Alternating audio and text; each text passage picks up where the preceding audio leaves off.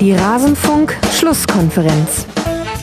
Auf der anderen Seite muss man große Sorge haben, dass einfach das Verhältnis zwischen den aktiven Fans und der Polizei insgesamt, das ohnehin nicht das Beste ist, was schwierig ist, äh, eine Kommunikation zu führen, ein gegenseitiges Verständnis für die unterschiedlichen Rollen zu, äh, zu entwickeln, dass dieses Verhältnis natürlich dadurch weiter belastet werden wird und äh, die Arbeit auch unserer Fanbetreuung, unserer Abteilung Sicherheit und Spieltagsorganisation dadurch nicht einfacher werden wird.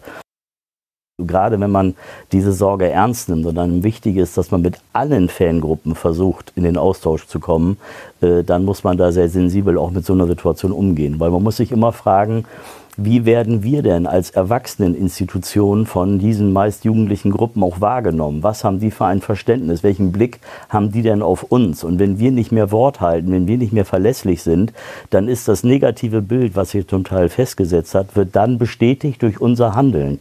Und dann ist es immer schwieriger einzuwirken und zu sagen, das ist nicht so, eure Wahrnehmung ist nicht richtig. Dann sagen die, guck mal, was war denn in Wolfsburg? Und dann kann ich mich nur hinstellen und mit den Schultern zucken und sagen, ja, in Wolfsburg, da habt ihr leider recht. Und es wäre wichtig, dass sich solche Dinge wie in Wolfsburg jetzt nicht reihenweise wiederholen. Alles zum letzten Bundesligaspieltag. Hubertus Hess-Grunewald habt ihr da gehört im Intro, liebe Hörerinnen und Hörer. Der Präsident von Werder Bremen. Und was war passiert?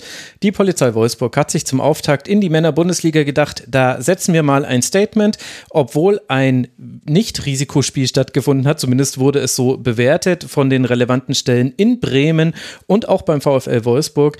Wurden die Fans zur Begrüßung eingekesselt, es wurden Personalien erfasst, es wurde ein Innenstadtverbot ausgesprochen. Gut, das hätte man sich in Wolfsburg vielleicht sparen sparen können. Aber generell eine sehr unschöne Geschichte und damit haben wir alle Themen an diesem ersten Spieltag der Männer-Bundesliga, die man so haben kann. Wir haben ein fankulturelles Thema. Ich denke, da werden wir später im Werder-Schwerpunkt drauf eingehen.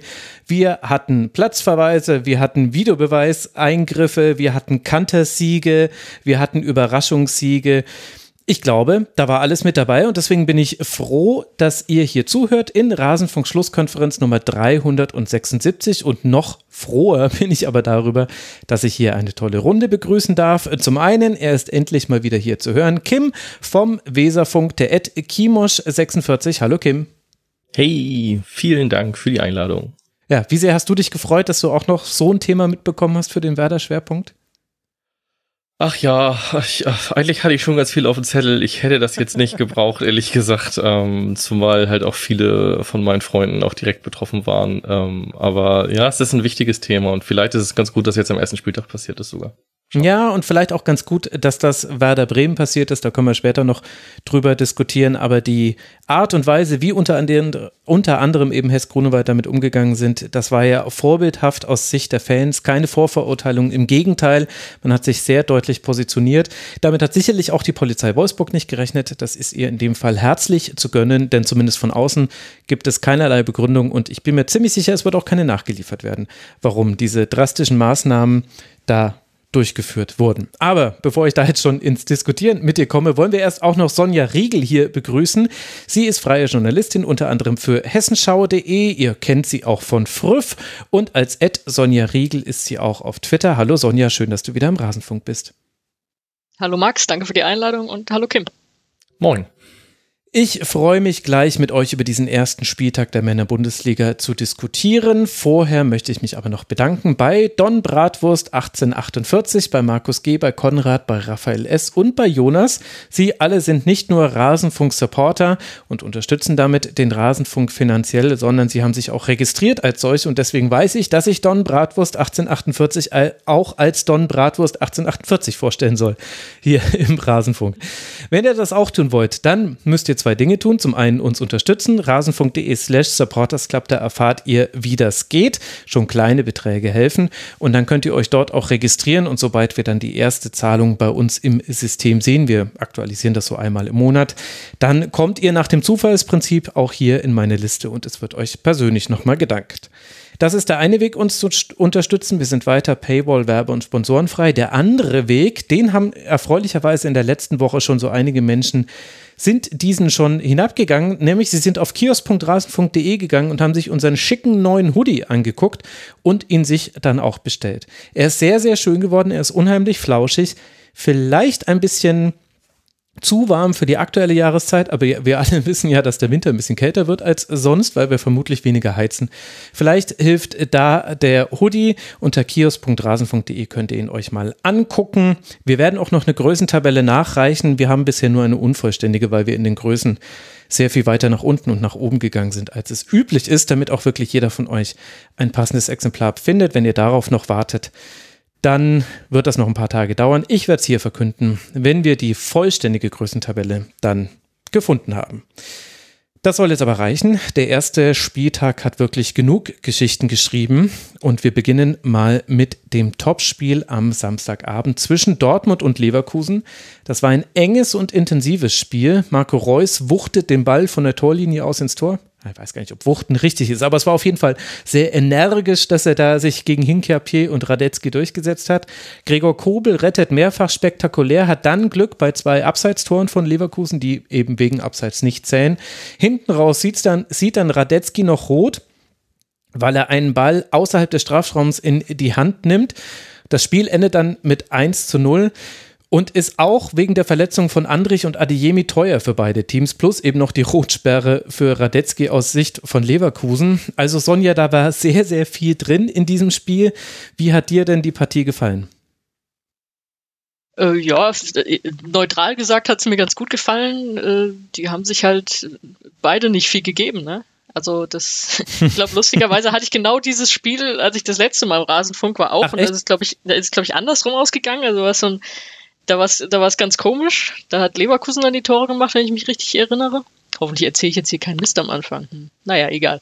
Jedenfalls, äh, doch war ein, war ein gutes Topspiel. Also, du hast es ja eben zusammengefasst. Es, eigentlich muss Leverkusen ja mindestens einen Punkt da mitnehmen. Also ich habe Patrick Schick als Torschützenkönig getippt, hat er schon mal äh, viele Gegenbeweise angetreten, eigentlich in dem einen Spiel. Er hatte ja, der hätte das jetzt selber ja auch entscheiden können zugunsten von Leverkusen und es hat irgendwie nicht geklappt. Also ja, und was Radetzky da am Ende macht, das habe ich überhaupt nicht verstanden. Das war mal wieder sein, sein Schlendrian, auch was er danach gesagt hat mit, der hat er selber nicht verstanden und wie, das war eine klare Torchance und so, das war alles, alles ein bisschen komisch und es ist wirklich alles gegen Leverkusen gelaufen, auch in diesem Spiel hatte ich das Gefühl auch. Du, was du eben gesagt hast mit Reus wuchtet ihn rein, Reus ist ja eigentlich der Einzige, der richtig zum Ball geht in dem Moment. Also ich habe als Radetzky wurde irgendwie in, in einer Torkamera groß gezeigt und ich dachte, warum springt der nicht auf und, und geht zu diesem Ball, weil der nur so ein bisschen den Fuß dahin hält. Aber dann habe ich halt gesehen, er verlässt sich auf seinen Abwehrspieler und der kriegt den Ball da nicht raus. Also Reus war der Einzige, der wirklich Nachdruck hatte, zu diesem Ball zu gehen und er wusste es, glaube ich, selber nicht, ob der da schon drin war oder nicht, hat er dann im Interview gesagt. Er dachte eigentlich erst, das war gar nicht sein Tor, aber er geht dem Ding halt trotzdem nach. Ne? Vielleicht ja auch so ein bisschen die Metapher für diese Dortmunder Leistung, Kim. Also bei allem, was wir jetzt quasi aus Leverkusener Sicht schon so eingearbeitet haben, dass da auch ein bisschen Pech mit dabei war, hat ja Dortmund schon auch in den wichtigen Situationen viel Überzeugung gezeigt. Also auch deswegen war es ja so intensiv. Also viele enge Zweikämpfe, viele harte Zweikämpfe, auch manchmal überhart. Also die beiden Verletzungen habe ich ja auch schon angesprochen. Wie haben dir da die Dortmunder gefallen?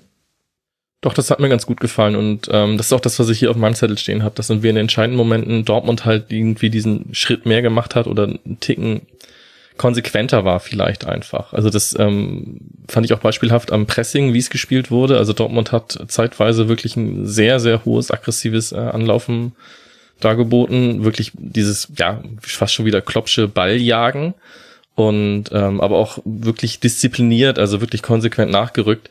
Leverkusen hat zwischendurch das auch mal gezeigt, aber nicht so erfolgreich halt auch. Also die die Leverkusener Chancen kamen ja eher durch Steckpässe nachher auch, so wie das eine Abseitstor, die dann erfolgreich waren. Da hat man gesehen, dass die Dortmunder Abstimmung in der Innenverteidigung halt noch nicht so ganz da ist. Vielleicht auch normal, neuer Trainer, neue Innenverteidigung gehört auch mit dazu. Aber ja, es war eine hohe Intensität, es gab viele Fouls, also ich fand es nicht immer schön anzusehen, muss ich auch sagen. Es war halt, ähm, ja, die Fouls wenig Fehler, so, das macht ein Spiel da nicht unbedingt attraktiver, wenn wenig Fehler da sind, zumindest wenn zumindest beide Teams wenig Fehler machen. Und was auch stark war, waren die Umschaltmomente vom BVB. Das fand ich auch bezeichnend. Eine Szene, wo Dahut wirklich sehr aufmerksam ist und entsprechend noch dazwischen geht und in beide Richtungen halt ähm, starke Umschaltmomente und einfach Handlungsschnelligkeit hat Dortmund in vielen Situationen bewiesen und dann auch einen guten Torhüter gehabt und das ja Quäntchen Glück, was dann vielleicht in so einem engen Spiel dazugehört. Also ich finde auch, dass äh, Schlotterbeck war so ein bisschen sinnbildlich, ne, weil der wurde ja abgefeiert danach, weil er auch äh, hat ja auch im Grunde hat er ja auch ein super Spiel gemacht, aber er hatte auch zwei Szenen, in denen es halt wirklich hätte kippen können, ne? Also ich weiß nicht, ob ihr euch erinnert, einmal war dieser krasse Abspielfehler, aus dem dann nichts wird, weil sie das irgendwie anders ausputzen. Und das andere war das Eigentor, das dann nicht zählt. Da hat er ja auch, also er hat zweimal hätte es auch gegen ihn laufen können, aber so war es jetzt halt ein super Debüt, was er da gegeben hat. Also das waren wirklich so die, die Kleinigkeiten halt, ne? Mhm. Der Abspielfehler war die Szene, wo der Hut dann entsprechend halt diese ähm, mhm. aufmerksam ist und dazwischen geht. Ja, also das, ja, ähm, genau. dieses Jahr auch Handlungsständigkeit, sich gegenseitig helfen und ähm, das war wirklich stark. Und wie bewertet ihr die engen Situationen, die Abseitstore, die der Leverkusen hatte? Also muss sich Leverkusen etwas vorwerfen lassen? Hm, finde ich nicht. Also ich finde, sie haben es ja dann gut umgestellt und diese Steckpässe gespielt. Das war ja erfolgreich, guten Moment zu früh gestartet. Es war jetzt nicht so, dass irgendwie Dortmund eine extrem gut klappende Abseitsfalle gespielt hat, sondern das sind halt dann, ja, Kleinigkeiten. So, es ist dann nicht viel, was, was der Leverkusen am Abseits steht. Es sieht dann sehr deutlich aus in der Zeitlupe, weil es natürlich auch mit hoher Geschwindigkeit stattfindet. Aber vom Prinzip her hat es ja gut funktioniert.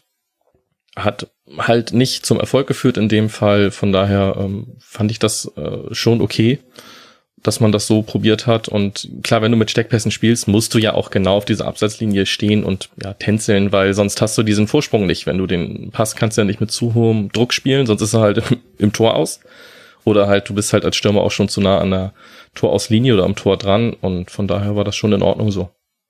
Sonja, würdest du da mitgehen? Wie würdest du dann so das, das einordnen, was Leverkusen da gezeigt hat?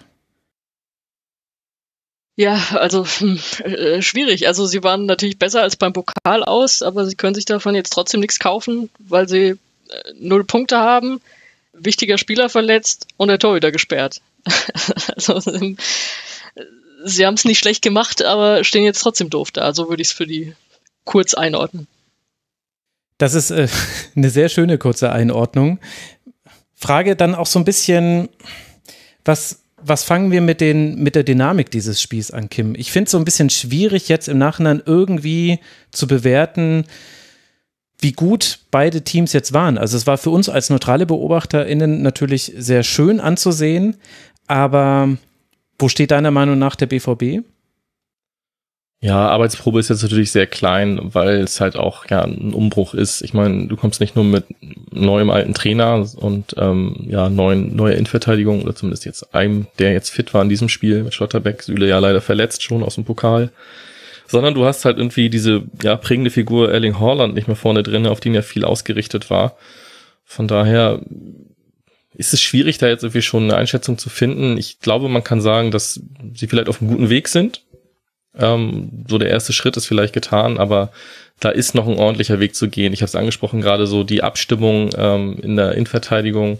Das ist natürlich elementar wichtig, wenn du halt auch ähm, so hoch stehst oder so aggressiv spielst wie im Pressing, so dass die Abstimmung, die Abstände, die müssen stimmen. Das wird halt interessant und ähm, es wird natürlich interessant, ob die Zeit ist, das zu finden, denn im, im laufenden Spielbetrieb zu trainieren, das wird natürlich auch schwierig. Und wenn es jetzt mit den Verletzungen so weitergeht, ja, dann ist es ja schon fast unmöglich, da irgendwie eine Formation zu finden. Also das ist natürlich ein schwieriger Start. Ich finde aber für den Start ist es okay und du hast jetzt den Punkt mitgenommen, du bist im Pokal weiter und kannst darauf aufbauen. Also mehr als den Punkt nur mitgenommen. Äh, die, die Punkte mitgenommen, ja. genau. war gerade schon. War grad ich hätte noch was, was, was mhm. Leverkusen Mut macht. Mir ist nämlich wieder eingefallen, es war nicht äh, BVB Leverkusen, es war BVB Leipzig. Das Topspiel, was ich gedacht habe vom letzten Rasenfunk. Und das äh, habe ich tatsächlich ähnlich im Kopf, aber es ist 1 zu 4 ausgegangen. Und ich meine, wenn alles irgendwie so leicht anders läuft, wie wir es eben besprochen hatten, äh, dann geht das auch 1 zu 4 aus und wir denken alle, hä? Also das äh, hätte ich jetzt nicht völlig unrealistisch gefunden. Mhm. Ich fand es auch insofern einfach interessant, dieses Spiel, weil, obwohl sich ein bisschen was verändert hat bei beiden Teams, doch irgendwie vieles so ähnlich war. Also das hätte auch wieder so ein 4-3 werden können, wie man es in der letzten Saison gesehen hat, oder ein sehr enges 1 zu 2. Und das ist ja schon erstaunlich zu diesem frühen Zeitpunkt in der Saison. Also du hast wieder einen tollen Patrick Schick gehabt, eben mit seinen Chancen, die er zum Teil vergeben hat, auch hin und wieder mal nicht den Pass noch gespielt, den er noch hätte spielen können. Also in der 19. Minute und in der 52. Minute war jeweils Diaby frei, aber Diaby war auch wieder genau das eigentlich nicht zu verteidigende offensive Ding äh, bei Leverkusen, also der offensive Faktor, würde ich sagen, nicht Ding. Das ja, hat jetzt ein bisschen despektierlich angehört. Frimpong war auch, also der rechte Flügel war in der ersten Hälfte sehr stark, also äh, sehr viele gute Ansätze. Auch Lotzek, der dann reinkam, fand ich, äh, der hat, der hat einmal einen tollen Pass gespielt auf Asmun bei der Großchance von Schick dann in der 68. Minute, war richtig stark. Und auf der anderen Seite kannst du aber ganz ähnliche Dinge auch über Dortmund sagen. Schlotterbeck haben wir jetzt schon angesprochen. Hummels musste den verletzten Süle ersetzen, hat das gut hinbekommen. Man hat Guerrero wieder deutlich aktiver nach vorne gesehen. Man hatte dieses äh, Dreier-Mittelfeld mit Bellingham, Reus und Dahut, wo eigentlich, eigentlich nur Dahut die Defensivaufgaben übernimmt, das aber oft geschafft hat. In der Phase, in der Adeyemi gespielt hat, hat er mir gut gefallen. Und auch Malen Kim, fand ich, hatte ja wieder eine gute Partie, so ähnlich wie im, wie im Pokal. Der kommt dann, der kommt vom Flügel, nimmt Tempo auf, zieht nach innen, der kann sowohl an die Grundlinie als auch so nach innen ziehen, dass er abschließen kann. Da habe ich auch so das Gefühl, der könnte nochmal eine ganz andere Rolle in dieser Saison spielen.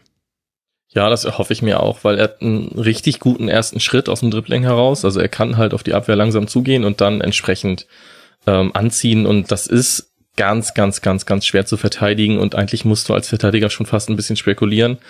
Und wie du schon sagst, er kann halt auch von der Grundlinie, muss er nicht den passenden Rückraum spielen, sondern er hat halt so eine Schussgewalt, dass das auch immer gefährlich aufs Tor kommen kann. Also das ist auch für die Torhüter dann extrem schwierig irgendwie ähm, sich darauf einzustellen. Von daher hoffe ich mir schon, dass da ähm, ein bisschen noch mehr kommt als in der letzten Saison. Er hat das in der letzten Saison angedeutet in einigen Spielen. Ähm, in einigen Spielen auch mehr als angedeutet, sondern wirklich durchgezogen und jetzt ein bisschen mehr Konstanz in die Leistung, dann kann das wirklich ein X-Faktor fürs Dortmunder Spiel werden. Und ähnlich, äh, glaube ich, kann man das vielleicht bei Lotzig schon so in Andeutungen sehen. Weiß nicht, den haben wir jetzt nur kürzer gesehen. Schwierig schwierig zu bewerten, das komplett. Jetzt haben wir ein Thema, Sonja, was äh, dieses Spiel mit dem nächsten Spiel, über das wir sprechen wollen, äh, verbinden wird, nämlich die Personalie Anthony Modest als Ersatz für Sebastian äh, Sebastian Haller. Wenn wir jetzt mal auf dieses Leverkusen-Spiel gucken aus BVB-Sicht, hat dir denn da was gefehlt in der Offensive? Also so wie sie es aufgefangen haben, ehrlich gesagt weniger.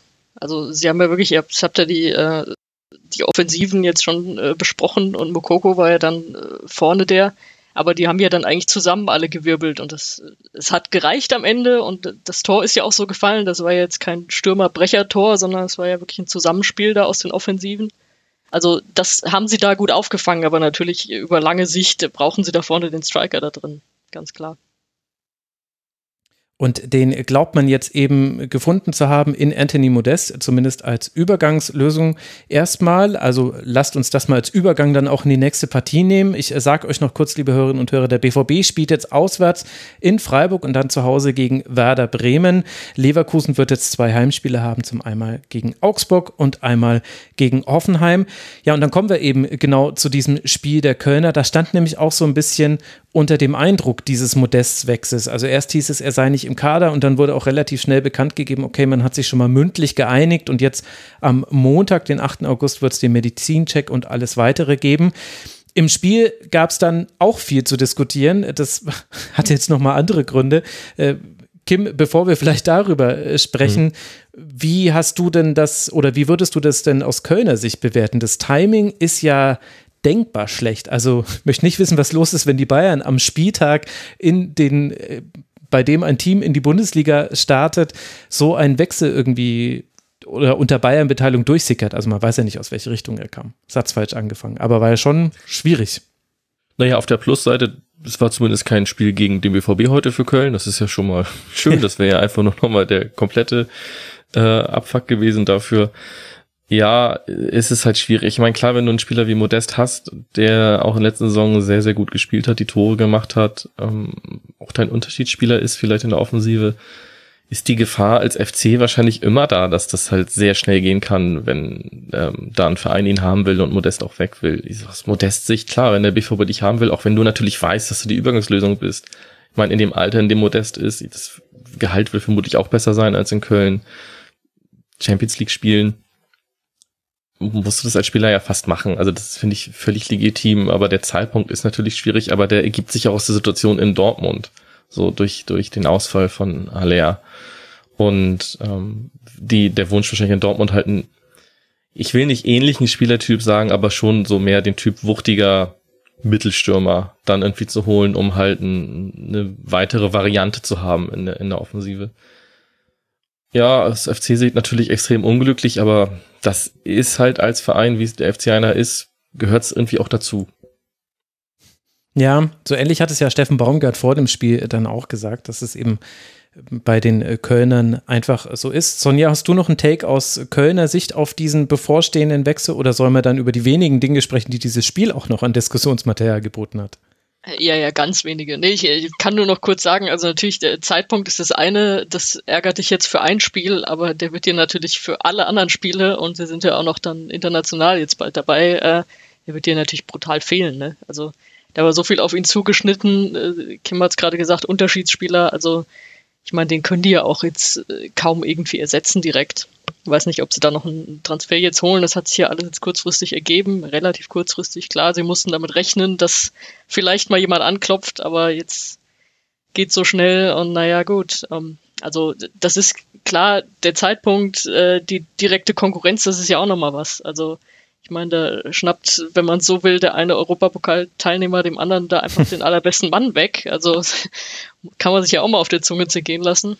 Aber naja, gut, also muss Köln jetzt irgendwie mit leben, da bin ich sehr gespannt, was sie da draus machen.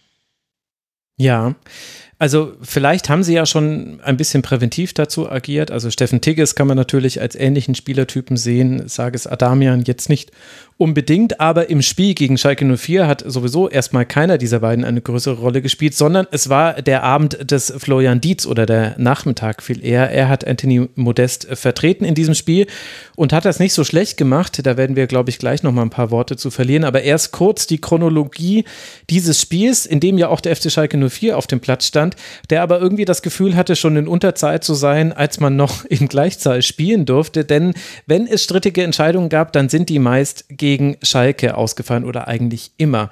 Das äh, geht schon mal los mit einem Traumtor von Salazar in der zehnten Minute, das dann nicht zählt, weil Yoshida Schwäbe die Sicht nimmt. Der VRR greift ein und dieses Tor zählt nicht. Dann fliegt Drexler für ein Foul an Hector nach VRR-Einsatz, was insofern etwas bizarr wirkt, weil Drexler und Hector direkt nach dem Zweikampf sich noch abklatschen und es ist nicht zu erkennen, dass äh, Hector gerade das Gefühl gehabt hätte, hier eine Tätlichkeit oder, oder eines groben Foulspiels, das ist ja dann die Entscheidung gewesen, irgendwie das erlitten zu haben. Aber dann ist eben Schalke in Unterzahl. Dann erzielt nach einer strittigen Ecke Kian das 1 zu 0, nach einem Fehler von Schwolo Keins das 2 zu 0, das erst nicht zählt wegen Abseits und dann aber nach VR-Eingriff doch.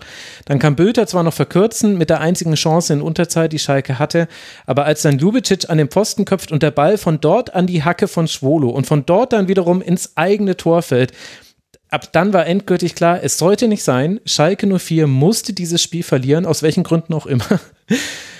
Aber was fängt man mit so einem Abend an, Kim? Also aus Schalker Sicht ist es ja äh, schwer verdaulich. Ja, es ist schwer verdaulich und als Schalker hätte ich, glaube ich, auch den Kaffee auf. Als Neutraler muss ich sagen, ähm, waren die Entscheidungen, wie sie alle getroffen wurden. Den Eckball habe ich jetzt, den Schritting habe ich jetzt gar nicht so im, im, im Kopf. Das habe ich nur so nebenbei wahrgenommen. Aber die, die äh, Abseitsentscheidung und die VR-Entscheidung sind die für mich in Ordnung. Also das, das Tor von Salazar, ja, ich meine, der Schalker steht halt direkt vor äh, Schwebe und Schwebe muss sich ein bisschen um ihn rumdrehen, um zu sehen und dann ist es halt irrelevant, ob er überhaupt an den Ball gekommen wäre. Mhm. So, und das ist natürlich ärgerlich für Schalke und ähm, aber es ist halt so. Und ähm, ähnlich bei den anderen Szenen. Also die rote Karte, klar, man, äh, Hector macht halt auch nicht viel draus. Und das ist ja super, dass er das nicht macht. Aber das führt vielleicht auch zu dieser Bewertung von außen, dass man denkt, das ist doch keine rote Karte. Denn wenn man sich's anguckt, tritt, ob Absicht oder nicht, tritt Drexler ihm halt von hinten voll auf die Wade. Und es ist gut, dass Hector scheinbar nichts passiert, aber das kann halt auch schnell anders ausgehen. Ich meine, das Wadenbein ist halt ungeschützt durch, es ist kein Wadenbeinschoner, ist nur ein Schienbeinschoner. Und ist zum Glück nicht so viel Druck auf dem Bein in dem Moment. Es geht dann gut aus, aber auch da muss ich sagen, gut nach Regelwerk, Treffer oberhalb des Knöchels und mit der vollen Sohle ist es halt eine rote Karte und auch das natürlich schwer zu verdauen und auch wenn er nach dem Ball stochert, also tritt, also ja, klar, tritt oberhalb des Knöchels, das ist eindeutig, aber ja aus einer stehenden Aktion, also jetzt nicht im Laufen, wo es extrem gefährlich ist. Und er will ja wahrscheinlich schon nach dem Ball stochern, der quasi von der Wade Hektors geschützt wird, um es jetzt mal so zu sagen. Ja, gut, er will halt nach dem Ball stochern, aber Hector schirmt den Ball halt ab. So, dann kannst du halt nicht nach dem Ball stochern, das ist halt was im Weg. Ja, aber ist es ähm, rot, wirklich? Ah, ich weiß nicht, ich finde es schwierig. Ich habe es ist halt dieses Zeitlupending halt auch so. Und, ähm, mhm. und ich glaube, wie gesagt, ich glaube, es führt auch viel dazu, wenn sich da jetzt ein Spieler auf den Boden geworfen hätte und geschrien hätte.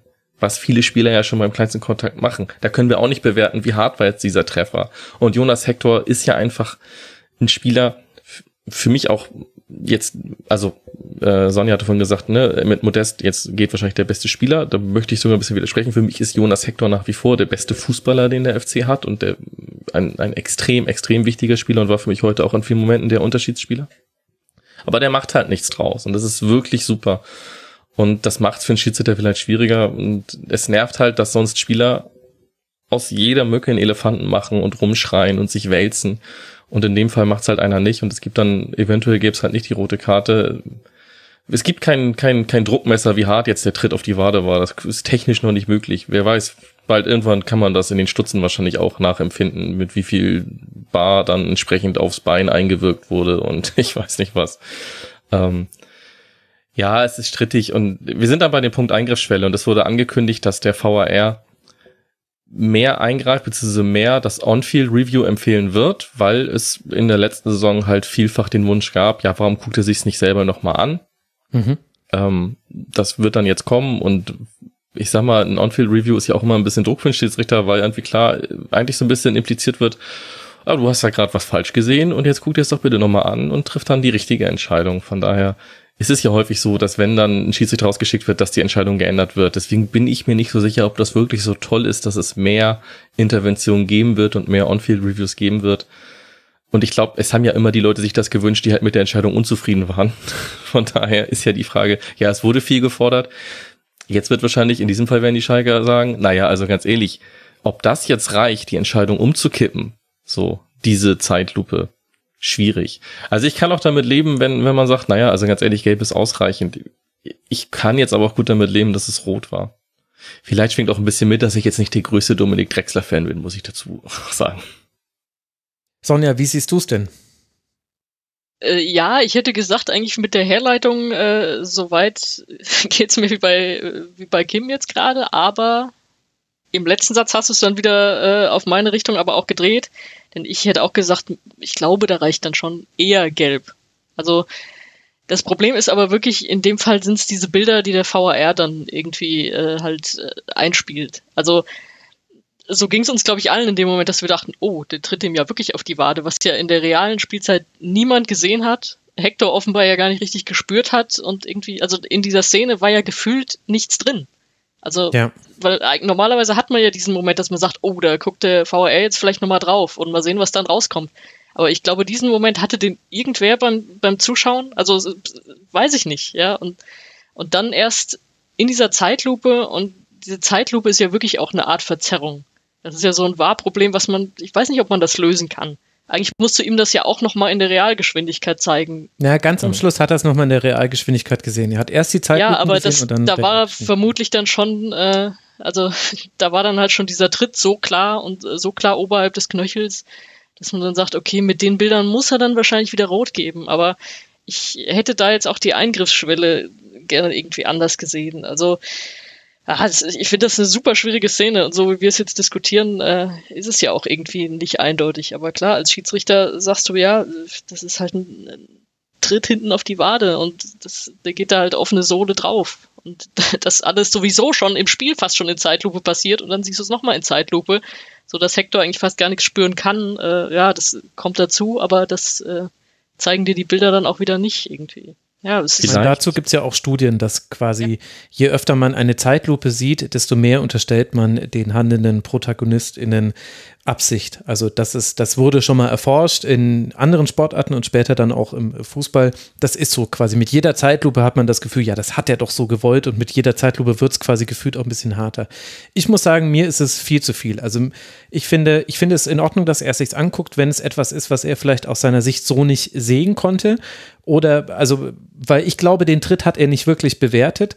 Äh, und, und dann ist es völlig okay, dass er es sich anguckt ich finde, da eine rote Karte zu geben, was ja auch so ein, so ein harter Eingriff ins Spiel ist, mir persönlich ist es ehrlich gesagt viel zu viel. Das äh, ja, hätte ich mhm. nicht gebraucht. Aber, aber wenn du es dann siehst und dir wird dieses Standbild oder fast Standbild dann eingespielt, wie er eigentlich, wie er dann nur auf die Wade geht, also dann wiederum zu sagen, nee, das ist für mich nicht rot, ist auch wieder so eine Umkehr, ne? Also so eine Logikumkehr. Vielleicht sind die Kriterien auch teilweise zu technisch bei bestimmten Entscheidungen. Ob es jetzt T-Shirt-Linie ist oder dieses oberhalb des Knöchels getroffen ist ein Platzverweis, wenn mit offener Sohle. Vielleicht wird's dann einfach, versucht man da einfach immer eine Faktenlage zu schaffen und lässt so ein bisschen weiche Faktoren da zu sehr raus. Wie ist, wie ist die Szene insgesamt zu bewerten? Wie ist die, die vermutliche Intention? Im Kopf reingucken können wir nicht. Ähm, und ja, jetzt haben wir halt dieses technische oberhalb des Knöchels, offene Sohle, von hinten muss rot sein und eigentlich gab es die Szene vielleicht doch nicht her. Also das macht's halt für die Schiedsrichter vermeintlich einfacher, weil hier, das sind die, das ist dieser Katalog, den muss jetzt abarbeiten, ist das mhm. gegeben, ist das gegeben, ist das gegeben. Ja, okay, dann ist das rot und dann triffst du eine Entscheidung und wer weiß, vielleicht ist der Schiedsrichter auch selber nicht glücklich damit, aber muss die jetzt einfach so treffen. Schwierig. Ja. Aber wahrscheinlich an unserer Diskussion jetzt schon zu erkennen, dass das die strittigste von allen Situationen war, oder? Also das, das hätte, ja. hätte ich auf jeden Fall auch vorher so gesehen, weil äh, ich habe oft auch irgendwie so gesehen, dass sich viele Schalker, glaube ich, auch aufgeregt haben über dieses Tor, was nicht anerkannt wurde. Das, äh, da bin ich eigentlich auch dabei, dass ich sage, ja, er steht ihm halt im Weg. Ich meine, Schwäbe muss sich da noch, ähm, genau. er noch muss so den um Hals irgendwie rüber renken und um ihn rumgucken, um da irgendwas zu sehen. Das fand ich nicht strittig. Also, weil äh, äh, Rufen Schröder danach irgendwie gesagt hat, ja, das, das ist keine klare Fehlentscheidung vor dem Tor. Also er hätte auch, hätte auch das Tor für Schalke schon äh, gerne gehabt natürlich. Und äh, Yoshida macht ja sogar noch den Schritt in die falsche Richtung. Wenn Yoshida ja. weggehen ja. würde, dann wäre es noch eindeutiger gewesen. Aber geht ja sogar noch in Richtung. Also ja. Ich ja, also bei allem, also sie kam sich ja so insgesamt sehr benachteiligt vor. Also da mhm. würde ich mich aber auch von Schalke Sicht, wenn dann auf diese eine Szene mit Rot konzentrieren, über die man wirklich diskutieren kann. Ja, ich will ganz ehrlich sein, als die rote Karte gab und die Szene und ich das schon bei Twitter gesehen habe, habe ich auch kurz gedacht, ach nö, warum bin ich jetzt heute dann im Rasenfunk und wieder sowas passiert? da kann sich wieder nur die Nesseln setzen im Endeffekt, aber es gehört halt dazu und ähm, ich als Schalker hätte ich wie gesagt auch den Kaffee auf nach dem Spiel, das ist gehört auch dazu. Im Endeffekt muss man auch sagen, wenn man sich dann die Statistik nach dem Spiel ansieht und ähm, die Tormöglichkeiten und die entscheidenden Szenen, war es dann vielleicht auch an vielen anderen Punkten zu wenig von Schalke. Ja, genau. Und das finde ich, das finde ich jetzt gut, dass wir quasi jetzt aufs äh, Sportliche kommen. Das fand ich nämlich auch interessant, dass das Narrativ zumindest in der Nachberichterstattung, die ich bisher jetzt äh, konsumieren konnte, in der kurzen Zeit zwischen Abpfiff und äh, Beginn dieser Aufnahme, während andere Tabs bei mir reloaded haben, das ist jetzt ein Insider zwischen uns äh, dreien. Es hat übrigens geklappt. Ihr dürft dann später mal Sehr raten, schön. wann in dieser Sendung. Yeah. Yes. Also äh, während äh, da war das Narrativ so, bis zu dieser roten Karte war ja Schalke eigentlich sogar besser. Und das finde ich nämlich nicht. Ich, Schalke hat hervorragend begonnen. Schalke hat sehr mutig begonnen, hat auch da Köln wirklich vor Probleme gestellt. Aber ich fand das Momentum, das berühmte, das war schon am, am Kippen in Richtung 1. FC Köln. Und klar, kann sein, dass es dann auf Augenhöhe hin und her gegangen wäre. Aber es gab ja wirklich einige Chancen. Also Chabot hatte nach einer Ecke, äh, grätscht den Ball aus kürzester Distanz neben das Tor. Ähm, Mohr klärt gerade, als, äh, als ein Spieler an Spolo vorbeigeht und noch innen legt. Äh, Dietz bekommt einen tiefen Pass, wird dann zur Ecke geblockt.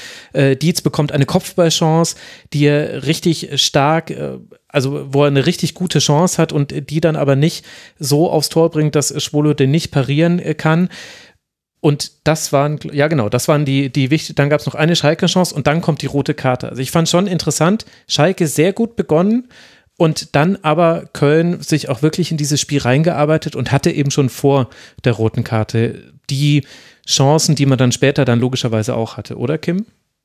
Ja, also Köln unter Baumgart halt häufig und heute halt auch wahnsinnig gut organisiert mit klaren Aufgaben und diese auch gut umgesetzt größtenteils. Ähm, die Chance halt für Schalke fällt halt nach der Ecke darunter und das ist ein super Schuss von Salazar, der dann halt auch genau da einschlägt im Getümmel. Also vom Prinzip her war da ja kaum eine Chance für Salazar, den Ball unterzubringen. Und die hat, die ging dann trotzdem rein. Also das ähm, gehört auch dazu, Schalke gut angefangen. Aber ja, Köln war auch geduldig. Das fand ich wirklich stark. Das ist mir jetzt aus dem ähm, Paderborn-Baumgart-Zeiten jetzt nicht so in Erinnerung, dass da eine große Geduld war. Da war es viel sehr aggressiv, sehr viel Tempo und immer Push, Push, Push.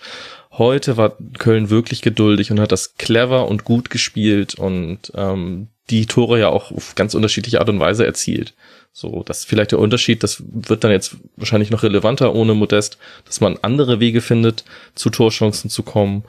Und ähm, ja, dann heißt es jetzt erstmal vorne Dietz nach Vorschrift und äh, geduldig spielen. Und dann äh, kann das sehr gut funktionieren. Schalke, darf man nicht vergessen, ist aber auch ein Aufsteiger, hat den Kader eines Aufsteigers und ähm, trifft halt auf eine ja, sehr gute Mannschaft. Ich meine, da spielen Jonas Hector und Elias Giri. Das sind zwei wahnsinnig gute Fußballer einfach. So, die, ja, so, so, so, so eine Jubicic, die diese Balance des Spiels so gut im Griff hatten in, in vielen Momenten. Und dadurch konnten sie das Spiel halt auch bestimmen. Und ähm, das fehlt Schalke halt als Aufsteiger, klar. Ja, ich glaube, Schalke hat so, so ein bisschen versucht, äh, ohne jetzt zu viel vorwegzunehmen, so ein bisschen zu machen wie Werder. Also so, yeah, da sind wir wieder und auf nach vorne. Und dann mhm. machen sie dieses Traumtor und erzählt das nicht. Und ich glaube, dass so, so, so kleines bisschen sie so erstmal gebrochen hat in diesem Spiel. Also, weil, wie ihr es eben beschrieben habt, danach kam ja dann der FC auch besser auf. Aber man hat so, den ersten Schwung, den hat man schon gespürt, fand ich. Ja, und es gab aber eben halt auch klare Unterlegenheit auf manchen Enden des Feldes. Und damit will ich jetzt nicht sagen, dass Schalke schlecht gespielt hätte. Sie hatten ja diesen tollen Beginn. Aber nur als Beispiel, Florian Dietz hat neun Kopfballduelle gewonnen, die Innenverteidigung von Schalke 04 kein einziges. Es gab eine klare Überlegenheit in der Luft und das kombiniert mit dem Flanken, mit dem Flankenhang, den der FC hat, das ist eine schlechte Kombination. Und du hattest zum Beispiel Kral, da sollte er so die berühmte Zone 14 zentral vor dem 16er abdecken, oft alleine, weil Kraus und Salazar haben sich da immer wieder rauslocken lassen. Was es da für Räume gab, für Lubicic, der da eben mehrfach andribbeln konnte, schießen konnte, Skiri auch, das war da war auch Köln auch schon in Gleichzeit deutlich überlegen. Und das ist jetzt nicht schlimm. Also Schalke hat deswegen kein schlechtes Spiel gemacht und die Statistiken sind am Schluss dann völlig eindeutig. Also 32 zu 5 Schüsse, 75 Prozent Ballbesitz für Köln, 24 zu 10 Kopfballduelle habe ich mir eben noch aufgeschrieben. Das hat dann auch mit der Überzahl zu tun. Aber du hast da eben auch gesehen, bei allem, was Schalke gut gemacht hat und auch wirklich gut gemacht hat und wo man auch Chancen hatte. Ich meine, man hat ja sogar nach dem Freistoß noch den Anschlusstreffer erzielen können durch Marius Bülter. Aber dennoch gab es, fand ich schon auch systematischen Unterschied zwischen den beiden Teams und auch dahingehend fand ich den Sieg von Köln gerechtfertigt, auch wenn das Entstehen halt unglücklich ist und ich verstehe auch die Diskussions, die da, die es darum gibt. Wenn ich jetzt aber Schalker Trainer wäre, dann würde ich auf diese sportlichen Dinge gucken und würde schauen, wie können wir das Zentrum dicht bekommen, wie können wir uns vielleicht auch besser staffeln bei Hereingaben. Ich fand das viel zu häufig auch bei Flanken Kölner im Rückraum völlig frei waren. Da haben einfach, also da haben einfach so gewisse Dinge noch nicht gepasst, fand ich. Und ich höre ja. auch keinen Widerspruch. Unwidersprochen. genau. Aber ich glaube, du wolltest noch, habe ich äh, Twitter entnommen, du wolltest, glaube ich, noch äh, Schwolo bedauern, kann es sein? Ja, ach, äh, ach, Alexander Schwolo, es ist, es ist wie bei Hertha für ihn. Er hat wieder ganz herausragende Paraden gezeigt und dann aber beim 0 zu 2, das ist halt auch ein Fehler von ihm und dann, dass das 3 äh, zu 1 dann, dass er da eine Merle Froms baut, wie im, wie im EM-Halbfinale. Ja, ich weiß nicht, ich, ich lese da, äh, also ich habe äh, sehr viel Reaktionen auf meinen Tweet bekommen. Ich habe irgendwie geschrieben, du kriegst äh, Schwolo bei Hertha raus, aber Hertha nicht aus Schwolo. Also eben mit Hinblick darauf, wie unglücklich dieses Spiel für ihn gelaufen ist, habe ich ein paar bitterböse Replies bekommen von Hertha. Ja, hast ja auch gleich, gleich mehrere Fangruppen gegen dich aufgebracht. Immer sehr gut. ja, hätte ich mir vielleicht auch sparen können im, im Nachhinein. Aber das hat mich ehrlich gesagt auch ein bisschen äh, verwundert. Also da wurde er als Fliegenfänger und so weiter bezeichnet. Und ja, also ist es mir ist, einfach zu hart. Ja, ich finde, ich, ich kann Alexander Schwolo immer noch nicht komplett bewerten, ob das ein sehr guter Bundesliga-Torhüter ist oder ein solider Bundesliga-Torhüter, weil der hat halt seine beste Zeit bei Freiburg gehabt und Torhüter bei Freiburg haben es häufig auch leicht, weil Freiburg äh, unter Streich halt die Torhüter so gut unterstützt und, und die da auch klare Aufgaben haben. Und ähm, ja, bei der Hertha, was, wie willst du diese Zeit bewerten für einen Torhüter? So, das ist ja extrem schwierig mit all den Unsicherheiten. Von daher bin ich gespannt und er hat die Chance bei Schalke zu zeigen, dass er ein sehr guter Bundesliga-Torhüter ist. Und das hat er heute in einigen Momenten auch gezeigt. Und dann halt auch unglücklich agiert. Ja, aber Max, ich lieb's, wie du, wie du sofort sagst, Merle Froms, ich hatte das auch sofort im Kopf und ich meine, wie cool ist das irgendwie, dass man sofort diese Referenz dann äh, zu dem Turnier da irgendwie im Kopf hat, auch wenn es kein cooler Moment war, aber das glaube ich, die allermeisten wissen, was du damit meinst, äh, finde ich gut. Ja, und wer es nicht weiß, der soll bitte Schlusskonferenz Nummer 373, glaube ich, nochmal nachhören oder 72. Die zum Halbfinale gegen Frankreich. Da erklären wir das nochmal. Und er heißt halt nicht Schwo High, sondern Schwo Low. Und äh, vielleicht.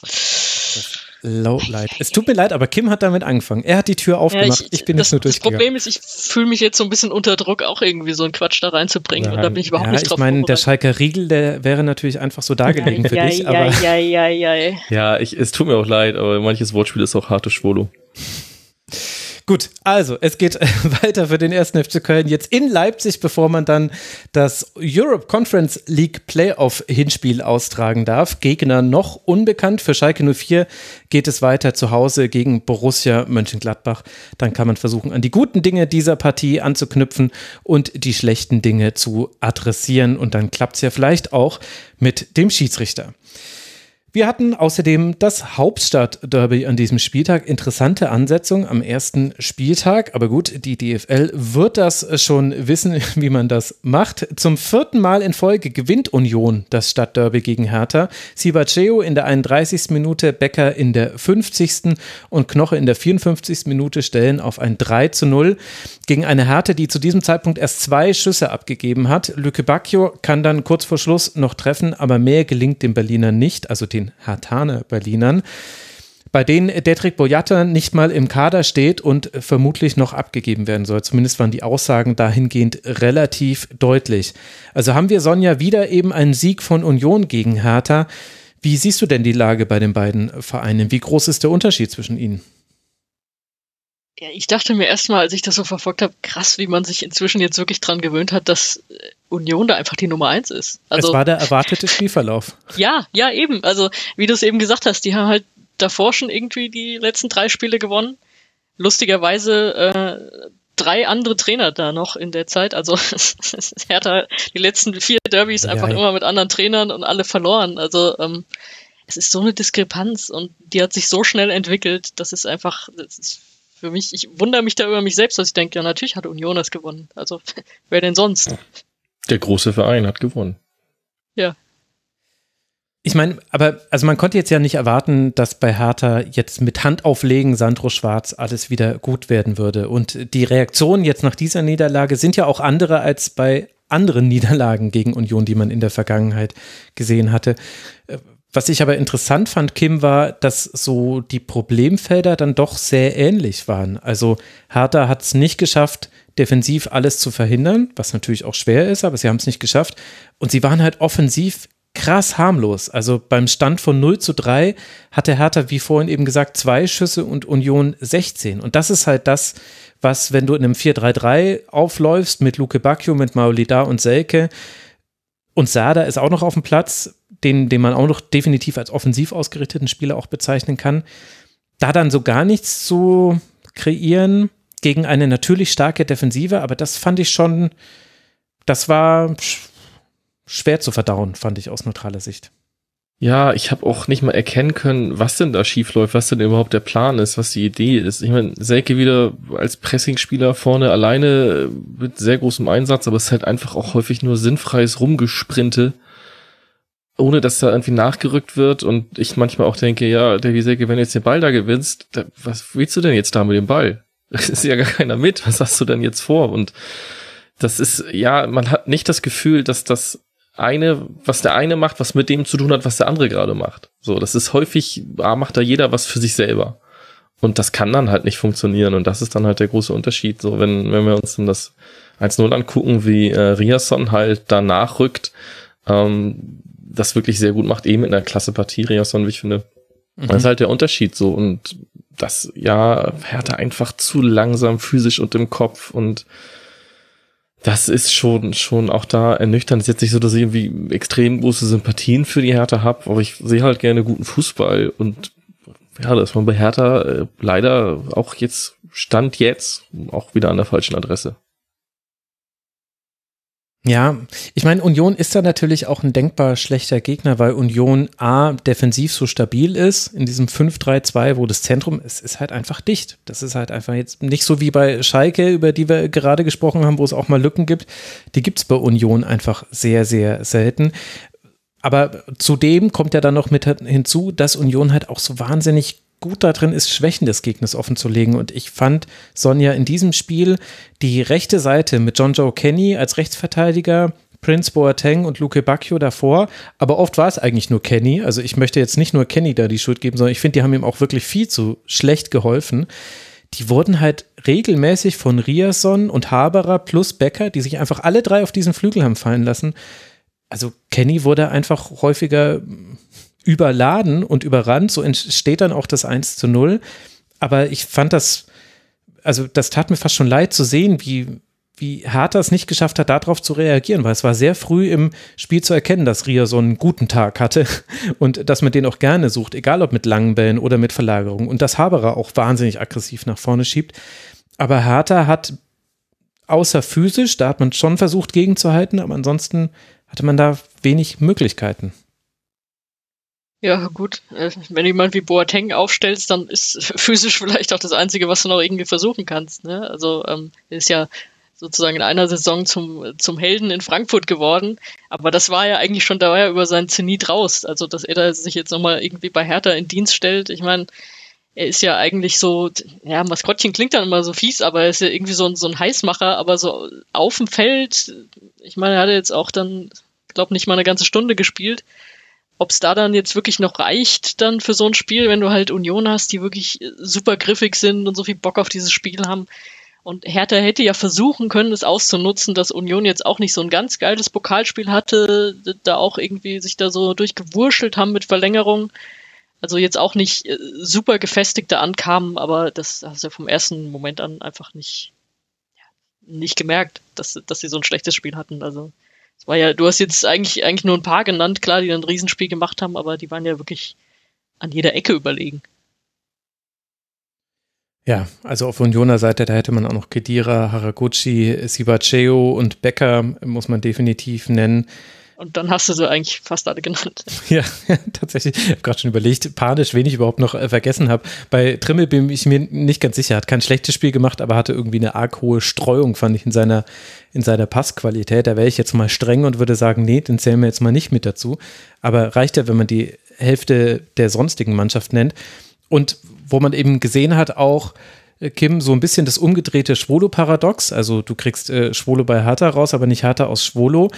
Du kannst äh, Haberer zu Union reinstecken und er ist aber halt einfach sofort Unioner und war ja auch bei Freiburg schon kein schlechter Spieler, aber ich fand es krass zu sehen, wie diese Transformation, wie schnell die funktioniert. Auch bei Sibacheo, der ja auch neu ist und der auch, also der passt da rein als, weiß nicht, bekommt man irgendwie so einen Tarnanzug angezogen und sieht dann so aus wie ein Unioner und spielt auf einmal auch so. Also ich finde das wirklich beeindruckend, dass du das bei, ganz vielen Spielern sehen konntest, äh, die neu mit dabei waren. Es wurden ja auch noch ein paar eingewechselt. Auch Leite kann man da nennen in der Innenverteidigung. Die sind schon voll drin im Union-Fußball. Oder überbewerte ich da jetzt vielleicht ein Spiel? Nee, das stellt halt das heraus, was Union herausragend macht, nämlich das ist die Organisation und diese klare Aufgabenverteilung. So, und das ist natürlich für Haberer nochmal ein Vorteil gegenüber anderen Neuzugängen, dass das natürlich bei Freiburg und Streich ähnlich ist, dass, dass es einfach sehr klar ist, innerhalb dieser Aufgaben gibt es auch Freiheiten, je nachdem, was für ein Spieler das ist. Das ist natürlich auch nochmal ein Unterschied. Aber es, ja, da haben wir halt im Gegensatz zu Hertha das Gefühl, da passen die Rede halt immer ineinander. So, derjenige macht jetzt das, deswegen kann der andere das machen und es funktioniert. So, und funktioniert halt auch immer nur so lange, solange das jeder macht. Das ist natürlich auch, aber wobei, nee, ich wollte gerade sagen, es ist ein fragiles Gebilde, aber das, nee, stimmt eigentlich gar nicht bei Union. Es ist kein fragiles Gebilde, sondern es funktioniert sehr gut halt auch das auszugleichen, wenn Spieler halt auch mal Fehler machen. Und das hilft natürlich auch Neuzugängen. Das ist dann einfach auch, ja, Urs Fischer, das muss man ganz klar sagen, dass der da wirklich einen wahnsinnig, wahnsinnig guten Job macht jetzt seit ein paar Jahren und da Strukturen aufgebaut hat, die hoffentlich auch nachhaltig funktionieren. Sibaceo krass überlegen in der Luft. Neun gewonnene Kopfballduelle. Insgesamt auch äh, Hertha nur 36 Prozent ihrer Kopfballduelle gewonnen. Also auch hier haben wir ein Team, was in der Luft überlegen war und auch bei Union wurde das genutzt, ja unter anderem beim sehr schön herausgespielten 1 zu 0. Ein bisschen kam wahrscheinlich Union dann auch der Spielverlauf entgegen, also dass man sehr früh nach, der, nach dem Wiederanpfiff das 2 zu 0 schießt. Becker mit einem äh, Klatschpass mit Haberer, der steckt dann durch und Becker spitzet ihn einfach an Christensen vorbei ins Tor und dann vier Minuten später kommt Knoche nach einer Ecke von Trimme zum Kopfball. Der Treffer zählt erst wegen Abseits nicht, aber Kedira, der in der Schusslinie stand, der stand gar nicht im Abseits, deswegen hat der VRA da eingegriffen. Und der äh, Treffer hat dann eben äh, doch gezählt. Also das Zustandekommen war dann aus Hartaner Sicht auch unglücklich. Aber nichtsdestotrotz, Sonja, du hast es ja auch schon gesagt, Union deutlich überlegen. Und man stellt sich so ein bisschen die Frage, was kann das ins Wackeln bringen? Hast du Dinge gesehen, die dir bei Union nicht gefallen haben? Äh, ich nehme mal eher die erste Frage mit, was kann das ins Wackeln bringen? Äh, mhm. Die Auswechslungen am Ende haben das so ein bisschen ins Wackeln gebracht. Da hatten wir ja dann gesehen, da kam Hertha dann ja auch nochmal auf. Ich meine, es hat jetzt nur zu dem einen Tor gereicht, aber da da war es dann so ein bisschen fragiler. Also da hat dann, also die erste Elfte hat wunderbar gepasst, aber danach mhm. dann mit ganz vielen Auswechslungen und ich meine, wir sind ja immer noch bei fünf zulässigen Auswechslungen oder was heißt immer noch? Wir sind, mhm. bleiben ja jetzt da bei den fünf Auswechslungen. Äh, das kann es dann doch so ein bisschen ins Wackeln bringen oder hat es zumindest in diesem Spiel in der Schlussphase ins Wackeln gebracht. Natürlich jetzt nicht so, dass man den Eindruck hatte, oh Gott, das geht noch schief. Also dazu kam dann auch das 1 zu 3 zu spät, aber da lief dann doch nicht mehr alles ganz rund. Ja, guter Punkt. Da hatte Hertha ja auch dann mehr Ballbesitz. Ich fand, Kanga hatte auch so einzelne ganz kleine Aktionen, wo man das Gefühl hatte, das könnte noch interessant werden, ihm zuzugucken. Ejuke hatte auch ähm, einige gute, gute Situationen.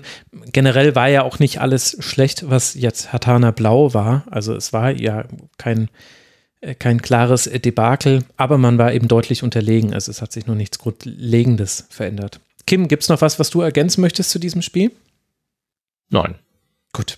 Dann Vielleicht könnte man noch das, das sagen, was du so kurz angedeutet hattest, nämlich, dass die Hertha-Fans ja eigentlich äh, dann, äh, also was man so gesehen hatte, Bilder von der Kurve, dass sie äh, sich sehr nett vom Team verabschiedet haben. Ne? Also dass dann so eine Derby-Niederlage jetzt nicht gleich böse die Stimmung gedrückt hat, also auch in, äh, verbunden mit dem Pokal aus, also, dass sie da doch noch so ein bisschen äh, Vertrauen in Schwarz haben oder eben noch so ein bisschen den Vorschuss gewähren. Das, dieses Gefühl hat man ja. Und ist jetzt wieder die Frage, was macht Hertha da draus? Aber es ist jetzt, also zumindest äh, vom Bild nach außen brennt da jetzt noch nicht der Baum.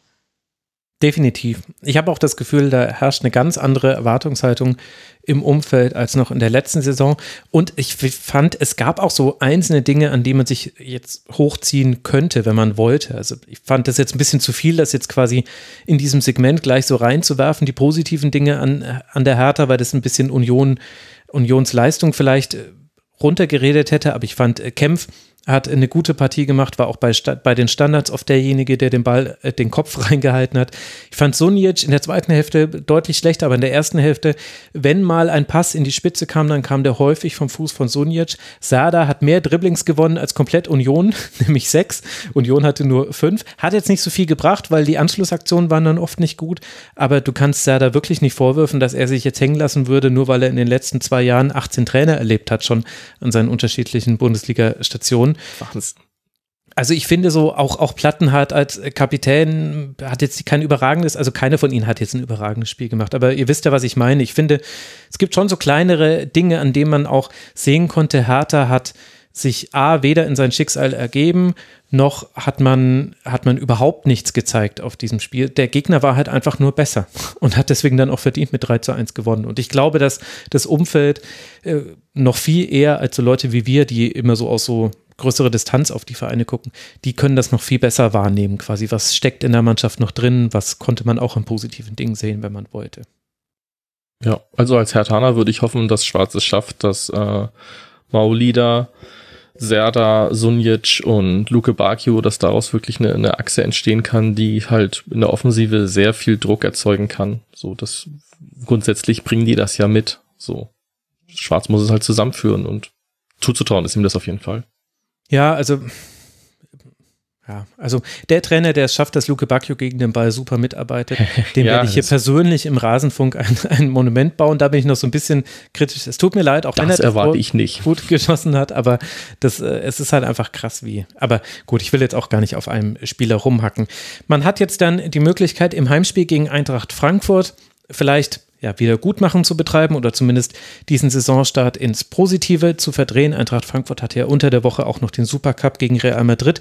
Also vielleicht kommt da auch noch ein Belastungs- oder emotionales Abfallthema, also dass man eben emotional ein bisschen ein unterschiedlichen, unterschiedliches Level in den beiden Spielen hatte. So meinte ich das jetzt äh, zu tragen. Das ist der nächste Gegner für Hertha BSC. Für die Unioner geht es weiter bei Mainz 05, also einem Team, das auch gewinnen konnte an diesem ersten Spieltag. Das ist der nächste Gegner für Union.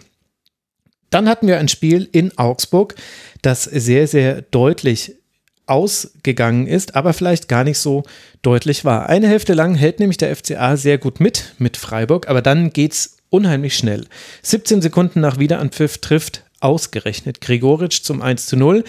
In der 48. Minute dann Griffo mit einem Wahnsinnsfreistoß ins, ins Torwart-Eck ja, aus einer Situation, wo jetzt nicht unbedingt damit zu rechnen war.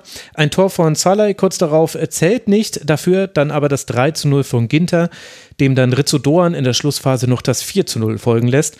Und so steht dann eben am Ende eine deutliche Niederlage für Enrico Maaßen im ersten Bundesligaspiel als Trainer. Und die Frage stellt sich, Sonja, warum hat denn Augsburg dieses Spiel verloren? Ist es das Zustandekommen der Tore da das Problem? Also, dass man eben so schnell hintereinander das 0-1 und dann gleich das 0 zu 2 und dann hatte man nicht die Mittel zu reagieren?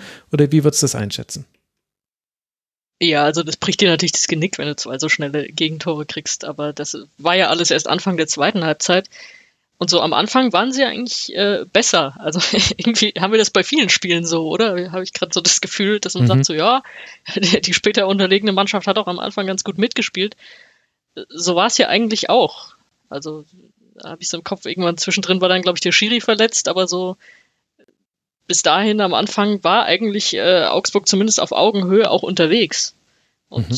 ich glaube, über die erste Halbzeit, ähm, da war jetzt Freiburg nicht, äh, nicht so überragend, aber was sie danach gemacht haben, war halt überragend. Also mit teilweise halt auch einfach diesen Einzelkönnern wie Grifo, ne? Also äh, so einen hast du halt bei Augsburg nicht, der dann so einen genialen Moment hat. Der natürlich einerseits von ihm genial, natürlich macht Gikiewicz auch diesen Schritt in die andere Richtung und kommt deswegen nicht mehr an Ball. Also es ist, ich weiß nicht, ob man jetzt kompletter Torwartfehler drüber schreiben kann, aber sah, sah der jetzt nicht so gut aus, wie der da einschlägt. Aber ich meine, Grifo hat ja, ist ja bekannt für direkte Freistöße, auch hat er ja auch mehrere letzte Saison gemacht. Ja, und dann, dann spielt Freiburg das halt auch einfach super routiniert runter und müssen immer dran denken, ey, Freiburg ist ein international spielendes Team. Also das ist so, wenn man, wenn man hört, Augsburg gegen Freiburg ist immer noch so, ah ja, so Bundesliga, ne? Also beide versuchen die Klasse zu halten, aber so ist es halt eben 12 nicht gegen mehr. 14, Ne? Also so klingt das eigentlich. ja, ja, aber es ist es eben nicht. Also ich meine, dass, dass Freiburg da einfach halt auch auf dem Papier das, das bessere Team ist und das haben sie ja dann irgendwie auch ausgespielt, fand ich in der zweiten Halbzeit. Ja, und ich fand interessant, dass die Herangehensweise von Augsburg war ja erstmal zum einen mutig, man hat versucht, sich rauszuspielen aus dem Freiburger Pressing. Das hat auch manchmal geklappt. Und wenn man sich dann rausgespielt hat in der ersten Hälfte, dann stand man oft 4 gegen 4 in der Offensive. Also Petersen, äh, Gumni, äh, nee, Entschuldigung, das sind äh, schon die eingewechselten Spieler. Jago war das auf der einen Seite und Hahn auf der anderen Seite, genau. Und dann vorne Demirovic. Die sind dann eben auf die Viererkette von Freiburg zugelaufen. Und gleichzeitig hat man es aber auch einfach gespielt, also mutig bei eigenem Ballbesitz und versucht hat, sich nach vorne zu kombinieren und einfach aber im Sinne von, also das hier ist dein Gegenspieler, das ist dein Gegenspieler und wir begegnen denen jetzt im wahrsten Sinne des Wortes auf Augenhöhe. Wir nehmen den nämlich alle in Manndeckung und zwar über den, über den ganzen Platz hinweg. Und das fand ich, äh, fand ich ein bisschen bizarr, weil man das schon lange nicht mehr gesehen hat und weil ich auch das Gefühl hatte, Kim, also jetzt am ersten Spieltag da ging das noch eine ganze Weile gut, weil Freiburg hat er dann den langen Ball auf Gregoritsch gespielt und hat versucht, den zweiten Ball zu bekommen. Das hat auch häufig geklappt. Also Gregoritsch hat 13 Kopfballduelle gewonnen, also wieder irre Statistik. Aber eigentlich kannst du ja mit, mit Doppelpässen, mit Klatsch-Pass-Situationen oder wenn du dann einen Spieler rausziehst und in den Raum dahinter spielst, kannst du ja eigentlich so eine Manndeckung ganz gut ausspielen. Und ich hatte das Gefühl, Freiburg am 20. Spieltag hätte das ganz entspannt gemacht, aber Freiburg am ersten Spieltag hat sich erstmal gedacht, hä, was ist das denn jetzt? Das hatten wir ja schon ewig nicht mehr und hat dann so ein bisschen gebraucht, sich rein, rein zu grooven. Da haben dann sicherlich auch die Tore in der zweiten Hälfte geholfen. Aber fand ich interessant, hat man schon länger so nicht mehr gesehen, fand ich. Ja, aber man kann es ja auch alles nochmal ein bisschen anders deuten, wie es jetzt gelaufen ist. Die erste Halbzeit war ausgeglichen, aber es ist ja auch nicht viel vor den Toren passiert, weder auf der einen noch auf der anderen Seite. Also ich meine, mhm. ich habe jetzt hier bei mir eine Statistik stehen, keine einzige Großchance für Augsburg, weder in der ersten noch in der zweiten Halbzeit, auch kein einziger Konter. Also das ist ja nicht so, dass man dann irgendwie reingedrängt war und dann irgendwie das der Matchplan war. Also man kann auch sagen, gut, Freiburg war überrascht davon, wie es gelaufen ist, hat sich das aber auch wieder mit dem Thema Geduld angeguckt ähm, und gut, hat's dann über Standards geregelt, statt über ähm, die Mittel, die du gerade angesprochen hast. Ähm, muss sich vielleicht auch erst noch wieder finden ähm, in der neuen Saison. Aber hat's auch wahnsinnig abgezockt gemacht und in den entscheidenden Momenten weiß ich nicht, also die Trikots von Augsburg haben mich ja an so Chibo-Schlafanzüge erinnert, wie vielleicht in der Nationalmannschaftsversion Portugal. Und so war es auch in entscheidenden Situation bei den Toren. Es war halt immer so ein Ticken zu schlafmützig. So, also mhm. das 1-0 ist eine super Flanke von Sildilja. Das ist ein super Kopfball von Gregoritsch. Aber entsprechend auch beide mit dem Platz dafür. So. Und ähm, gab mehrere Szenen, das, äh, das Dropkick-Tor von Schalay, was leider nicht gezählt hat. Ähm, auch da entsprechend gedankenschneller gewesen und vom Prinzip her, ja, fast bei jedem Tor war es so, ne? Das ist Standardtore kannst du immer verteidigen nach einer Ecke und sowas. Das ist nach Freistößen. Das darf eigentlich, sollte eigentlich nicht passieren. Vor allem, wenn du so klare Absprachen hast, viel mit Manndeckung, ja gut, dann musst du halt nur diesen Ein-Zwei-Kampf verlieren, dann kann es keiner mehr ausgleichen. Von daher mhm. fand ich, du kannst auch als abgezockt bezeichnen und Freiburg hat sich erst Halbzeit vielleicht ein bisschen angeguckt und dann entsprechend, ja, die Chancen genutzt, die sich geboten haben und dann lief's halt. Ja, also Sedilla ist da ein perfektes Beispiel. Ich fand in der ersten Hälfte hat er durchaus noch manchmal seine Probleme gegen Jago defensiv. Und in die zweite Hälfte ist er dann mit dem Hinweis von Gregoritsch gegangen. Das hat Vincenzo Griffo nach dem Spiel dann verraten. Gregoritsch hat zu ihm gesagt, du, du darfst ruhig auch mal flanken, wenn du, wenn du einen freien Fuß hast, wie man das nennt. Und das war dann direkt seine erste Aktion, die er gemacht hat, wo er tatsächlich auch schneller war. Also Udo Kai hat da, also Freiburg macht das ja oft bei eigenem Anstoß, dass sie einfach lang den Ball nach vorne schlagen auf einen Flügel und alle mit viel Tempo da drauf gehen. Also es war jetzt nicht überraschend, dass sie es gemacht haben. Aber in der Situation, Udo Kai klärt diesen langen Ball nach außen und Sedia ist einfach schneller als, ja, es müsste eigentlich dann Jago gewesen sein. Ich habe es mir leider nicht aufgeschrieben. Ist dann vor ihm am Ball mit dem Kopf, geht an ihm vorbei, kann deswegen dann die Flanke schlagen. Dann ist auch alles perfekt von da an. Also er macht es auch perfekt und Gregoritsch setzt diesen Kopfball toll.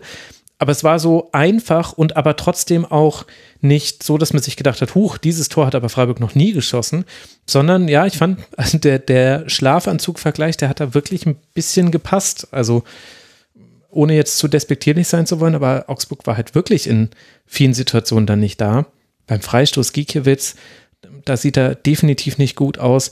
Die Eckball-Gegentore dürfen alle so nicht fallen. Ja, steckt schon viel drin in deiner Beobachtung, Kim. Sonja, was hast du noch gesehen in dieser Partie? Ich habe Daniel Kofi Schiri bei seinem Bundesliga-Debüt gesehen. Das mhm. hat mich sehr gefreut. Das wollte ich jetzt einfach nur mal hier so sagen. Nahezu anlasslos, aber ich habe ihn damals gesehen, äh, als er zum SVW in Wiesbaden kam. Das ist ja hier der, der Verein, um den ich mich auch so ein bisschen kümmere, äh, halt auch für den HR. Und äh, damals haben sie ihn aus der Regionalliga geholt in die dritte Liga und man hat schon gesehen, boah, das ist so ein feiner Fußballer und ja, man wusste nach dem Zweitliga-Abstieg, äh, der wird nicht mit absteigen und da hat er sich jetzt so schön in der zweiten Liga erst festgespielt und jetzt ist er Bundesligaspieler und das ist so mit Ansage und so verdient. Das hat mich sehr gefreut. Er hätte äh, fast irgendwie äh, seine Aktien mit drin gehabt beim 4 zu 0. Äh, mhm. Hat da mitgewurschtelt, aber er hat, glaube ich, den Assist, äh, das war dann auch nicht er, obwohl er da nah dran stand, aber äh, wird auch noch kommen. Also auf den freue ich mich richtig in der Bundesliga.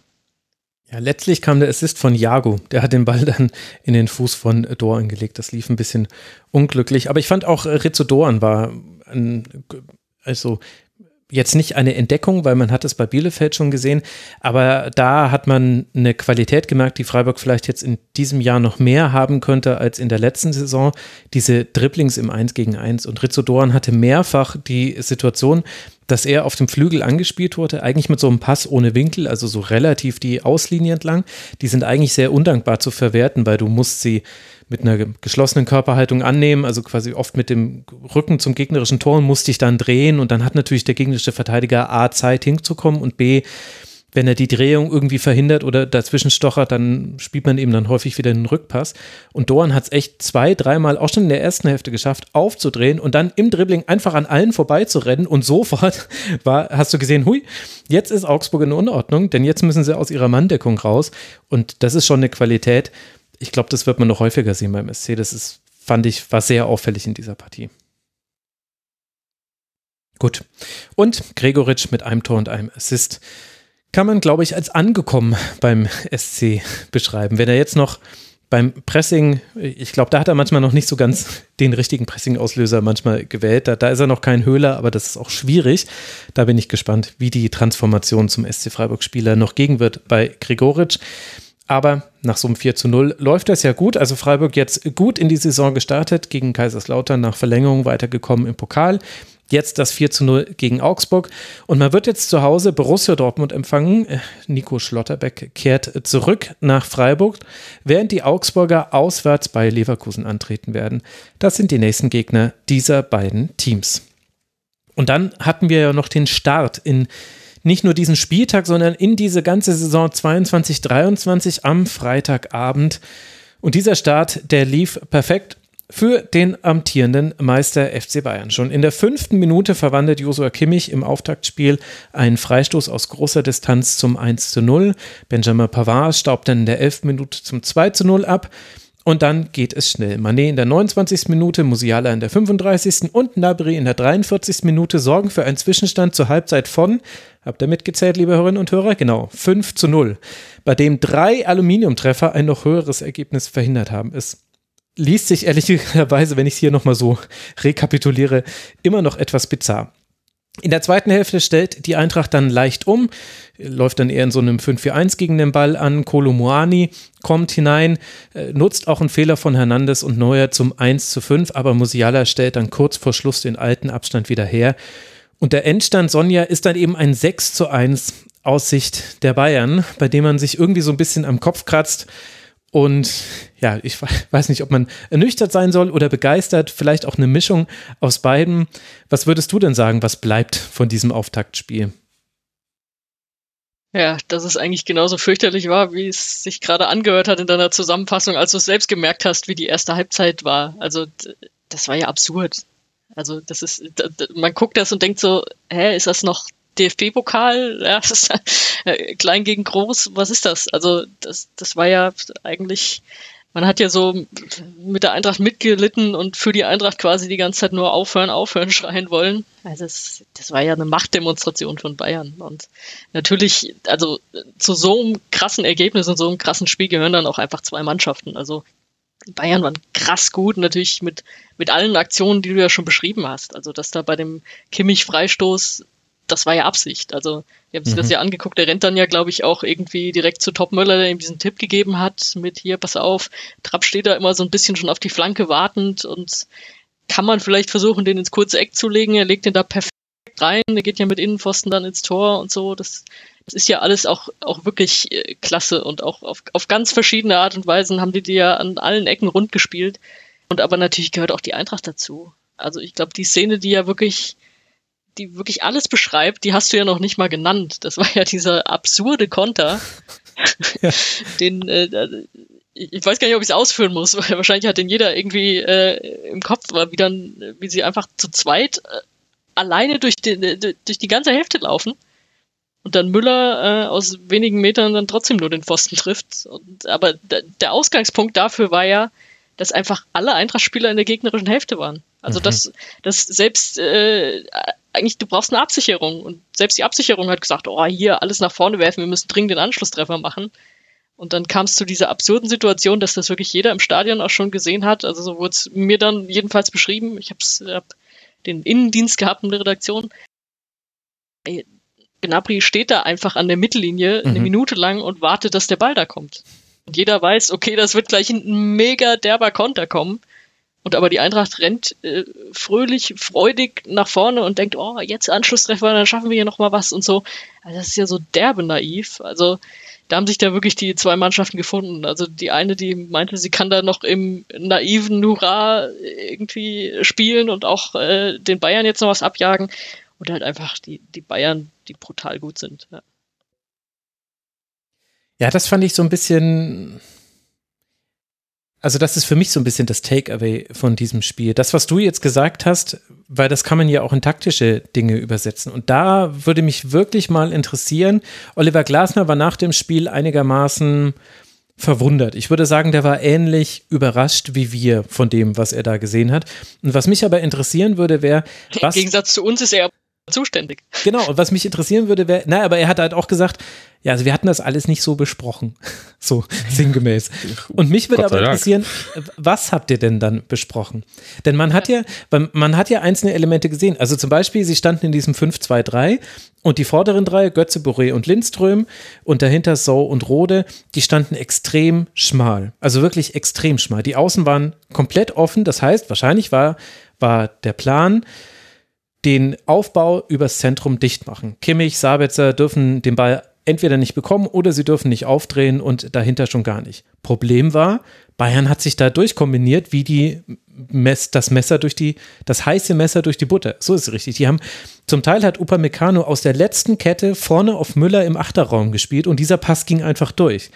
Und dann ist es halt schwierig, wenn du so schmal stehst, denn dann sind die Flügel offen und Bayern hat ja alle alle Tore sind nach ähnlichen Mustern gefallen. Mit Ausnahme des äh, Kimmich-Tors, äh, wobei der, die Freistoßentstehung auch schon diese, dieses Muster hatte. Ein Pass übers Zentrum in den Halbraum oder ins Zentrum hinein, dann auf den Flügel und dann vom Flügel wieder rein und dann fällt das Tor. Und dann kommt nämlich noch das zweite Ding dazu. Also zum einen, man stand so schmal und hat es aber trotzdem nicht geschafft, dass da nicht durchgespielt wird. Und das zweite war, Kostic hatte viel vor, offensiv, defensiv war er manchmal nicht zu sehen. Der war einfach, in, in den Rücken von Kostic konntest du blind hineinspielen und der Rücken war riesig. Indika musste dann ständig rausrutschen und du hattest dann immer wieder Situationen, in denen du dann im Strafraum gar nicht mit drei Innenverteidigern verteidigt hast, sondern nur mit zwei Innenverteidigern plus halt den Leuten, die noch dazugelaufen sind. Problem war nur, die Bayern seit Nagelsmann fluten den Strafraum gerne bei Flanken und da waren halt manchmal, manchmal gab es da sogar eine Überzahl. Ich, ich habe mir eine 5 gegen 4 Situation aufgeschrieben in der ersten Hälfte. Und das würde mich interessieren, was eben bei diesen zwei Beobachtungen, das war quasi das, was ich sehen konnte, aber jetzt würde mich interessieren, was war der Plan? Wolltet ihr hoch anlaufen und das Zentrum dicht machen? Oder hättet ihr eigentlich Zentrum dicht machen wollen und hinten warten mit der Fünferkette? Und es war dann quasi ein Fehler, dass diese Pässe durchs Zentrum da waren und dann, dass dann eben oft auch die Außenverteidiger, also Knauf stand auch manchmal zu hoch, dass die zu hoch waren. Was war der Plan? Also, weil funktioniert hat nichts. Kim, kannst du es mir sagen? Schwierig. Also was mir aufgefallen ist, ist, dass bei, ich glaube, bei drei Toren war es so, dass einzelne Frankfurter Spieler viel zu früh auf den Ballgewinn spekulieren und sich schon nach vorne orientieren. Ja. Kostic war es einmal, Knauf und Touré waren es einmal. Und also wirklich, wo nicht mal, ich habe nicht mal die Chance gesehen, dass Frankfurt den Ball gewinnen kann und sie orientieren sich nach vorne. Kostic hat für mich, also im Basketball spricht man manchmal so von Hero Ball, wenn einer so nur die Szenen macht, wo er irgendwie glänzen kann, so wirkt das. Weil mein Kostic sprintet diesen Weg zurück bei der Szene, wo Gnabry und Müller auf, auf, auf Trab zu laufen und setzt ja noch so viel Druck auf, auf die beiden, dass sie ja die Chance auch vergeben. So, das macht er. Aber den normalen Gegenspieler mal da mitgehen, nee, das, das ist heute nicht drinne. So, das fand ich absurd die Bayern haben halt auch gerade ähm, Touré und Knauf wirklich sehr gut zugestellt und absurd clever zugestellt. Also es war nicht dieses Balljagen, wie ich es vorhin bei Dortmund beschrieben habe, sondern es war dieses Passwege zustellen, aber auch in einer Situation, wo der Ballgewinn sofort auch zur Torchance führt. Mhm. Also ich habe es mir mal aufgeschrieben, ich habe mal geguckt, Touré hatte 15 Ballverluste. Das ist schon nicht wenig, insbesondere eigentlich quasi als Innenverteidiger, als rechter Verteidiger in der Dreierkette. Ansgar Knauf hatte 33 Ballverluste. Mhm. So. Und das ist absurd viel. Und viele kannst du ihm nicht mal vorwerfen, weil er halt den Ball auch in Situationen bekommt, wo es, ja, es ist halt Ansgar Knauf, was, was sollst du da jetzt machen? So, du, du bist, alles ist zugestellt. Frank, ich hab, ich hätte die, die Dreier-Fünfer-Kette fand ich nicht das passende Mittel gegen diese Bayern. Hm, du hast gesagt, Bayern hat viel durchs Zentrum auch kombiniert, hat aber auch immer wieder diese Bälle hinter die Außenverteidiger äh, eingestreut. So, wenn genau. Knauf zu vorne, zu weit vorne war, wurde das ja auch sofort bestraft mit dem Ball zwischen Knauf und Touré. Und die waren dann einfach überfordert und Ja, es hat mich erstaunt, weil eigentlich habe ich gedacht, na, das kann ein Spiel für Touré sein, weil er halt ja auch eine sehr, sehr hohe Geschwindigkeit hat und die vielleicht ausspielen kann. Ja gut, aber wenn du gar nicht in Laufduelle kommst, sondern immer so weit weg bist, dass du gar nicht auch in die Zweikämpfe kommst, das war wirklich in vielen Punkten schwierig und es waren sehr viele individuelle Fehler, die jetzt nicht so, das sind halt nicht so individuelle Fehler, die dir sofort ins Gesicht schreien, ich bin ein individueller Fehler, weil da hat jetzt einer irgendwie einen Fehlpass gespielt, sondern halt, was ich meine, dieses falsch orientiert, den falschen Mitspieler irgendwie angespielt. Was man auch sagen muss, wenn in der Kleingruppe Sau, Sau, Rode und Götze irgendwie mal auf engem Raum den Ball hatten, sah das sehr gut aus zum Teil. Insbesondere Gibril So hat mir wirklich gut gefallen, wenn er den Ball hatte und auch vielleicht sogar ein bisschen Zeit hatte. War halt leider nur sehr selten der Fall. So, das haben die Bayern halt auch wirklich sehr gut gemacht und dann kam halt ja individuelle Fehler dazu und dann geht's halt eigentlich mal Lindström macht da weiter, wo er letzte Saison aufgehört hat, Großchancen vergeben. Das tut mir auch wirklich weh, wenn ich das sehe, wie er so viel richtig macht und dann in die Abschlusssituation kommt und ja, das Ding einfach vorbeischiebt wie in der Einszene das war schon wirklich ernüchternd und ich muss ja auch mal zugeben, also mein Herz hängt ja auch stark an der Eintracht. Mein Vater ist seit über 50 Jahren Eintracht-Fan und ähm, im Sommer haben wir zusammen geweint so ungefähr und dann ist dieses Spiel und wir waren guter Dinge und ja, dann geht's so dahin und es ist halt wirklich schade. Also zeitweise, ich habe mir hier aufgeschrieben, Frankfurt sieht aus, als würden sie auf 0,75-facher Geschwindigkeit spielen, die Bayern auf 2,0. so. Ja. Also eine Simulation war es zwischendurch, so wirklich. Und ich hätte mir gewünscht, früher eine Umstellung auf eine Viererkette mit ähm, entsprechend schnellen, aber defensiver agierenden Außenverteidigern. Hätte vielleicht, Touré hätte das machen können. Lenz ist jetzt nicht so schnell. Ich hab, fand aber Herz nachher ganz gut gemacht eigentlich. Und damit du zumindest diese Diagonalbälle hinter die Kette dann irgendwie verhindern kannst, weil grundsätzlich Sau und, und Rode in der Mitte, die können auch schon trotzdem durch ihr, weil sie taktisch so gut geschult sind, ja, ein bisschen was bewirken. Aber war halt zu früh, war das Ding durch und dann geht's halt komplett dahin.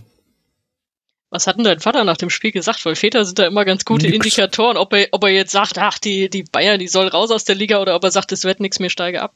Ja, also ich, ich bin jetzt, bin jetzt 35 Jahre alt, ich habe gelernt, nach solchen Niederlagen meinen Vater nicht zur Eintracht zu befragen. Ich muss ihm erstmal Zeit geben mhm. und ähm, das äh, ist, ist dann immer besser, denn äh, ist, ist dann er ist jetzt nicht so, jetzt ist alles schlecht, aber er ist, er ist dann auch wirklich persönlich angegriffen und das nervt ihn dann tierisch, wenn es dann solche Fehler sind. So klar, so, ein so ein Spiel, wo es irgendwie, wo man unglücklich verliert, das macht einen fertig, aber das, das Freitag macht dann ja irgendwie auf andere Seite fertig. Natürlich kommt auch dazu, ich meine, in der 82. Minute, da ist das Spiel durch, aber dann kommen halt Wechsel bei den Bayern. Die Bayern bringen dir Licht und Masrari. Und Frankfurt wechselt zwar einen Fußballgott ein, allerdings einen, der schon ein bisschen älter ist, nämlich Hasebe. So, natürlich gehört das auch dazu und es gehört auch zur Wahrheit, dass Frankfurt halt auch ein, einen Sahnetag braucht, um die Bayern vor Probleme zu stellen. Das haben sie in den letzten Jahren häufiger gehabt. Am Freitag war es nicht so. Es war sogar so, am Freitag hatten die Bayern einen wirklichen Sahnetag. Ja, genau. Ich glaube, das ist tatsächlich das, was man nochmal unterstreichen muss, auch wenn diejenigen, die das Spiel gesehen haben, das jetzt nicht überraschen wird.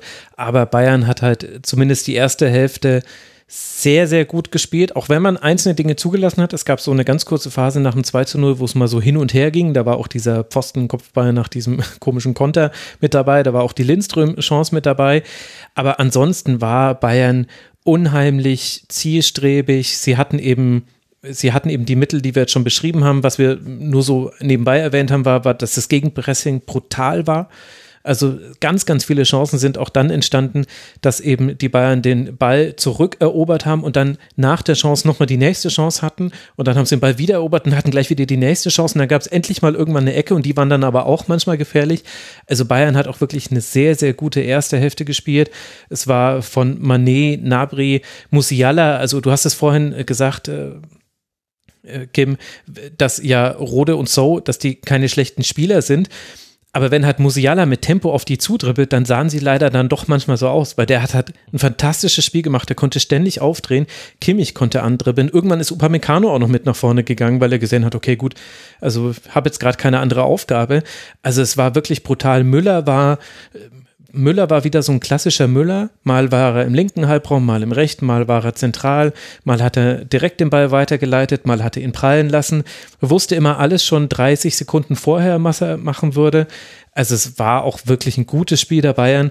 In der zweiten Hälfte hat sich ein bisschen gedreht. Da gab es dann auch positive Dinge für die Eintracht zu beobachten. Also Mohani hat sicherlich Lust auf mehr gemacht. Auch Jakic hat sich gut eingefügt, war vielleicht auch besser in diesem Spiel als Sebastian Rode, aber halt mit dem Vorbehalt, dass halt Bayern eben auch schon 5-0 geführt hat und ähm, man ja, das dem Spiel angemacht Würde ich hat. auch sagen, das war der Tatsache geschuldet, dass es äh, Bayern halt auch wirklich einen Gang zurückgeschaltet hat. Also das hat ja Nagelsmann danach auch so gesagt, ne? so von wegen, ja, gibt man vielleicht nicht mehr alles und äh, ja, kommen ja noch andere Aufgaben und so. Das hat man gemerkt und es war auch das war dann doch die Gnade, nach der die Eintracht ja gefühlt gewinselt hat nach der ersten Halbzeit. Also, dass sie da dann, dass sie es nicht zweistellig gemacht haben, weil sie hätten ja auch einfach so weiterspielen können und gut, mein drei Wechsel, alles ein bisschen defensiver, stabiler und so. Natürlich hat die Eintracht so ein bisschen drauf reagiert, aber deswegen waren ja die Bayern auch allein schon individuell so viel besser. Und bisschen Sorgen macht es mir immer, wir hatten es schon kurz angesprochen, wenn dann ein Trainer wie Glasner dann so sagt, ja, weiß ich auch nicht, was wir da gespielt haben. Also ja.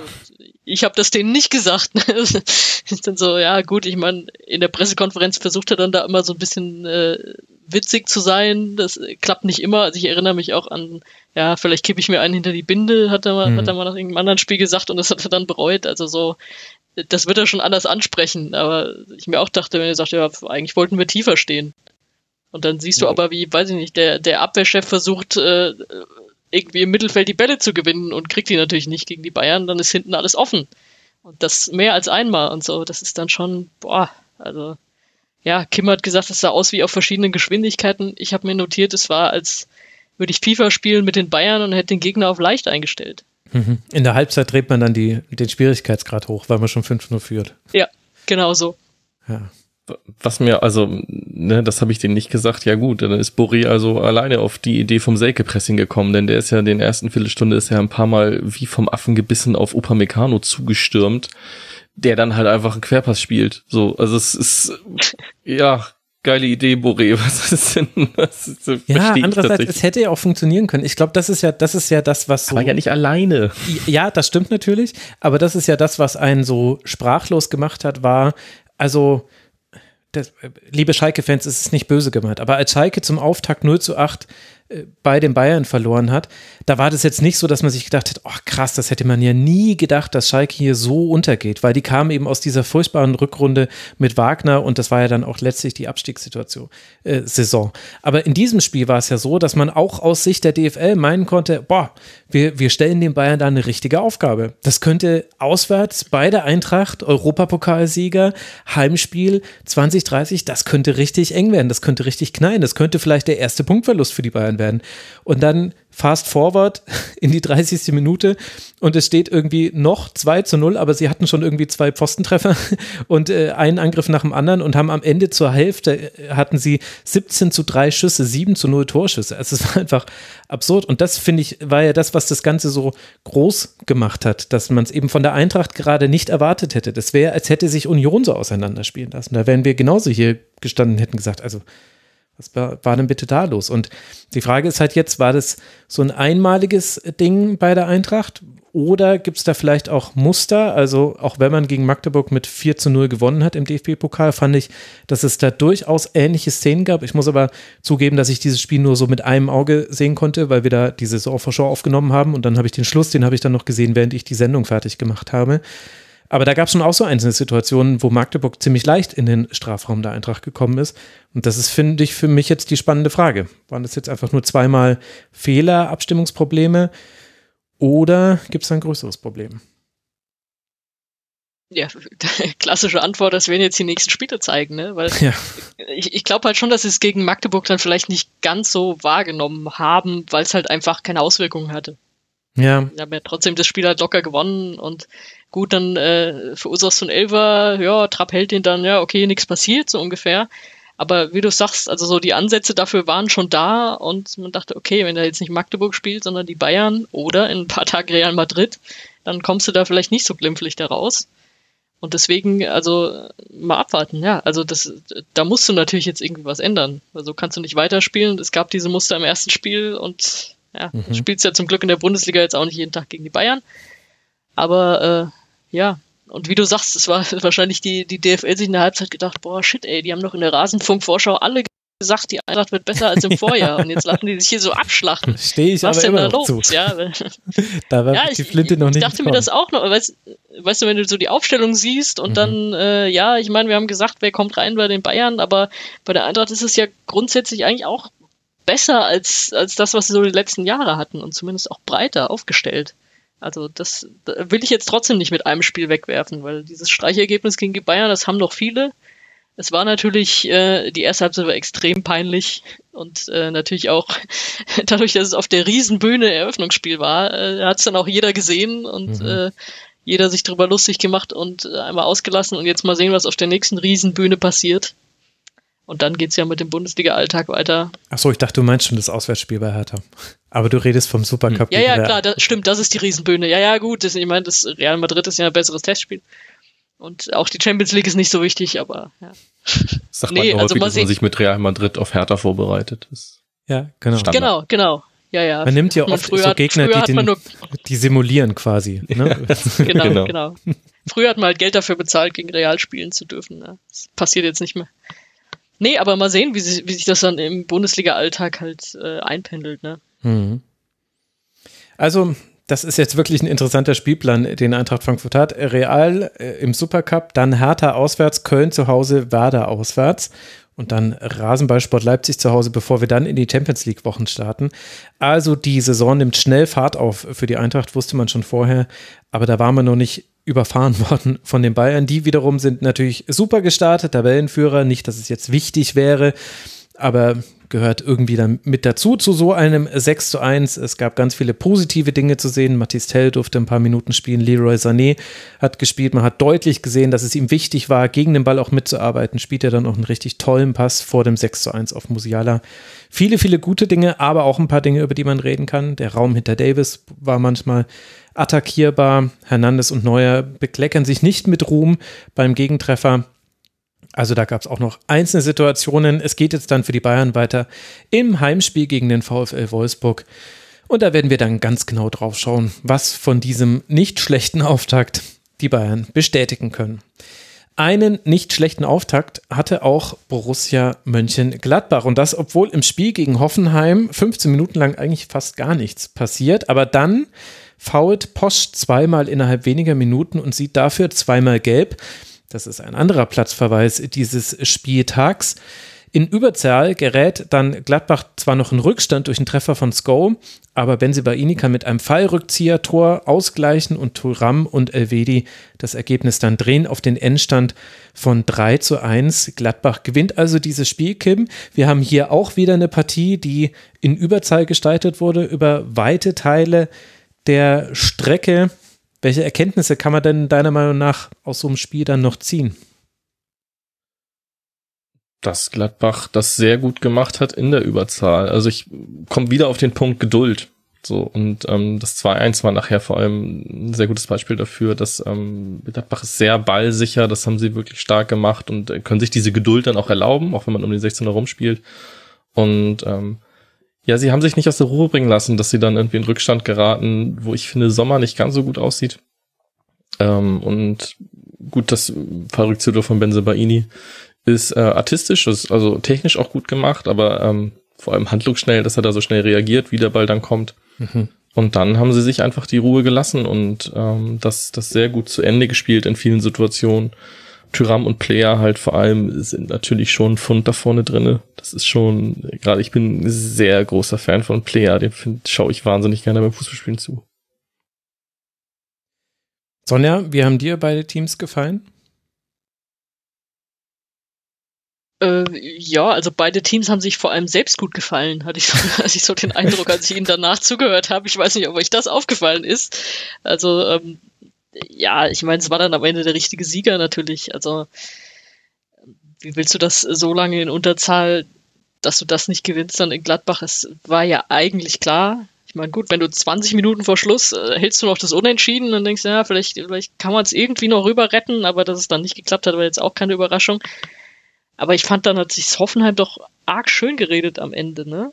Also, weiß nicht, ob, ob ihr den Eindruck auch hattet, aber so, was sie danach so gesagt haben, so, ach, ja, wir haben es doch auch in Unterzahl gut versucht, Fußball zu spielen und irgendwie äh, Baumann, glaube ich, gesagt, wir waren so mutig, ich bin da so stolz drauf und so, weil also an, an Torschüssen habe ich am Ende über das ganze Spiel, glaube ich, zwei minutiert. Mhm. mhm. Also da war ja wirklich dann äh, nicht so viel. Gut, ich meine, sie gehen halt irgendwie dann glücklich in Führung. Aber ähm, ja, dass sie das nicht gewinnen. Ich meine, natürlich schenken sie das jetzt auch nicht ab, von wegen wir waren äh, schlechter als Gladbach. Nee, wir waren halt in Unterzahl. Übrigens auch gerecht in Unterzahl. Das ist jetzt ein mhm. Platzverweis, über den wir auch nicht reden müssen, ja. wenn er da äh, halb Gladbach entknöchelt. Aber ja, also ähm, wie gesagt, also ich, ich fand beide Teams eigentlich, ja, Gladbach hat man ja eigentlich erwartet, so ja, mit, mit Farke, dass, dass da so ein bisschen was kommt, dass sie so dieses, dieses Hütterfleck mal so ein bisschen äh, abschütteln auch und das, das war's dann eigentlich, auch gerade am Ende, als sie sich dann belohnt haben mit den zwei Toren noch, äh, ja, und Hoffenheim finde ich jetzt einfach durch diese Unterzahl, diese lange, super schwer einzuschätzen, muss ich gestehen. Ja, also ich fand es schon auch interessant, wie positiv Hoffenheim aus diesem Spiel rausgegangen ist. Vielleicht unterscheidet sich da auch nochmal die Außendarstellung von der Innendarstellung, weil man muss schon festhalten, wenn Oliver Baumann nicht grandios pariert, dann kippt dieses Spiel schon viel, viel früher auf Gladbacher Seite und wird vielleicht sogar auch noch deutlicher als eben nur dieses 3 zu 1. Also es waren 18 zu 2 Schüsse am Ende pro Gladbach, 7 zu 1 Torschüsse. Allein Player, der von dir angesprochene Player, Kim, hatte fünf Schüsse, drei Torschussvorlagen bei 75 Ballkontakten. Also der war auch immer anspielbar.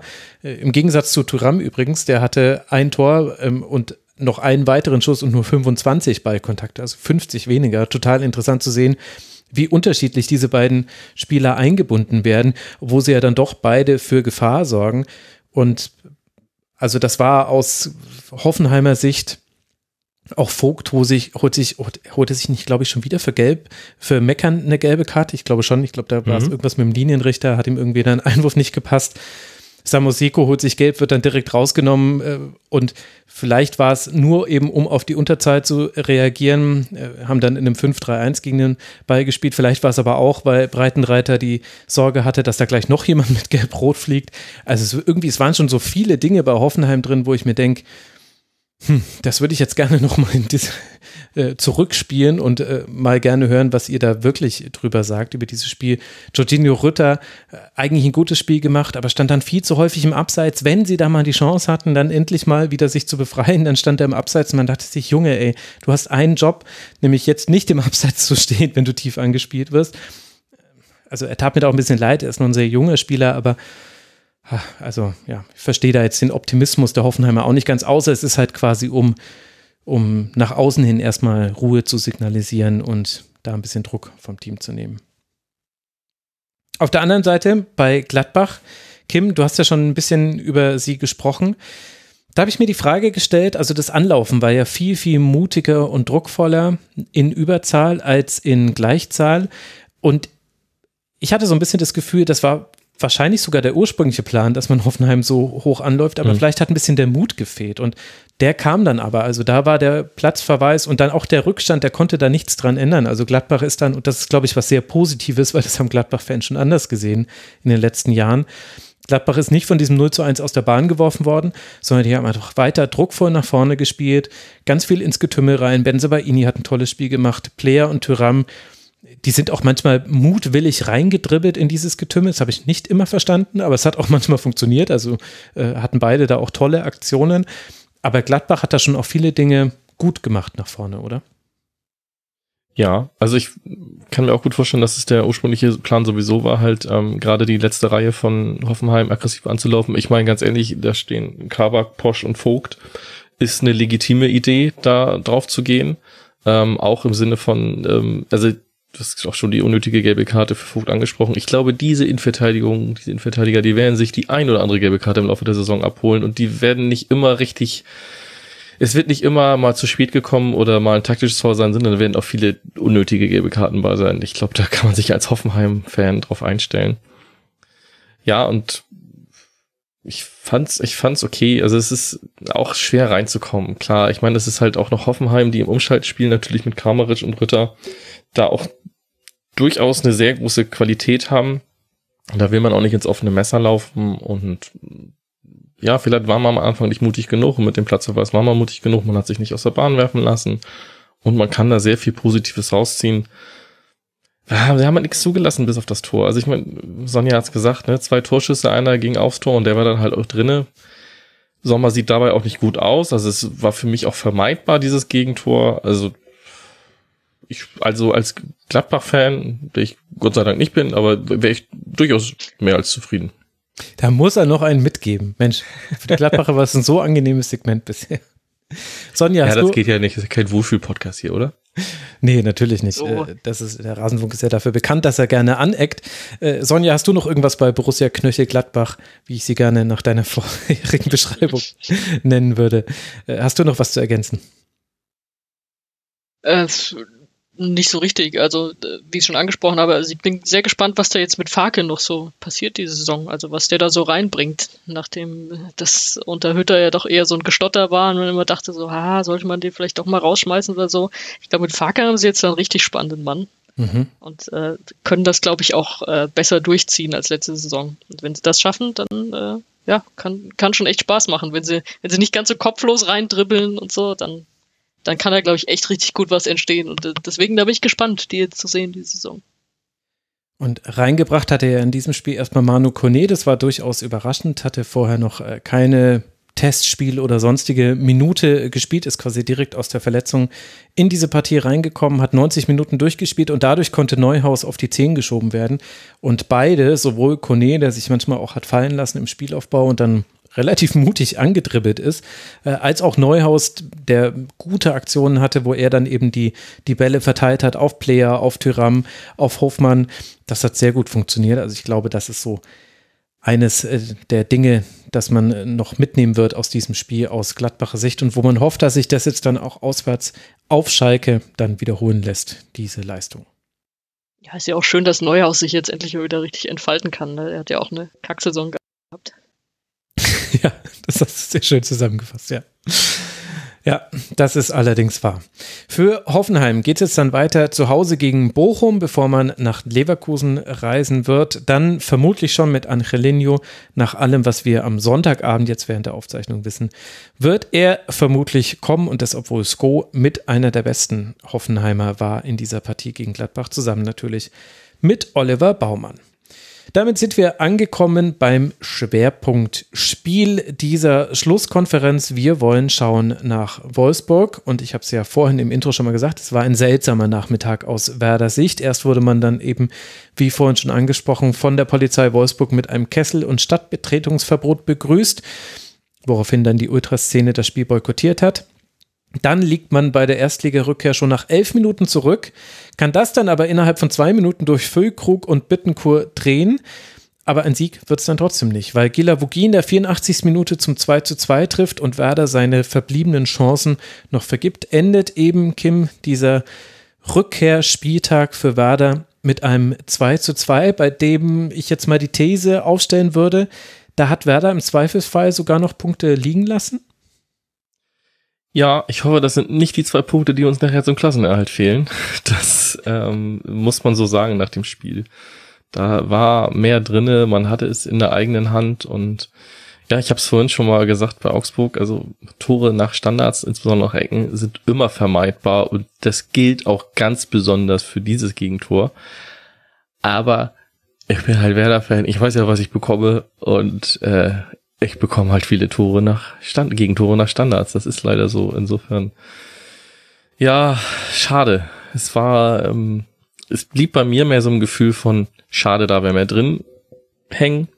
Und trotzdem muss ich natürlich sagen, 2-2 gegen äh, bei der Bundesliga-Rückkehr mit ähm, all dem, was jetzt im Vorfeld des Spiels lief, mit einem schwierigen Pokalspiel, wo Werder jetzt auch nicht komplett geglänzt hat, mit einer ähm, Vorbereitung, die okay war, mit einem Kader, der es noch finden muss, mit einem Trainer bei seinem Erstligadebüt. Dann ist ein 2-2 zum Start mit vielen guten Momenten natürlich super. Und natürlich nehme ich lieber ein Spiel mit, wo ich sage, ah, da war mehr drinne, das ist schade, als eins, wo wir eigentlich komplett unterlegen sind und nur mit sehr viel Glück die Punkte holen. Denn so kann ich natürlich auch hoffen, dass da vielleicht nachhaltig ein bisschen was an Punkten hängen bleibt bei Werder. Hm, das war schon mal ein schönes äh, Kurzfazit. Es gibt ja auch noch, Sonja, auch die Wolfsburger Sicht auf diese Partie. Ich weiß jetzt nicht, wie genau du sie verfolgen könntest. Äh, Gab es äh, Dinge, die dich bei Wolfsburg überrascht haben?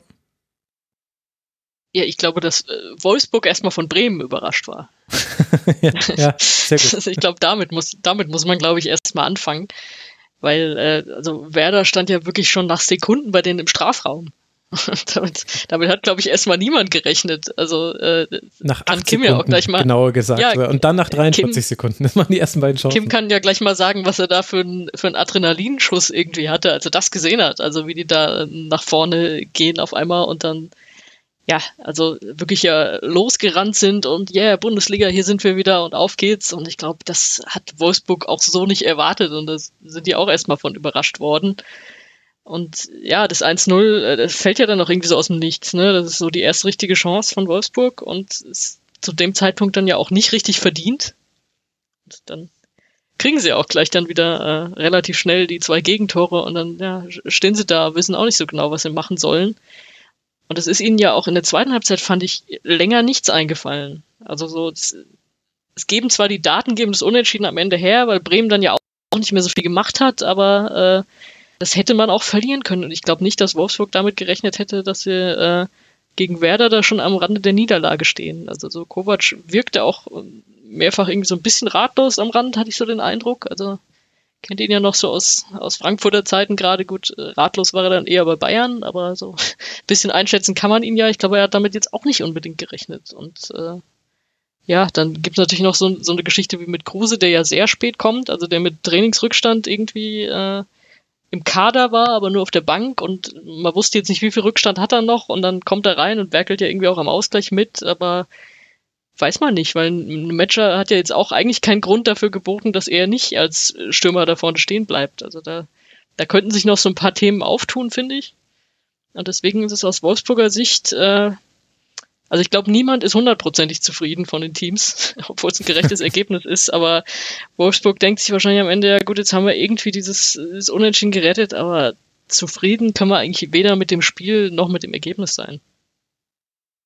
Aber Kim, hatte denn Wolfsburg Anlass, überrascht zu sein? War es nicht, hat nicht Werder einfach so gespielt wie in der zweiten Liga auch? Und das Überraschende war dann, dass man das eben einfach genauso durchgezogen hat, mit Mut nach vorne, mit langen Pässen, meist so auf die Außen. Duxch und Füllkrug lassen sich da ja immer ganz gerne auf die Flügel fallen, sind dann anspielbar und starten von da dann ihre Läufe. Mal ziehen sie nach innen, mal gehen sie eher auf die Flanke. Also Wada hat ja nicht anders gespielt, oder? Also das Überraschende war nur, dass sie genauso weitergemacht haben wie in der zweiten Liga. Genau, also es war genau in dem System, in dem sie in der zweiten Liga gespielt haben. Es war auch in, eigentlich in großen Teilen die Aufstellung, nur dass äh, Jens Steye jetzt sein äh, Debüt gegeben hat, was aber mhm. auch vor allem daran liegt, dass Romano Schmid kurzfristig ausgefallen ist. Ich glaube, sonst hätte Steye nicht von Anfang an gespielt. Ich bin sehr froh, dass er von Anfang an gespielt hat, weil ähm, er hat in diesem Spiel durchaus gezeigt, zu was er imstande ist. Und da ist ja auch noch eine, hoffe ich, eine sehr große Upside, was die Entwicklung angeht, vor allem wenn die Automatismen und die ähm, ja, die, die Grundzüge des Systems bei ihm auch noch besser verinnerlicht sind. Aber Werder hat genau das gemacht, was, was sie in der zweiten Liga gemacht haben. Und das finde ich auch genau richtig. Ich finde es auch genau richtig, nicht abwartend zu sein. Also wir kommen jetzt nicht in der ersten Liga an und klingeln und bleiben vor der Tür stehen, bis vielleicht jemand mal aufmacht, sondern wir gehen hin, treten dir erstmal die Tür ein in der ersten Minute und sagen so, hier, ich setze mich jetzt mal auf dein Sofa und jetzt zeig du mir doch mal, was du zu bieten hast. Hat Wolfsburg dann gemacht mit einem Tor, aber das ist halt auch das, was sich, wo sich Werder jetzt in der letzten Saison in der Rückrunde vor allem unter Ole Werner ausgezeichnet hat. Werder hat sich nicht aus der Ruhe bringen lassen durch diesen Rückstand. Das ist in Anführungsstrichen fast eingeplant, bei Werder Gegentore zu bekommen. Das kann dann auch mal das 0-1 sein und nicht irgendwie, du führst schon, eine dann 1.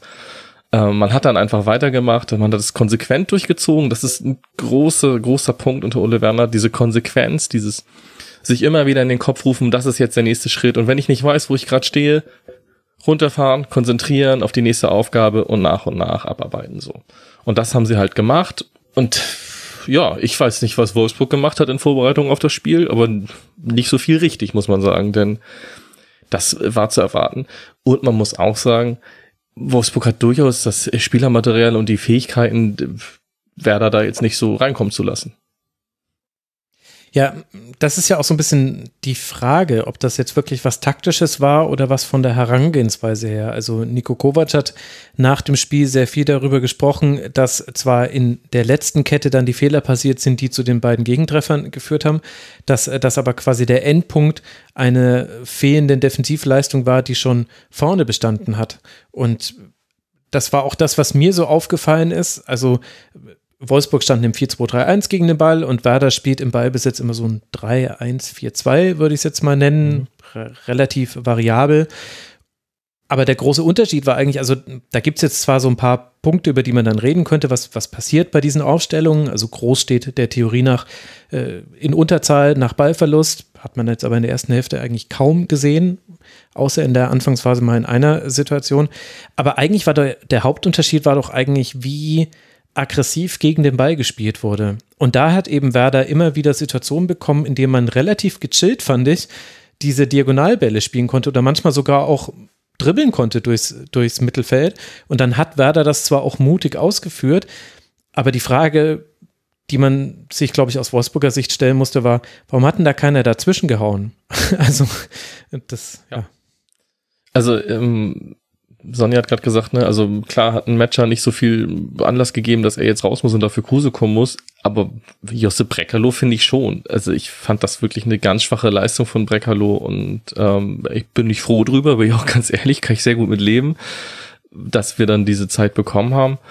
Aber ja, das ist, ist erstaunlich, wenn es dann, ich weiß nicht, ist jetzt nicht so ein Einstellungsding, das ist, glaube ich, immer relativ schnell dahergesagt, aber das gehört natürlich auch zur Wahrheit, dass du irgendwie diese Zeit bekommen hast, wo man ja eigentlich sagt, ja, das ist der große Unterschied zwischen erster und zweiter Liga. So, also, du hast halt viel weniger Zeit. Es geht, ne? mhm. also was, so man, es wird auch cleverer gepresst. So.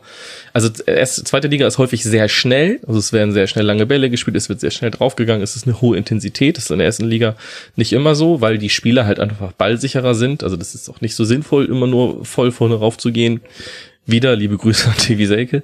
So, ähm, das hat, aber ja gut, wenn man es dann gar nicht macht, vorne drauf geht, so wie Wolfsburg das halt zeitweise gemacht hat, ja, vielen Dank, dann äh, kann man halt diese Bälle spielen. Weiser hat es offensiv gut gemacht. Also es ist ja häufig dann, wenn Werder den Ball hat, wird es ja schon fast wieder zu einer Viererkette. Der Linksverteidiger, in diesem mhm. Fall Jung und später Buchanan, bleibt eigentlich defensiv ja. stehen, Weiser rückt nach vorne und der rechte ähm, aus der Dreierkette, Rechtsverteidiger, rückt halt sehr weit nach außen. Das hat Pieper in diesem Fall auch häufig gemacht, ist sehr weit rausgerückt. In der letzten Saison war es häufig Velkovic, jetzt übernimmt Pieper diese Rolle. Velkovic spielt mehr in der Mitte für Toprak, der das vorher gespielt hat. Und ähm, das äh, ja hat Wolfsburg sich aber auch nicht zunutze machen können, dass dann halt mit Amos Pieper dann halt jemand, wenn Wolfsburg in den Konter geht oder in den Gegenangriff geht, ähm, jemand da auf rechts außen verteidigt, der jetzt kein klassischer Rechtsverteidiger ist und dem vielleicht auch in einigen Punkten so ein bisschen die, die Geschwindigkeit fehlt und das ja einfach ganz anders zu spielen ist als Rechtsverteidiger als als Innenverteidiger. So, und ähm, das äh, dadurch konnte Weiser halt so spielen, wie er gespielt hat. Er hat das gut gemacht mit dem, was man von ihm erwarten kann. Das ist defensiv nicht immer sattelfest, das ist auch häufig durch das durch die hohe Positionierung dauert es halt auch, bis er wieder zurückarbeitet. Er arbeitet aber mit zurück. Das ist bei Weiser eigentlich nie der Fall, dass er sich hängen lässt oder vorne stehen bleibt, sondern da ist eigentlich immer sofort der Gedanke aufs Umschalten und Zurückgehen. Nur natürlich, wenn du so weit vorne stehst, dann dauert es halt, bis du wieder zurück bist. So, und die Zeit haben wir aber bekommen häufig. So, die Tore fielen ja jetzt nicht aus diesen Umschaltmomenten für Wolfsburg, ähm, dass man da dieses System, wie Werder das dann im eigenen Spielaufbau macht, dann irgendwie sich zunutze gemacht hat. Und das kann man durchaus. Und sie haben es halt nicht gemacht und sehr schön so. Und natürlich, klar, hilft es auch, wenn du zwei Stürmer hast. Das System funktioniert halt auch nur so mit Füllkrug und Duxch, die beide sehr aktiv sind, sich viel auf die Flügel fallen lassen, vor allem Duxch nach links außen. So bereitet er ja auch nachher das 2 zu 1 vor. Mhm. Also auch das ist es ein klassisches Werder-Tor jetzt unter Ole Werner gewesen. So, dass Duxch dort halt nach außen geht und dann halt, ne, manchmal dann selber in den Abschluss geht aus der zweiten Reihe. Ähm, oder halt jetzt auch so eine Flanke schlägt und ähm, das funktioniert dann sehr gut. Füllkrug auch, ein Tor aus der Distanz ist jetzt auch nichts Ungewöhnliches für Niklas Füllkrug. Also auch das hätte Wolfsburg wissen können, dass er da gerne den Abschluss sucht, wenn die Chance da ist. Also sind wir auch wieder beim Thema Konsequenz. Es wird dann konsequent genutzt und ähm, ich sag mal, die Passquote bei Werder, die war auch erwartbar schlecht. Das muss man auch sagen. Es ist jetzt nicht so, dass Werder den Ball hat da zirkulieren lassen und jeder lange Ball ankam. Aber man hat sich immer wieder in den Kopf gerufen, okay, das ist aber unser Plan und es gehört auch dazu, dass wir den Ball verlieren. Wichtig ist, dass wir dann wieder entsprechend umschalten, wieder unsere Aufgaben erledigen, wieder dann Druck machen und das hat sehr gut funktioniert. Hat sich dann für dich überhaupt angefühlt wie ein Bundesligaspiel oder einfach nur noch wie letzte Saison, wenn du sagst, alles war irgendwie erwartbar und selbst der Gegner war gar nicht so, so sehr Bundesligist, wie man eigentlich hätte denken können? Ja, ist schwierig. Ähm, natürlich ist die Fallhöhe eine andere so gegen Wolfsburg dann vielleicht noch unglücklich zu verlieren oder jetzt diesen Punkt dann fühlt es fühlt sich natürlich anders an, auch fühlt sich scheiße an, jetzt dann noch so spät das Gegentor zu bekommen, aber irgendwie anders scheiße als in der zweiten Liga, wenn du da irgendwie noch äh, wir hatten da ja kurz vor Saisonende diese ja, Niederlage gut, wenn gegen die, Holstein. Wenn die Ingolstadt, wenn die Ingolstadt irgendwie den, den Ausgleich einschenkt, ja. Ja, oder wenn wir, wir haben gegen Holstein Kiel ein wahnsinnig gutes Spiel gemacht, den ersten Halbzeit dann verlieren noch 3-2 und hätten da eigentlich schon fast den Aufstieg klar machen können. Klar fühlt sich das anders an, gegen Holstein Kiel 3 zu 2 zu verlieren, als gegen den VfL Wolfsburg, so, wo die Rivalität natürlich auch eine andere ist. Ähm, ich bin froh, dass Kruse nicht so viel gespielt hat, denn das ist halt so ein Spielertyp, der Werder immer wehtun kann, durch dieses häufig unkonventionelle, durch dieses sehr abgezockte, clevere und ja, fast schon pragmatische also das draus machen, was jetzt irgendwie da vorhanden ist, das ist das, wie, wie Kruse so gut bei Werder funktioniert hat, so aber wie auch in anderen Vereinen funktioniert. Der nimmt halt das, was da ist und macht da was Gutes draus und hat jetzt den Trainingsrückstand offensichtlich gehabt. Er ist ja noch eingewechselt worden. Ich weiß jetzt nicht, ob es ein Denkzettel war von Kovac oder irgendwas, was ja einige auch schon reininterpretiert haben, dass Kovac das gerne macht, dann auch einen wichtigen Spieler erstmal auf die Bank zu setzen und zu zeigen, wer der Boss ist. Finde ich ein bisschen viel hineininterpretiert jetzt nach dem ersten Spiel. Mhm. Vor allem, weil Kruse weiß, war ja Kruse an der Wade verletzt und noch krank. Genau. Also. also, das weiß ich jetzt nicht. Würde ich, ich glaube, da tut man die Kukovac vielleicht auch ein bisschen Unrecht dann direkt zu Beginn der Wolfsburger Amtszeit. Wird sich noch zeigen, ob das so war, aber ich glaube es eigentlich nicht. Mhm.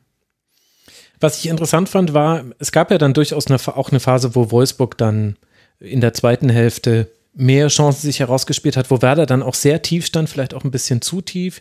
Mhm. Gilavogi kam für Swanberg äh, zur zweiten Hälfte, macht dann auch den Ausgleich, macht aber auch wieder so zwei so klassische Gilavogi-Fouls. Also einmal hat er irgendwie, trifft er Duxch, glaube ich, mit dem Fuß am Kopf, wo man sich denkt, hm, hätte man jetzt auch wegbleiben können. Und ähm, äh, noch so eine Aktion habe ich mir aufgeschrieben, aber wird dann doch irgendwie so ein bisschen der Matchwinner aus Wolfsburger Sicht auch wenn Werder dann nochmal Chancen hatte. Und als ich das Spiel gesehen hatte, ich habe das Spiel gesehen und kannte quasi schon den Spielverlauf und habe es mir dann nochmal in Ruhe angeguckt. Und da hat mich das gewundert, Kim. Und da dachte ich mir, krass, ich glaube, das ist was, das habe ich von Werder schon ganz lange nicht mehr gesehen, dass man nach dem 2 zu 2 dann nochmal wirklich sich eigentlich so viele Chancen herausspielt, dass ich mir dann aufgeschrieben habe, also es war eher glücklich für Wolfsburg, dass da eben also äh, Dux dreht sich um Lacroix herum und schießt aufs Tor ganz knapp vorbei in der 89. In der 92. zieht Buchanan ab, der Ball wird abgefälscht, Castells verhindert die Ecke. In der 94. kommt Burke an eine Flanke, die fällt rapp auf den Fuß, dessen Schuss wird aber geblockt. Und in der 95. bringt Friedel eine kurz ausgeführte Ecke an den zweiten Pfosten. Velkovic legt per Kopf nach innen. Castells kann sie gerade noch abfangen und danach in den Schlusspfiff hinein streiten sich, ich glaube, Kruse und Gilavogi äh, minutenlang darüber, was denn da jetzt eigentlich alles schiefgelaufen ist in der Schlussphase. Ist das eine äh, Eigenschaft war das, die man jetzt nur in diesem Wolfsburg-Spiel gesehen hat, oder hat sich da tatsächlich etwas verändert? Was haben denn Hörerinnen und Hörer verpasst, die jetzt Werder ein bisschen aus dem Blickfeld verloren haben? Ja, genau das, dass man jetzt nicht mehr auseinanderbricht, dass man sich sich ähm, wieder darauf beruft, was man kann und ähm, es ist hier läuft ja momentan auf äh, The Zone die Doku über die Zweitligasaison von Werder, ein Jahr zweite Liga. Ähm, Werder hat sich relativ kurzfristig vor Saisonbeginn entschieden zu filmen, selber zu produzieren auch. Ähm, man hat jemanden von außen mit reingeholt, aber auch mit eigenen Mitarbeitern des Vereins von Werder TV, die die Spiele auch schon kennen, war viel in der Kabine, hat das alles begleitet und ähm, wenn man dann Ole Werner sieht, wie er mit den Spielern kommuniziert, wie, wie er äh, Dinge anspricht in so einer Taktikbesprechung, in so einer Teambesprechung, wie er das klar macht, dann sieht man ganz deutlich, dass Ole Werner einen riesigen Anteil daran hat.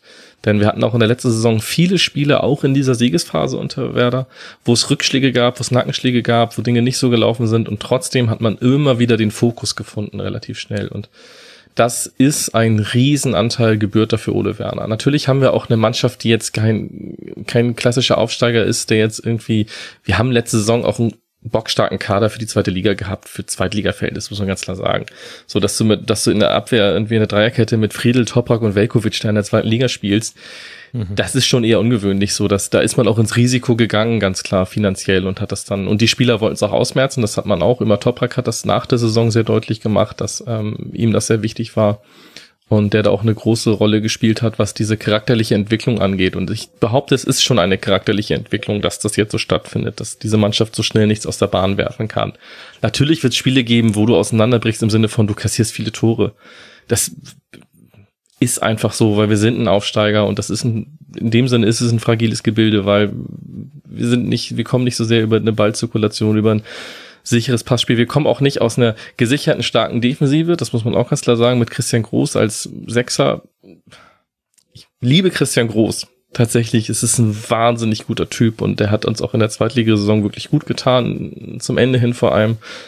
Aber die erste Liga, das ist schon mit der Geschwindigkeit und allem, ist das schon für ihn herausfordernd und das ist jeder, als jedes Spiel muss ein Christian Groß schon, glaube ich, an sein Leistungsmaximum kommen. Aber der ist von der Mentalität her aber jemanden, der das, der das tragen kann und der das mitträgt und der dann trotzdem vorangeht. Und da auch ein Vorbild ist für jüngere Spieler. Marco Friedl hat eine größere Rolle eingenommen, jetzt als Kapitän, die er auch unbedingt wollte. Wir haben mit Niklas Füllkrug jemanden, der auch immer weitergehen will und der dann, ja, wir, wir drehen das jetzt noch oder wir machen jetzt weiter. Das ähm, ist halt eine Veränderung, die wirklich meiner Meinung nach manifest ist in dieser Mannschaft. Das ist schon wirklich erstaunlich, wie man so viel bei Werder Bremen auf Ole Werner rückbeziehen muss, äh, dann fast schon. Du hast die Doku angesprochen, da hat auch Umbro im Forum zugefragt. Er hat geschrieben, dass sie für ihn, ich zitiere ihn, der Knaller ist und äh, unter anderem zeigen würde, wie stark Frank Baumann angezählt gewesen sei in der Zweitligasaison. Ist es denn so? Also ist das eine Doku, die wir jetzt alle gucken sollten? Als du gesagt hast, der Verein hat das alles selber gefilmt und das ja dann wahrscheinlich auch selber gemacht oder zumindest äh, den Finger drauf gehabt, da ist bei mir das Interesse rapide gesunken, weil die, solche Dokus habe ich schon viel zu oft gesehen und die waren dann nie gut. Lohnt sich die Werder-Doku? Ich finde schon. Na klar, ich meine, für jeden Werder-Fan sowieso, aber ähm, es gibt Einblicke, die, also ich weiß nicht, ob ihr euch noch an die äh, Amazon-Doku, war das, glaube ich, mit Borussia Dortmund erinnert. Das ist halt keine Hochglanz-Doku. Es ist viel mit GoPros gefilmt, es ist viel, es ist ungeschönt einfach. Ähm, also man sieht halt auch Niklas Füllkrug, man sieht zum Beispiel den Streit von Niklas Füllkrug und Clemens Fritz aus der letzten Saison, wo die sich fast körperlich angehen in der im, im Kabinengang. Also es ist jetzt nicht so, dass wir jetzt nur das zeigen, wie es gut lief. Man sieht die Aufarbeitung und wie das lief, der zeitliche Ablauf etc. mit der Impfpassaffäre von Markus Anfang. Ich, allein die Folge lohnt sich, glaube ich, schon für jeden Außenstehenden tatsächlich, wie das ablief, wie die Mannschaft damit umgegangen ist. Alle True Crime Fans ist also auch was dabei. Genau. Und ähm, Ömer Topak zum Beispiel, ich ähm, ist ein sehr guter Spieler gewesen in meiner Wahrnehmung, auch ein guter Kapitän. Hat in meiner Wahrnehmung jetzt durch das Schauen dieser Doku noch mal massiv an Standing gewonnen. So, das wie, wie, also selbst Niklas Füllkrug, der jetzt ja eher mental starker Spieler ist, der sich, also man sieht auch die Krise von Niklas Füllkrug, wie er sich da rausarbeitet, wie das erste Tor fällt und so, und so weiter. Aber wie, wie Niklas Füllkrug deutlich macht in dieser Impfpass-Affäre, naja, und Ömer Toprak hat uns damit durchgetragen, so im Endeffekt. Der ist da vorangegangen und der hat da ganz viel, ganz viel geregelt. So, und ist so wichtig für diese Mannschaft gewesen. Das ist einfach ein, ein schöner Einblick. Und es ist halt wirklich ein Einblick ins Innerste, nämlich in die Kabine, in über eine Saison, wo nicht alles gut lief. Klar muss man sagen, die Saison ist ja wie, wenn du das als Drehbuch vorlegst, würdest du ja eher sagen, naja, das ist aber ein bisschen absurd, ne? Also da steigt jetzt irgendwie ein großer Verein ab und dann läuft das erst nicht so gut. Die haben einen neuen Trainer und sowas alles und dann läuft's richtig schlecht und dann der eine Stürmer trifft nicht und das ist irgendwie, dann streiten die sich und prügeln sich fast mit dem, mit dem äh, Scouting-Chef, der Stürmer, bei dem es nicht läuft. Und dann kommt raus, dass der Cheftrainer seinen Impfausweis gefälscht hat und alles bricht zusammen und dann kommt der Heilsbringer, mit dem man sich vor der Saison eigentlich schon mal getroffen hat und das muss man auch sagen, es gibt einen Einblick darin. Ähm, Werder wollte gerne eigentlich auch, hat, wollte sich mit Ole Werner schon treffen, ob Ole Werner nicht als Trainer in Frage kommt, als man auf der Trainersuche war. Das ist dann nicht zustande gekommen aus verschiedenen Gründen. Ole Werner wollte bei Holstein bleiben. Werder hat sich dann auch auf, mit Markus Anfang geeinigt. Aber Frank Baumann sagt auch, und trotzdem ist man in Kontakt geblieben und hat mit Ole Werner abgemacht, unabhängig davon, ob auch wenn beide quasi glücklich sind, wo sie jetzt gerade sind, ne, Werner bei Kiel und äh, Werder mit Markus Anfang, dass man sich trifft und einfach mal über Fußball austauscht, über die, wie, wie passt man persönlich zusammen, was gibt's da eine Connection, wie, wie sind die, wie ist die Sicht von Ole Werner auf den Fußball, gibt's da überhaupt was, wo man in Zukunft eventuell zusammenkommen kann? Dadurch hatte man halt schon eine Vorarbeit geleistet, weil das hat man dann auch getan, wo Werder halt auch guten Gewissens Ole Werner verpflichten konnte und dann diesen Glücksgriff damit tun konnte, weil Baumann halt auch schon in der Phase, wo man schon einen Trainer hatte, gesagt hat, naja gut, aber Ole Werner, das ist ein interessanter Trainer. Bei Werder gibt man sich auch nicht die Illusion hin, dass wir jetzt wie früher mit Otto Rehagel oder Thomas Schaf ewig lange einen Trainer halten, weil klar sind wir mittlerweile Verein, wenn wir einen sehr guten Trainer haben, dann werden wir den nicht halten können, weil dann werden den auch andere Vereine haben wollen und wir sind nun mal kein Big Player. Das ist halt einfach so. Ähm, Oder wir sind in der Situation, naja, wir müssen halt einen neuen Trainer haben, weil es mit dem jetzigen nicht funktioniert hat. Also auch solche Einblicke bekommt man. Es ist wirklich sehr vielschichtig und ähm, es macht mir sehr viel Spaß, natürlich auch mit dem Wissen, na gut, es geht halt auch alles sehr gut aus, wobei ich auch schon gesagt habe, also wir beim Weserfunk machen auch ein Format dazu, es kommen immer montags zwei Folgen raus, jetzt morgen kommen dann, oder wenn diese Folge draußen ist von der Schlusskonferenz, kommen die letzten beiden Folgen, Folge 5 und 6 von der äh, Doku raus auf The Zone dass wir zu jeweils zu den Doppelfolgen, die rausgekommen sind, haben wir eine Weserfunk-Sondersendung gemacht, wo wir drüber reden. Und als ich das vorgeschlagen habe, bei uns im Team war von den anderen erstmal zum Teil, Kirsten war sofort Feuer und Flamme, von den anderen kam aber zum Teil, naja, gut, lohnt sich das denn darüber zu reden? Als die ersten beiden Folgen draus waren, war bei uns in der Gruppe einiges los und alle haben gesagt, ja, da müssen wir drüber reden. So, also das ist viel mehr drinne als jetzt einfach nur eine Begleitung. Das ist jetzt nicht alle Spiele, alle Tore aus Werder sich zusammengefasst. Gar nicht, sondern es geht mehr um alles, was drumherum lief. Und mir macht sehr viel Spaß. Ich muss auch sagen, ich freue mich ehrlich gesagt auf die, auf die Schalke-Doku. Das tatsächlich auch so. Vielleicht gucke ich die ersten beiden Folgen und stelle fest, naja gut, ist nix für mich. So, das äh, kann ja immer sein. Aber, also ich finde, es hat mehr was von Sunderland Till I Die als von äh, All or Nothing Borussia Dortmund. Das ist schon mal gut. Das ist sehr gut. Das ist sehr, sehr gut sogar. Ich muss ja sagen, bei diesen Dokus gehe ich inzwischen immer so vor. Ich warte, bis die rauskommen und dann schaue ich, hat sich Anschlussberichterstattung ergeben? Also haben irgendwelche Medien darüber berichtet, hier in dieser Doku erfährt man jetzt wieder irgendetwas war. Äh, entweder etwas, was man alles noch gar nicht wusste oder etwas war anders, als es damals dargestellt wurde. Und daran bemesse ich dann quasi den journalistischen Mehrwert von solchen Formaten. Und in der Regel und ehrlicherweise auch bei Werder außerhalb der Fanszene passiert da gar nichts. Also, und dann weißt du nämlich auch, na gut, dann hat es quasi jetzt auch, dann hat es quasi so diesen emotionalen Wert. Aber inzwischen habe ich jetzt oft genug verschwitzte Fußballer in Unterhosen in Umkleiden ja. sitzen sehen. Ist jetzt, also, das war noch spektakulär, als man irgendwie die Halbzeitansprache von Zinedine Zidane im Champions League-Finale sehen konnte. Und, äh, und äh, dann sehen konnte, wie banal es eigentlich auch war, was er da gesagt hat, mhm. ehrlicherweise. Außenverteidiger zehn Meter weiter nach vorne. Ansonsten die anderen spielen übrigens im 4-4-2. Okay, danke, Sisu. Gut, dann gewinnen wir das jetzt eben. Aber anderes Thema. Also, aber allein diese Einblicke, das, das äh, haut mich jetzt nicht mehr um, sondern es ist quasi der Mehrwert. Aber du hast mir jetzt fast wieder ein bisschen Lust gemacht. Ich weiß nicht, wie es Sonja geht, aber ich bin fast kurz davor, wieder eine Fußballdoku anzugucken. Mal gucken. Sonja, hast du auch Bock? Also, äh, naja, ich meine, ich hätte neulich irgendwo auf Social Media so, so ein Teaser gesehen mit irgendwie so Dramamusik und äh, Markus Anfang hat irgendwie 30 Minuten äh, sich selber bemitleidet und äh, da, da ging meine Lust darauf, das zu gucken, schon echt in den Minusbereich. Ansonsten ist es bei mir wirklich eher so wie bei dir, Max. Also ähm, ich bin jetzt auch wirklich kein Fan von diesen Dokus, äh, wenn sich da nicht irgendwie wirklich ein Mehrwert ergibt. Äh, man sagt, okay, oh, da muss ich jetzt auch mal als, als Nicht-Fan und eher so aus der journalistischen Perspektive mir das jetzt reinziehen. Es ist ja doch ähm, im Grunde, der wenn du sagst, der Verein hat's gefilmt, das ist dann immer natürlich interessante Einblicke für Fans und vielleicht auch Leute, die da eng irgendwie dran arbeiten. Aber ansonsten ist es ja dann trotzdem kommt ja irgendwie nur das raus, was der Verein halt auch draußen haben will. Das merkt man ja dann doch leider meistens den, diesen Sachen an. Deswegen, mich fixt das irgendwie so gar nicht an, muss ich gestehen. Wenn wir mal ehrlich sind, eigentlich wollen wir alle nur eine Doku sehen und das ist die Hertha-Doku. Stimmt. Ja, das wiederum, da, da könnten aber auch, äh, um es mit Max zu sagen, da wird es äh. Presseberichterstattung genau. geben. genau. Und aber eine, eine Doku möchte ich dann sogar hier noch empfehlen, weil es stimmt nicht. Eine Doku habe ich neulich gesehen und die habe ich richtig genossen. Und äh, dann, dann muss ich das jetzt äh, der Ehrlichkeit halber hier auch sagen. Und zwar auf Amazon Prime, Simeone Living Match by Match. Äh, Gibt es dann nur mit deutschen Untertiteln, ist auf Spanisch. Die ist tatsächlich sensationell, aber weil die halt einen Mehrwert hat. Der Aufbau und so ist, so wie bei jeder verdammten Sportdoku, ist alles immer gleich. Es langweilt kolossal. Aber die reden halt nicht nur irgendwie darüber, wie seine Kindheit war, sondern bei ihm, bei der Doku ist es so, er sitzt halt mit seinem Vater in der Straße, in der er aufgewachsen ist. Und sie reden drüber, ja krass, der Baum stand doch damals schon, ach, du hast den gepflanzt, ach krass, das wusste ich gar nicht. Ja, wir haben ja hier immer den ganzen Tag gespielt. Und die Geschichten sind quasi genauso wie bei jedem anderen Fußballer. Er hat den ganzen Tag Fußball gespielt. Irgendwann ist jemand auf ihn aufmerksam geworden. Er hatte irgendeine besondere Eigenschaft. Bei Simeone ist es halt, dass er so hart gespielt hat.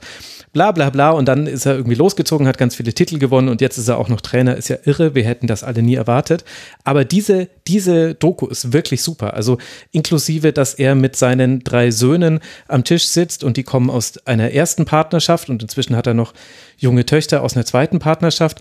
Und sie reden drüber, wie er damals die Familie verlassen hat und am Ende heulen alle, aber halt ehrlich. Also es ist, ist völlig absurd. Diese Doku habe ich tatsächlich gerne gesehen. Simeone Living Match by Match.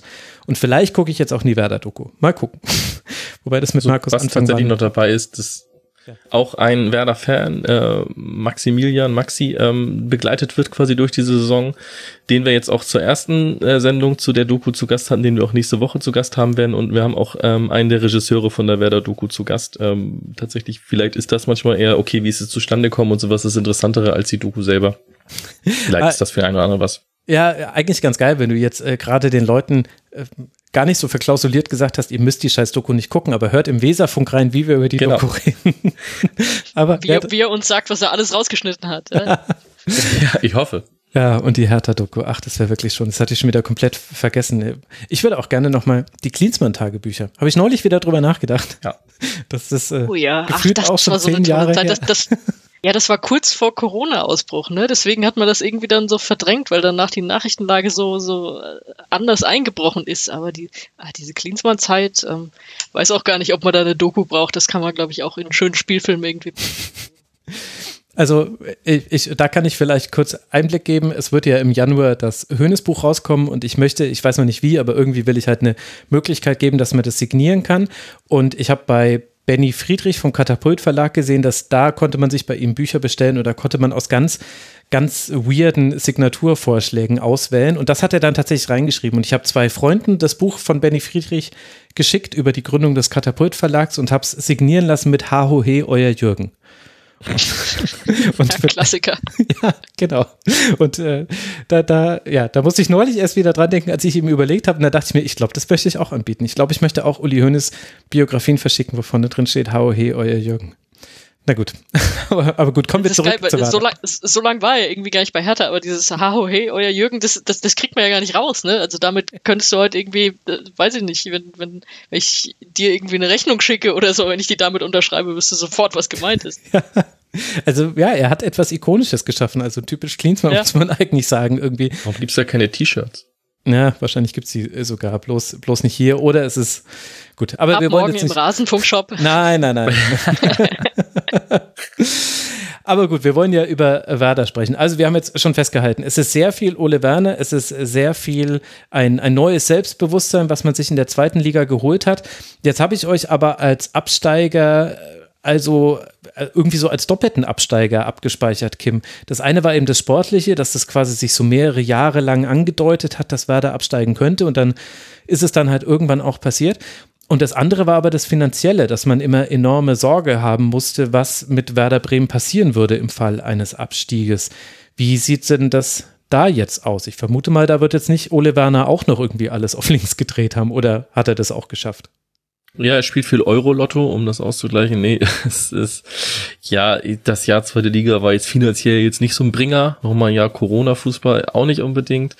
Man hat im Abstiegsjahr, hat Frank Baumann es wirklich geschafft, den geforderten Transferüberschuss von über 30 Millionen zu generieren. Ähm, Wir haben Rashica und Sargent an äh, Norwich abgegeben und sehr gutes Geld dafür bekommen. Ich weiß nicht, wie zufrieden man jetzt dort in England mit den beiden ist. Das, ähm, was ich verfolgt habe, eher so mittelmäßig. Ähm, Maxi Eggestein ist nach Freiburg gegangen und sowas. Also es gab einen großen Umbruch. Man hat viel Geld ähm, ja ausgegeben. Man hat auch viel Geld für Zweitliga-Verhältnisse, vor allem für Wetterverhältnisse für Marvin Duksch ausgegeben. Das hat sich aber rentiert, glaube ich. Und ja, also ich sag mal, das Eigenkapital ist äh, negativ bei Werder. Das grundsätzlich eher schlecht. So. Und dieser finanzielle Abstieg, das klingt absurd, aber da müssen wir bis zu Klaus Allofs zurückgehen bei Werder. So, wo, wo es anfing, wo man einfach irgendwann ein Kader, man hat Strukturen geschaffen, Infrastrukturen geschaffen, die so teuer sind, dass man das nicht schnell auffangen konnte, als man plötzlich kein Champions League Verein mehr war. Und das hat sich so lange gezogen, dieses, diese überteuerte Kader ist immer wirklich das größte, Personalaufwand ist immer der größte Posten bei den Clubs, das ist klar. Und wenn dann ähm, Personalaufwand und, und der Ertrag nicht mehr zusammenpassen, dann wird's schwierig so. Und das, ähm, das Umfeld von Werder Bremen ist jetzt auch nicht finanziell potent. Ähm, wir haben einen Standortnachteil, ganz einfach. Das ist auch so. Sind ein kleiner Verein, der sehr lange sich bei den Großen mitgehalten hat. Ähm, aber das ist halt sehr schwierig. Also eigentlich hätte, müsste man auch, haben wir das, haben wir den Transferüberschuss, den wir dieses Jahr erwirtschaften müssen, noch nicht erreicht. Baumann hat aber deutlich gemacht, das ist aber okay, wenn wir das nicht machen in diesem Jahr. Wenn wir dann dafür das Gefühl haben, dass wir jetzt einen Kader haben, mit dem wir uns sehr gut aufgestellt sehen, ähm, dann, dann ist das schon okay. Und man geht halt jetzt den Weg, du musst Gelder generieren, das machst du am besten über Transfers. Das heißt, du musst junge, talentierte Spieler holen. Es ist völlig klar, dass sie nicht ewig bei Werder bleiben. Du musst frühzeitig Verträge verlängern, damit du auch Transferablösen erzielen kannst. Das hat zum Beispiel ja bei Rashica und Sargent sehr gut geklappt. Und ähm, das wird in den nächsten Jahren wird's darum gehen. Also ich versuche ehrlich gesagt mein Herz jetzt nicht allzu sehr an die jungen, talentierten Spieler zu hängen, denn es ist klar, wenn die sich so entwickeln, wie ich mir das hoffe, da werde ich sie nicht allzu lange im Werder-Trikot sehen. Hm. Also es gab vier Teams, vier Männer-Bundesligisten, die Landesbürgschaften aufnehmen mussten in der Corona-Zeit. Eintracht Frankfurt, vor allem wegen des Stadions, Werder Bremen, der erste FC Köln und Schalke 04. Also Landesbürgschaften nimmt man vor allem dann, wenn man sonst am freien Markt keine Kredite mehr bekommt und dann muss eben jemand anderes bürgen. Und das war unter anderem bei Werder der Fall. Man hat ein negatives Eigenkapital, also innerhalb von drei Jahren ist das Eigenkapital von 11 Millionen Euro auf minus 20 gefallen. Das ist ganz, ganz schlecht und in der freien Wirtschaft wäre man damit auch überschuldet. Jetzt ist aber Eigenkapital bei Bundesligisten auch nochmal ein anderer Posten, also allein über das, äh, über dadurch, dass quasi Transferwerte im immateriellen Anlagevermögen stehen, sind die bilanziellen, die klassischen bilanziellen Messinstrumente, die kann man dann oft gar nicht mehr im Bundesligisten ansehen, weil zum Beispiel, äh, das war ein Problem, was Schalke 04 zum Beispiel eine ganze Weile hatte, wenn die einen hochtalentierten Spieler wie Leroy Sané oder Mesut Özil aus der eigenen Jugend nach oben in den Profikader ziehen, dann hat er zwar einen Marktwert von, der dann irgendwann realisiert werden kann von, keine Ahnung, 60 Millionen Euro oder wie auch immer dann da die Transfererlöse waren. In der Bilanz steht er aber mit null, weil er kommt aus dem eigenen aus dem eigenen Nachwuchs. Und wenn sie ihn aber gekauft hätten für 60 Millionen, dann hätten sie erstmal da 60 Millionen immaterielles Anlagevermögen, was dann abgeschrieben wird über die Laufzeit des Vertrages. Also nur mit diesem einen Beispiel will ich klar machen, wir dürfen uns da nicht immer so komplett an diesen reinen Zahlen aufhängen. Aber ich habe auch gehört, Kim, dass mal eine Werder-Anleihe im Gespräch war oder wurde sie sogar mhm. aufgegeben. Also sprich, dass man nochmal versucht hat, sich über Fans Kapital zu holen. Das kennen ja. wir auch zum Beispiel von Schalke. Ist das jetzt eigentlich passiert? Das ist passiert. Oh, jetzt sehe ich jetzt kein, kein Blödsinn. Doch, das ist passiert, ja. Die, die Werdeanleihe gab's. Ähm, bei Hamburg gab's das ja auch mal, wenn ich mich nicht täusche, beim HSV. Ähm, ich, die Rendite, die versprochen wurden oder die jetzt ausgezahlt werden, waren, glaube ich, relativ gering. Ähm, das ist so, ja, man hat halt versucht, das alles so ein bisschen vielschichtiger aufzustellen, dass man viele verschiedene Punkte hat, wo man Gelder generiert. Und ich meine, bei Werder ist auch klar, dass gerade Zuschauereinnahmen elementar wichtig sind. Mhm. Ähm, und dann sind diese, diese Geisterspiele, ähm, treffen halt so hart ins Markt, weil so viel Kapital fehlt dann da einfach. Ähm, dazu kommt noch, dass in Bremen ja auch ähm, für die Polizeieinsätze rund um Bundesligaspiele gezahlt werden muss da gibt es ja Rechnungen von der DFL, äh, an die DFL vom Herrn Meurer. Ähm, also auch das nochmal ein interessanter Aspekt, wenn wir über Polizeieinsätze reden, unverhältnismäßige Polizeieinsätze, überhaupt der Personalaufwand von Polizei bei Bundesliga-Spielen, ob der notwendig ist bei gewissen Partien. Also wenn jetzt Hoffenheim in Bremen spielt, ist der, ein sehr hoher Personalaufwand von Seiten der Polizei überhaupt notwendig. Auch nochmal ein anderes Thema. Das heißt, die Kosten, die wir haben, die sind sehr vielschichtig. Man hat aber jetzt versucht, ein bisschen mehr zu gucken, wo können wir Gelder generieren. Aber klar ist, die großen Gelder gehen nur über, über Transfers. Mhm. Ähm, und dann, ja, ich, wie, die Gefahr, dass wer da eine Fahrstuhlmannschaft wird oder dass wer da vielleicht auch langfristig einfach ein Zweitligist wird, die ist halt immer gegeben, weil ähm, du, ja, selbst wenn du mal ein Jahr Europa League spielst, die Gelder, die du mit der Conference League zum Beispiel erwirtschaftest, sind ja, sind natürlich gut und helfen dem Verein. Aber die heben dich jetzt nicht direkt auf die nächste Ebene und verschaffen dir ein großes Polster. Das ist ein, da ist ein großer Transferüberschuss, verschafft dir ein viel besseres Polster. So, wenn du tatsächlich mal einen Spieler hast, den du für 20 Millionen plus X vielleicht abgibst, so. Und das muss das Ziel sein. Dafür brauchst du natürlich auch, das muss auch eine Vereinsphilosophie sein, ganz einfach, dass du auch einen Trainer hast, dem das immer klar sein muss, ja gut, wir müssen hier junge Spieler weiterentwickeln und die dann irgendwann für möglichst viel Geld veräußern. Ähm, das zählt auch dazu und ähm, das muss auch natürlich de, mir als Fan bewusst sein. So, und das muss ich, aber das trage ich gerne mit, ehrlich gesagt. Das ist mir lieber als ähm, wenn wir jetzt über die Öffnung für 50 plus 1 oder andere Modelle reden. Ähm, auch da gibt es immer wieder Spekulationen, ähm, aber ist ja der nächste Punkt, wer wäre ein Verein, wo ein Investor sich einkauft. Wir haben eine aktive Fanszene, die sich klar positioniert. Wir haben äh, einen Verein, der eigentlich sagt, auch sehr gut mit unserer Fanszene zusammenarbeitet, vor allem mit der aktiven Fanszene. Ähm, auch in den Ausschüssen mit Fans zusammen finde ich die Zusammenarbeit eigentlich sehr gut. Also das kann ich mir so richtig auch gar nicht vorstellen. Ich wüsste auch nicht, ob es attraktiv wäre für einen Investor. Davon mal abgesehen. Gut, das bei Augsburg ja auch, hätte ich jetzt vorher auch nicht gedacht, aber ja. ja funktioniert dann ja doch. Ja, ich meine. Es ist schwierig. Ja, es ist schwierig. Also ich habe noch mal kurz nachgeguckt, man hat die Anleihe rausgegeben. Im Juni 2021 war die Zeichnungsfrist. 17 Millionen Euro hat Werder damit eingesammelt. Jetzt im Nachhinein, als ich es nachgelesen habe, habe ich mich auch wieder erinnert. Das war nämlich der Kapitalaufwand, den man damals, das war die Lücke, die man schließen musste, die aber vor allem durch Corona gerissen wurde. 6,5 Prozent Zinsen hat man darauf gegeben. So Anleihen gibt es zum Beispiel auch auf Schalke. Hamburg hast du auch schon genannt. Das ist so ein, ein, ein relativ spätes Mittel, was man wählt, weil man die eigenen Fans zur Kasse bietet, wo man dann aber vielleicht auch darauf hoffen kann, dass äh, der oder die ein oder andere dann vielleicht auch im Fall der Fälle vielleicht auf seinen An äh, Anteil da verzichtet. Das dürfte, also das darf natürlich kein Verantwortlicher jemals so sagen, dann machst du dich sogar strafbar.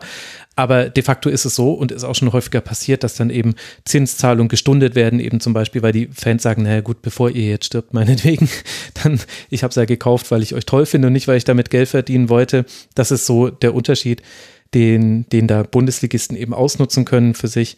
Das war die Anleihe und das mit dem strategischen Partner, das hast du ja gerade angesprochen, da gibt es immer mal wieder Gerüchte zu, hat auch Umbro bei uns im Forum geschrieben, dass da der Name Mattel durch die, durch die Kneipen geistern würde bei Bremen.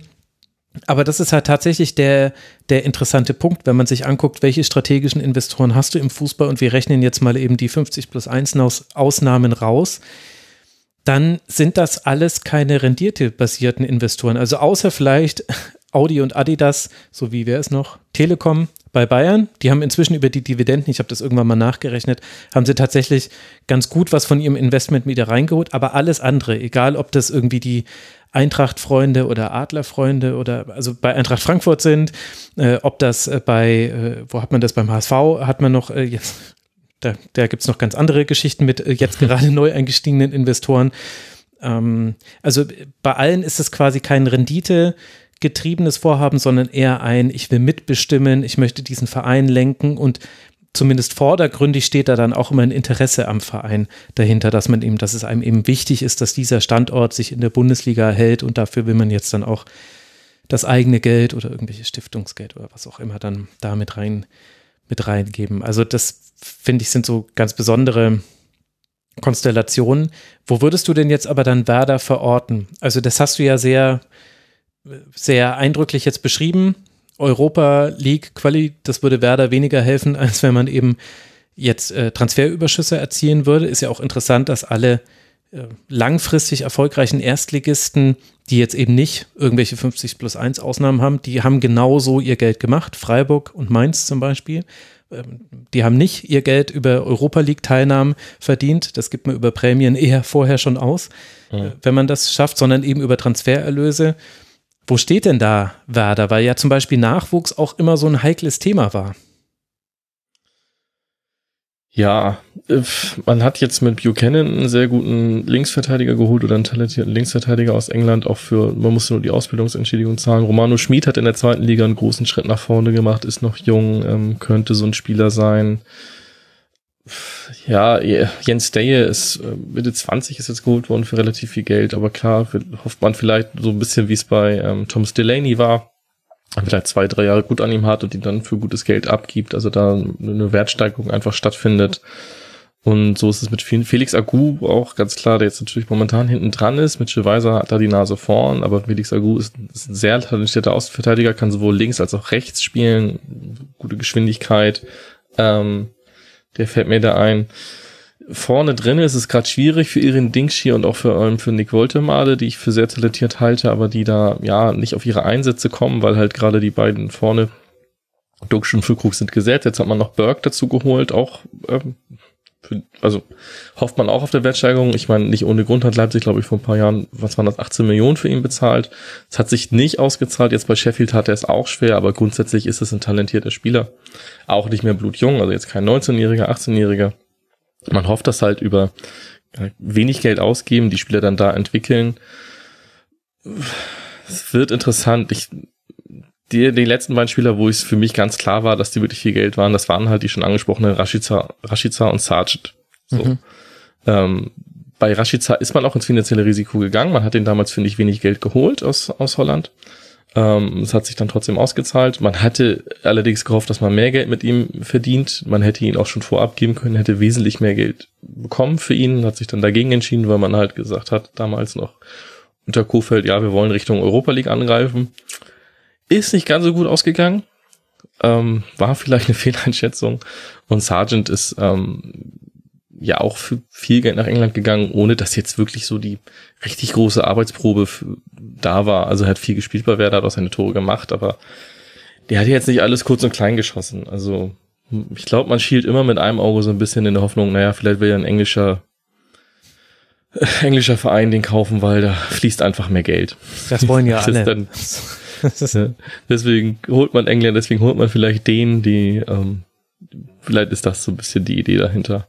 Aber das sind so die Spieler, die mir so als erstes einfallen, wo ich sagen würde, ja, das, das kann ich mir gut vorstellen. Und das erklärt ja auch, warum Werder den drittjüngsten Kader der Liga hat, Durchschnittsalter 24 Jahre, wobei es eben auch die Ausnahmen gibt, die eben eine wichtige Rolle spielen. Also ich meine, Christian Groß ist da natürlich die Ausnahme der Ausnahme mit seinen 33 Jahren, aber auch Pavlenka 30 Jahre auch ein Anthony Jung, der jetzt ja auch gegen Wolfsburg gut gespielt hat, 30 Jahre, Füllkrug und Duxch 28, 29 Jahre, Mitchell Weiser 28, Leonardo Bittenkurt 28. Man hat jetzt noch Niklas Stark äh, geholt, sicherlich auch wegen des Ömer Toprak-Abgangs. Aber äh, da sieht man schon so wesentliche Säulen des Teams sind dann doch eher die Älteren. Ich will das jetzt nicht schlecht reden, weil genau dasselbe, also das Fehlen von solchen älteren Säulen, das wurde beim VfB Stuttgart zum Beispiel letzte Saison kritisiert und als mit einer der Gründe für diese ja, knappe Klassenerhaltssaison genannt. Also das muss jetzt nicht schlecht sein. Aber wie zufrieden bist du denn mit der Mischung, die man jetzt da im Kader sehen kann?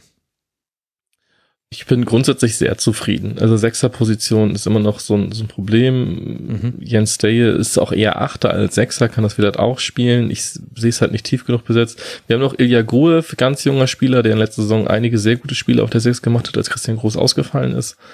Ähm, der aber, Ole Werner vertraut da dann mehr auf die Erfahrung, hat sich bisher so gezeigt. Und ist damit ja auch gut gefahren. Also was will man ihm da vorwerfen? Ich finde den Kader ausgewogen, auch klar, gemessen an den Mitteln, die wir haben, auch die Verpflichtung, die man getan hat, wie man gemacht hat, das finde ich, finde ich wirklich gut. Ist der ist man ein bisschen Risiko gegangen, hat mehr Geld ausgegeben, vier Millionen, aber war klar überzeugt, das, was ich bisher von ihm gesehen habe, da bin ich auch guter Dinge, dass das funktioniert. Burke, Buchanan ablösefrei, beziehungsweise halt eine, eine Ausbildungsentschädigung. Pieper und Stark fand ich beides sehr gute Verpflichtungen, um quasi, man holt zwei Spieler, um immer Toprak zu ersetzen, was natürlich mhm. sehr gut gedacht ist, weil so viele Spiele, die Toprak gemacht hat, muss man nicht ersetzen. Man muss eher diesen, diesen Typen, diesen Menschen fast schon ersetzen. Ähm, und also Amos Pieper, als dann der Transfer irgendwie im Raum stand, da war ich schon so, ja, das wäre ja Quatsch, wieso sollte das, wie soll das denn funktionieren? Das war so ein bisschen, wo ich wirklich positiv überrascht war, dass Amos Pieper sich für Werder entschieden hat. Die Gespräche scheinbar sehr gut waren und bei Niklas Stark war es eigentlich ähnlich. Da ähm, war ich positiv überrascht und habe mich sehr drüber gefreut. Also ich bin mit dem Kader zufrieden, gemessen mit den Mitteln, die wir haben. Ja, dass wir uns bei Werder irgendwie einen, einen Sechser wünschen, das das ich weiß aber nicht, auch schon eine jahrelange Tradition, oder? Genau. Ja, das ist schon Tradition, der, der Wunsch nach dem Sechser. Vielleicht ist es ganz gut, dass wir gar keinen holen. Ich weiß es nicht. Vielleicht kann derjenige, der geholt wird, kann auch nur enttäuschen. Ich, die eierliegende Wollmilchsau suchen wir und sie kann wahrscheinlich gar nicht kommen, vor allem nicht mit den Mitteln, die wir haben. Man muss es immer wieder betonen, leider. Es ist nun mal so. Von daher bin ich sehr zufrieden mit diesem Transfersommer. Ich bin zufrieden mit dem Kader. Ähm, ich sehe durchaus realistische Chancen, dass wir die Klasse halten können. Und das ist das Ziel. Das haben die Verantwortlichen deutlich gemacht. Ähm, aber weil ich halt auch glaube, dass Ole Werner, die, der ein sehr pragmatischer Trainer ist, der guckt, was ist da und damit arbeite ich und hole das Beste aus denen raus, die da sind, entwickle die Spieler weiter, dass der Kader auch gut zu Ole Werner passt. Mhm. Also so oft wie der Name gefallen ist, sollte man über eine Umbenennung in SV Werner Bremen nachdenken. Ja, es gibt schon Merch, den entsprechend mit Werner vorne drauf vom Verein. Muss oh. jetzt jeder selber wissen. Hm, jetzt dachte ich gerade, ich hätte mein Sendungswortspiel äh, gefunden. Ich weiß aber nicht, ob mir noch was anderes einfällt. Ich habe heute Zeit, zeitlich wird es heute eng nach Ende der Aufnahme. Aber gut, wir sehen, du gehst äh, zufrieden in diese Erstligasaison. Wirklich interessant, was sich bei Werder alles getan hat. Und danke, dass du uns das nochmal so aufbereitet hast. Es geht jetzt dann weiter mit einem Heimspiel gegen den VfB, dann zu Borussia Dortmund, bevor man zu Hause die Eintracht aus Frankfurt empfangen darf. Für die Wolfsburger, die wir ja anfangs, über die wir anfangs auch gesprochen haben, geht es dann zu Bayern und dann wird man zu Hause gegen Schalke 04 spielen. Und was mir jetzt gerade einfällt, ist, dass wir jetzt das Thema des Polizeieinsatzes gar nicht mehr thematisiert hatten. Ich habe es am Anfang äh, kurz angesprochen. Sonja, hast du da eine Meinung zu, dass das auch so jetzt so hochgekocht ist an diesem Wochenende? Wir haben es vorhin mal so kurz gestreift, aber gibt es da noch Aspekte, die dir wichtig waren? Und dann Kim natürlich von dir dann auch gerne. Also eine, eine inhaltliche Meinung, da wird, äh, wird Kim, glaube ich, besser sagen können, weil er, glaube ich, angedeutet hatte, dass er auch Leute kennt, die da mit, äh, mit eingekesselt waren sozusagen. Mir ist nur von außen aufgefallen, äh, eigentlich auch sehr positiv aufgefallen und wie du es ja auch im Intro schon abgespielt hast, wie sich wirklich Bremen dafür seine Fans eingesetzt hat.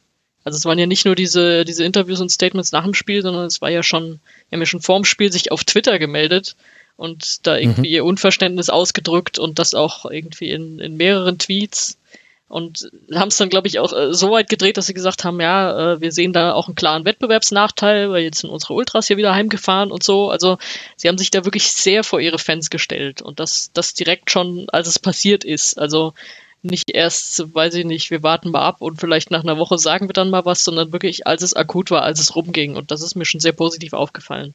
Und äh, ich würde jetzt aber doch äh, trotzdem wieder rübergeben, auch wenn er eben schon so viel geredet hat zu Kim, weil äh, mich da, glaube ich, die Sicht aus äh, der Betroffenen da doch auch sehr interessiert, wie das dann da vor Ort abgelaufen ist. Also es, keiner hat damit gerechnet. Wirklich keiner. Das, das kann ich, glaube ich, sagen. Also zumindest aus meinem Umfeld. Also es, also es tat mir schon richtig weh, wenn ich dann Bilder von einem Freund bekomme irgendwie, liebe Grüße an Dennis, der dann nachher das, das hat auf Sky Go auf dem Handy im Zug das Spiel verfolgt. Mhm. Keine Möglichkeit da rauszukommen, so. Und du freust dich auf die neue Saison, du freust, du bist zurück in der ersten Liga, Auswärtsspiel, endlich wieder auswärts fahren, erste Liga, auch wenn es Wolfsburg ist, auf der anderen Seite aus Bremer Sicht natürlich gut, ist gut zu erreichen, du kannst mit dem Zug fahren, ist doch alles super. Und dann passiert so eine Scheiße. Und was äh, die, die, die Aussagen, die einem auch entgegentreffen, da, die ich von vielen gehört habe, also das, da kriegen halt irgendwie Eltern mit ihren Kindern zu hören, ja, dann fahren sie doch nicht mit diesen Leuten hier mit oder in die Richtung. Und naja, der kriegst du zu hören, wenn dann gesagt wird, naja, dann wurden die Toiletten im Zug zum Beispiel geschlossen. Und mein Kumpel, einer meiner Kumpel war halt noch kurz vor auf Toilette, bevor die dicht gemacht wurden, hat die Polizei gesagt, ja, die Toiletten sind alle defekt. Das ist halt einfach gelogen. Das ist halt einfach gelogen. Es ist einfach, es werden, es sind freiheitsentziehende Maßnahmen, die dort stattfinden. Auf die Aussage, ja, wir müssen aber pinkeln, wird gesagt, dann trinkt nicht so viel, dann müsst ihr nicht so viel pissen. Finde ich schon mal in Wortwahl von Polizeibeamten schwierig und finde ich auch in der Aussage natürlich absolut unfassbar. So und ähm, ja, ich freue mich über die Aussagen des Vereins. Ich finde es super, wie der Verein reagiert hat, aber es ist für mich auch unabdingbar, dass mein Verein so reagiert. So, das, das ist mir sehr wichtig und deswegen bin ich froh, dass das so passiert ist. Und ähm, ja, was, was willst du irgendwie als, als, als Eltern deinem Kind sagen, wenn du sagst, komm, wir machen jetzt erste Liga, wir machen mal die erste Auswärtsfahrt nach Wolfsburg, kriegst du eigentlich auch immer ganz gut Karten.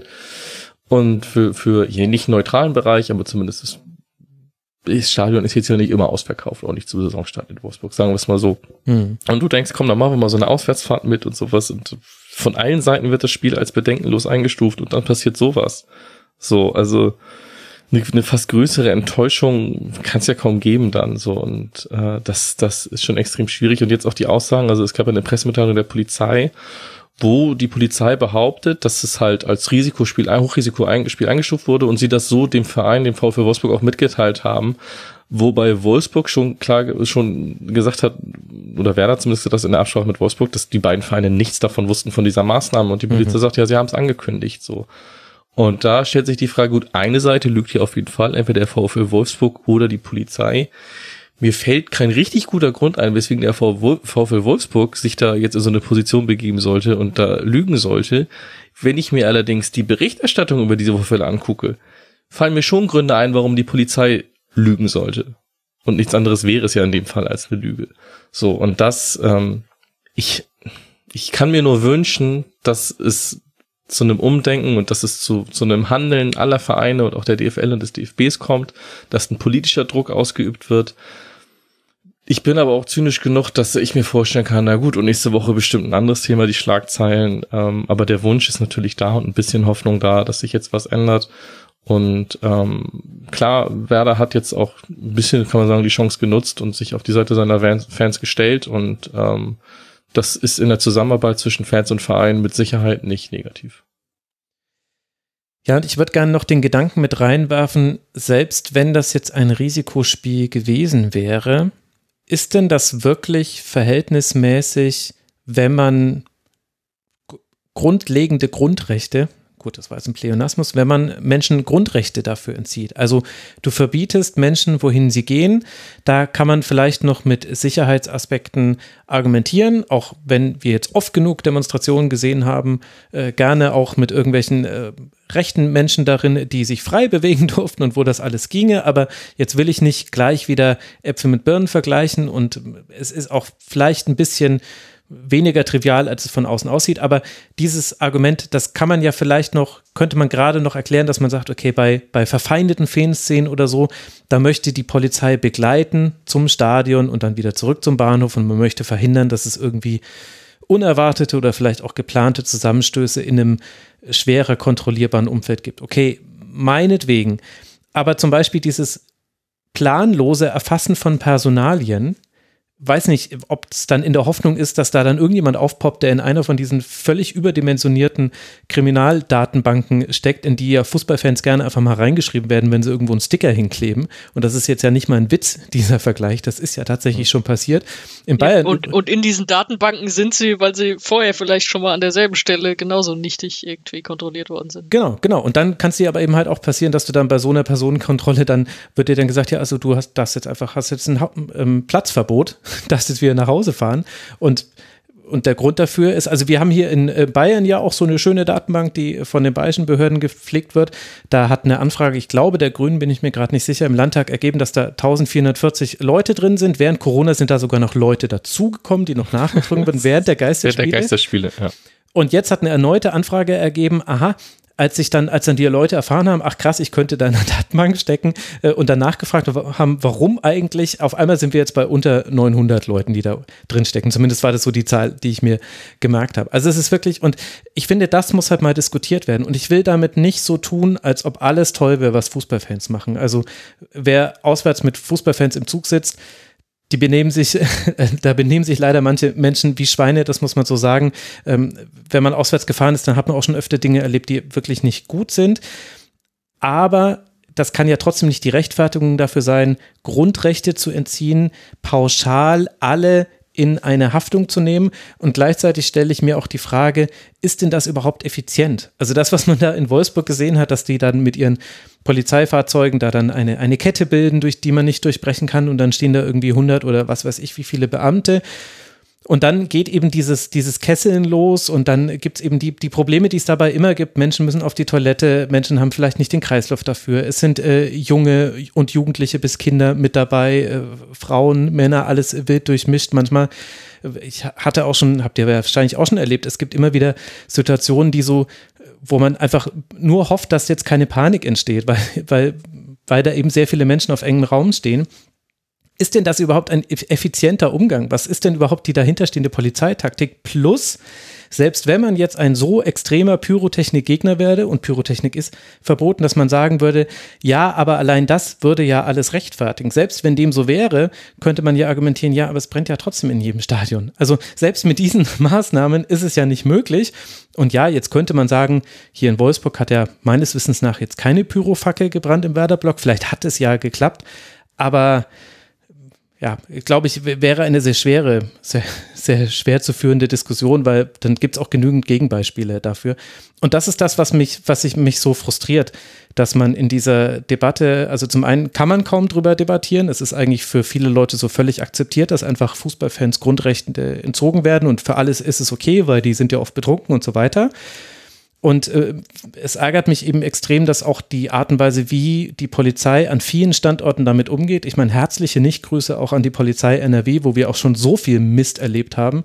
Gerade bei Spielen in Dortmund oder wo es auch dieses tolle, äh, dieses tolle äh, Abkommen gab oder Einverständniserklärung der, der nordrhein-westfälischen Bundesliga-Vereine in Zusammenarbeit mit dem Innenministerium wo das auch manifestiert wurde, dieser Grundrechtsentzug, das sind ja nicht mal effiziente Taktiken. Und es ist, ich hoffe, wenn irgendetwas Gutes daraus entsteht, dass wir da vielleicht mal drüber reden können und, und da auch in einer Art, die klar macht, man kann beides gleichzeitig machen. Man kann auf der einen Seite Fans nicht heilig sprechen, sondern kann anerkennen, dass da Dinge auch schief laufen und dass da auch Scheiße passiert, doof gesagt, und dass äh, da auch, äh, auch einfach Gesetze gebrochen werden. Also Pyrotechnik ist halt, egal wie man es findet, es ist halt zum Beispiel noch verbrochen.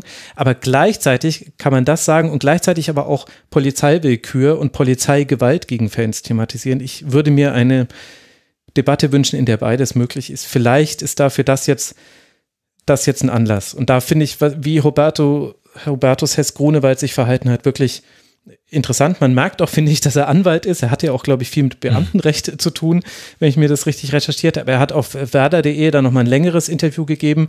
Da hat er das nochmal erklärt, hat auch gesagt, dass Jörg Schmatke sich dazu bereit erklärt hat, die nicht entwerteten Tickets zu erstatten. Also man möchte mhm. keinen finanziellen Vorteil daraus haben. Das spricht, finde ich, übrigens auch dafür, dass Wolfsburg als auch nicht Bescheid wusste über die Maßnahme. Ich werde das mal alles verlinken. Ich fand das gut, welche Worte er gefunden hat und ich hoffe wirklich, dass das jetzt dass wir da jetzt eine Debatte bekommen, wo dann nicht immer gleich ähm, mit Totschlagargumenten jede Debatte erstickt wird. Denn es muss mal drüber geredet werden. Das ist doch Wahnsinn, dass wir das alles einfach so hinnehmen, wie Fußballfans behandelt werden. Ja, und wie du sagst, ja, eigentlich anlasslos und gleich am ersten Spieltag wieder. Also, ja, ja, ich glaube ja wirklich, also ich habe das ja so gesagt, ich glaube wirklich, die wollten ein Statement setzen. Ich glaube, die Polizei Wolfsburg mhm. wollte klar machen, in dieser, in dieser Saison, ihr müsst gar nicht irgendwie damit rechnen, dass ihr hier bei uns irgendwie Bambule machen könnt. Wir wollen richtig durchgreifen. Weil äh, ja. beim Spiel Werder gegen Wolfsburg. Und dann stehen die Fenster und sagen, also, wollen wir doch nicht, wir wollen nur das Spiel gucken. Ja, also ich weiß nicht, selbst, selbst wenn, wie du gerade gesagt hast, ja gut, dann gab es keine Pyrofackel oder so. Ich bin wirklich auch keine Freundin von Pyro, aber wenn die Polizei dann argumentiert, ja, aber da, da hat ja dann nichts gebrannt und äh, haben dafür aber, was weiß ich, äh, tausende Unschuldige und irgendwie irgendwelche Families darum schikaniert und keine Ahnung, Personalien aufgenommen, wieder nach Hause geschickt, äh, festgehalten, ohne Toilette, was auch immer dann sollten die da auch nicht stolz drauf sein, ganz ehrlich. Und dann heißt es am Ende wieder, oh, was diese Polizeieinsätze bei Fußballspielen kosten. Ja, Keine genau. Ahnung, vielleicht, vielleicht wollte die Polizei sich ja auch nur irgendwie legitimieren, dass sie da überhaupt äh, mit, was weiß ich, wie vielen auflaufen kann. Äh, ja, ich hatte auch schon mal den meine Fall, Reiterstaffel ich, weniger. Also das denke ich mir so oft, ja. wenn ich, wenn ich äh, hier in München ins Stadion laufe, da, da blicken mich von hohen Rössern äh, Polizeibeamte an, meist sehr freundlich und so weiter. Aber ich denke mir, warum seid ihr hier? Ja, und, warum und zwar irgendwie schon, schon zehn Kilometer vom Stadion. Ja, genau. Also das ist, wenn hier Sicherheitskonferenz in München ist, wo ja wirklich hier High Priority Personnel ist, dann ist hier manchmal weniger los, äh, also einfach so an persönlichem Personenschutz, als wenn ich auf, auf dem Weg mich ins Stadion mache. Das ist ja völlig bizarr eigentlich. Ja, also ich hatte schon mal ein Spiel, da, da, da war der Polizei so langweilig, da haben die uns äh, drei äh, PKWs, äh, die im Gästeblock äh, waren, da haben die uns äh, gegen Einbahnstraßen später zur Autobahn gebracht.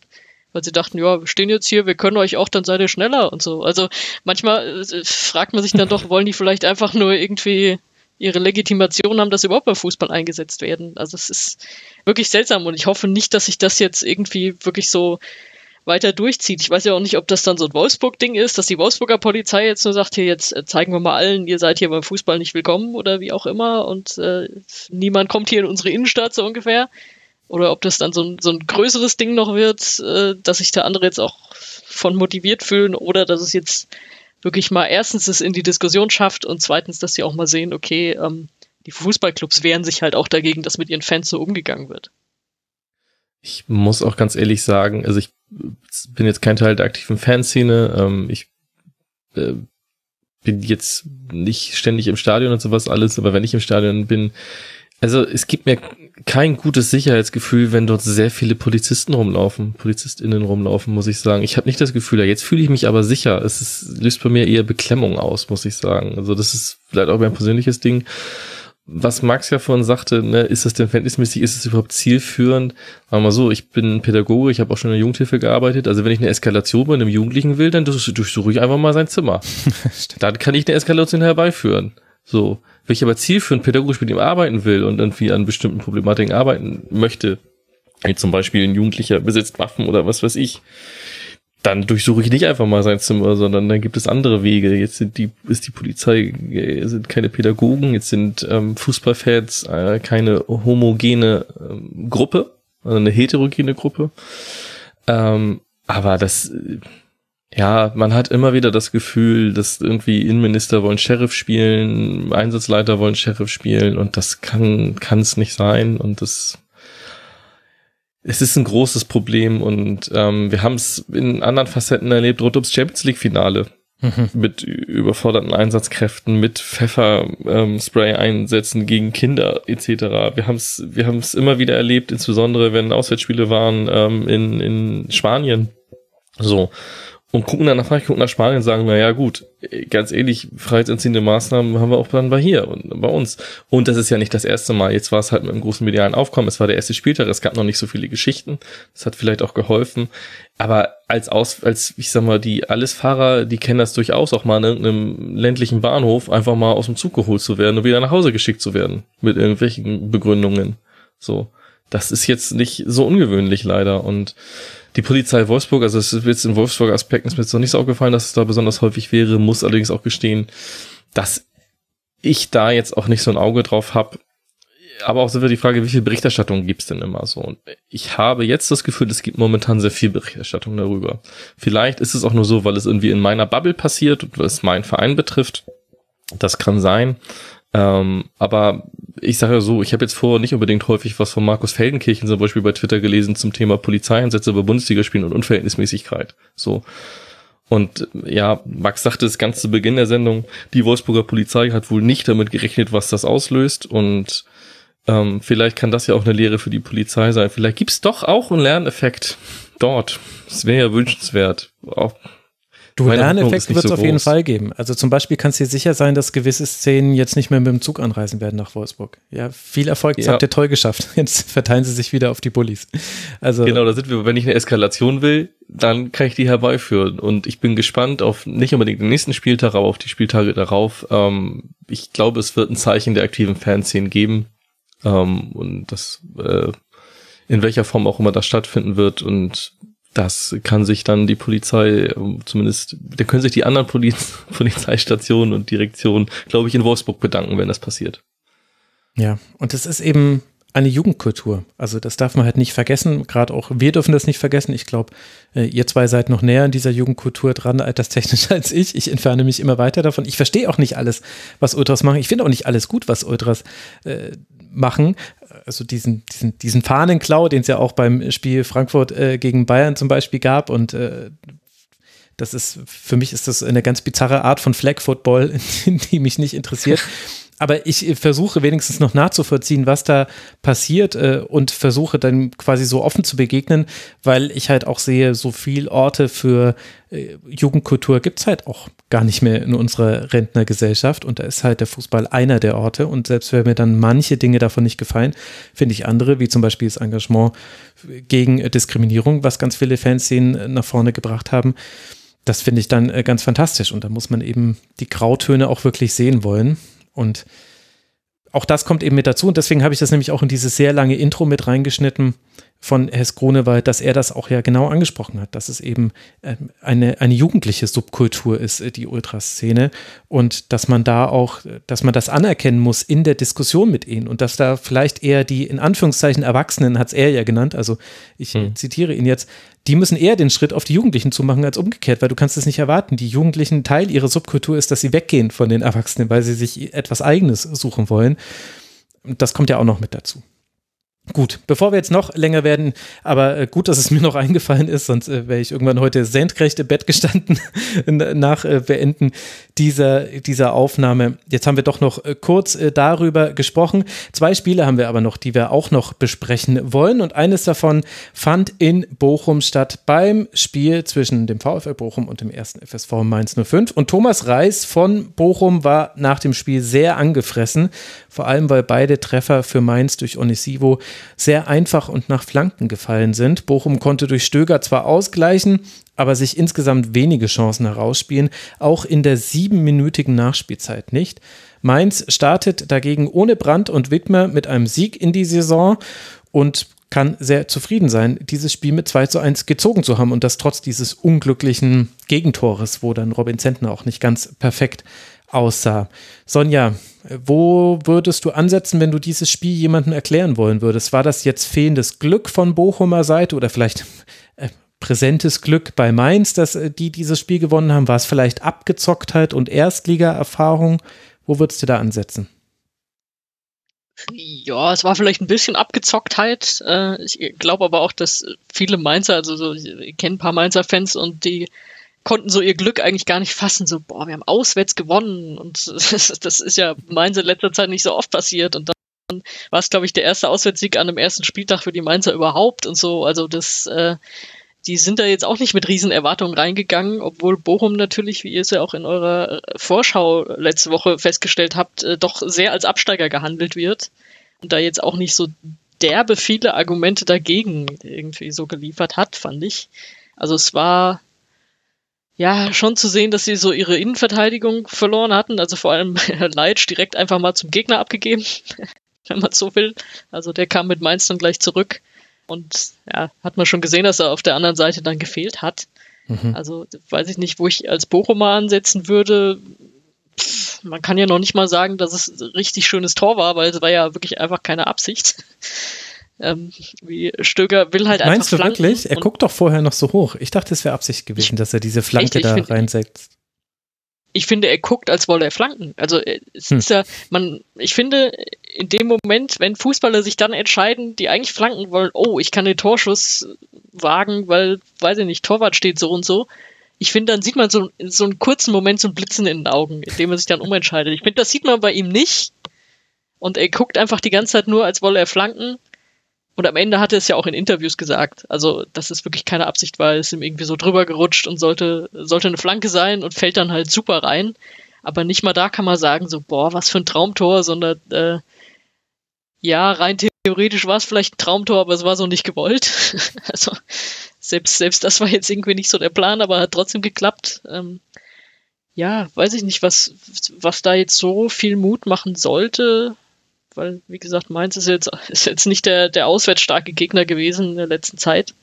Aber die sind dann schon die abgezockteren. Und ja, gut. Du hast es ja eben beschrieben, nach welchem Prinzip dann einfach Onisivo zweimal trifft. Und das reicht dann halt einfach in Bochum schon.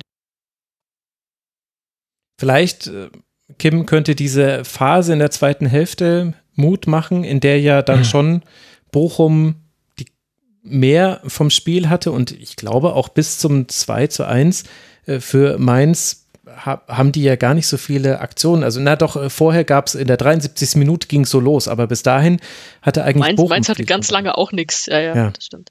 Aber, aber Bochum hat jetzt auch nicht die Riesenchancen halt in dieser Phase, das ist das Problem. Also, ich kann mich an einen Schuss von Zoller erinnern, wo er vielleicht nochmal hätte ablegen können auf Asano und dann war es das fast schon in dieser Phase. Mhm. Ja, ich kann jetzt direkt beide äh, Fernlager enttäuschen. Ich habe hier stehen, doll war das nicht, aber ich habe es bei Mainz stehen. Das hat trotzdem gereicht. Hm. Ich fand Mainz wahnsinnig passiv, das habe ich nicht verstanden. Ähm, ich, äh, es ist vor allem halt, ähm, ja, individuelle Fehler, vor allem von, von Masovic, glaube ich, beide Male. Ähm, Unisivo macht es jeweils auch, auch gut. Also, ähm, beim, beim 2-1 macht Unisivo das halt auch sehr gut. Aber ich ja, ich fand's, ich fand's nicht so doll tatsächlich. Ich, ja, es nicht wenig, wenig Positives ist mir da aufgefallen bei Mainz. Es hat gereicht so, aber das, auch sind wir wieder beim Thema Geduld. Bochum, wenn sich mal bis zum 16er durchgespielt haben, viel zu ungeduldig. Entweder ein Schuss aus der zweiten Reihe, neben das Tor, äh, kein, keine Ruhe am Ball. Gut, schwierig, jetzt auch nicht so viele Großchancen. Mainz hatte mehr Großchancen, okay. Ähm, erwarte ich aber auch so ein bisschen, wir haben es angesprochen, Bochum hat halt sehr wichtige Spiele abgegeben. Ich weiß nicht, ich war wirklich enttäuscht. Ich hatte mir mehr erhofft von Mainz, auch gerade in dem Spiel. Mainz hat ein paar Spieler, die ich wirklich toll finde. Ich bin ein Riesenfan von Jae-Sung Lee, aber das liegt vor allem daran, dass ich als gebürtiger Kieler ähm, hm. die Holstein aus Kiel auch ein bisschen näher verfolge und es immer noch unfassbar finde, dass Jae-Sung Lee so lange bei Holstein Kiel gespielt hat. Also einer der besten Zweitligaspieler, die in Deutschland je gespielt haben, meiner Meinung nach. Es ist absurd, dass der so lange da gespielt hat und ähm, sich dann ja auch bei Mainz zurecht durchgesetzt hat. Als wir vorhin über Chiré gesprochen haben, habe ich so ein bisschen gedacht, wenn es gut läuft, kann Chiré den Weg gehen, wie Leading gegangen ist. Tatsächlich so langsam rangeführt werden und dann eine wichtige Rolle übernehmen. Aber auch das war an dem Spiel nicht so doll. Ja, doll ist das Wort, was mir dazu einfängt.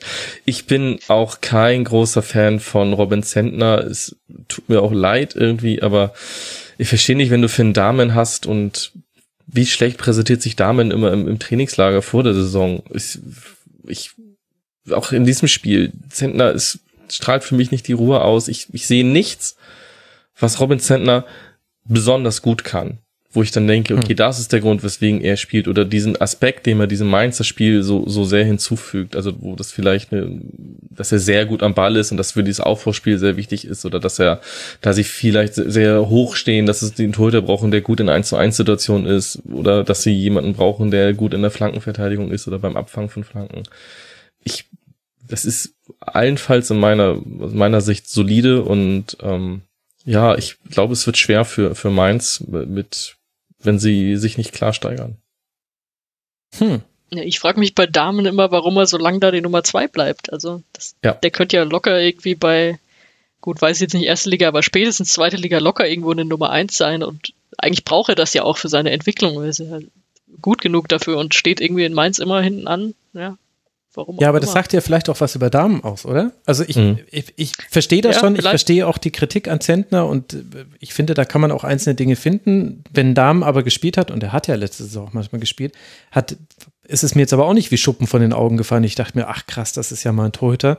Und die Mainzer sehen ihn ja jeden Tag im Training. Also ich finde das, weiß nicht, ob man da nicht manchmal auch manchmal ein bisschen zu schnell ja, den, klar, den Ersatz klar. Das ist, das ist natürlich die Außensicht. Ich, ich sehe auch nicht jeden Tag Mainz im Training, natürlich. Aber ich, ich würde noch ergänzen wollen zu Kim, also äh, ich glaube, die Mainzer haben sich jetzt auch selbst nicht so überragend gesehen. Also natürlich äh, fährst du mit dem Sieg heim, das ist erstmal das Wichtigste, aber selbst äh, Svensson hat ja gesagt, wenn wir so spielen, das führt auf Dauer nicht zum Erfolg. Also anders als Hoffenheim. Ja, ja genau. Ja. Und es, es ist halt so, äh, also in meine Sprache übersetzt ist das eher so, ja gut, für Bochum hat's gereicht.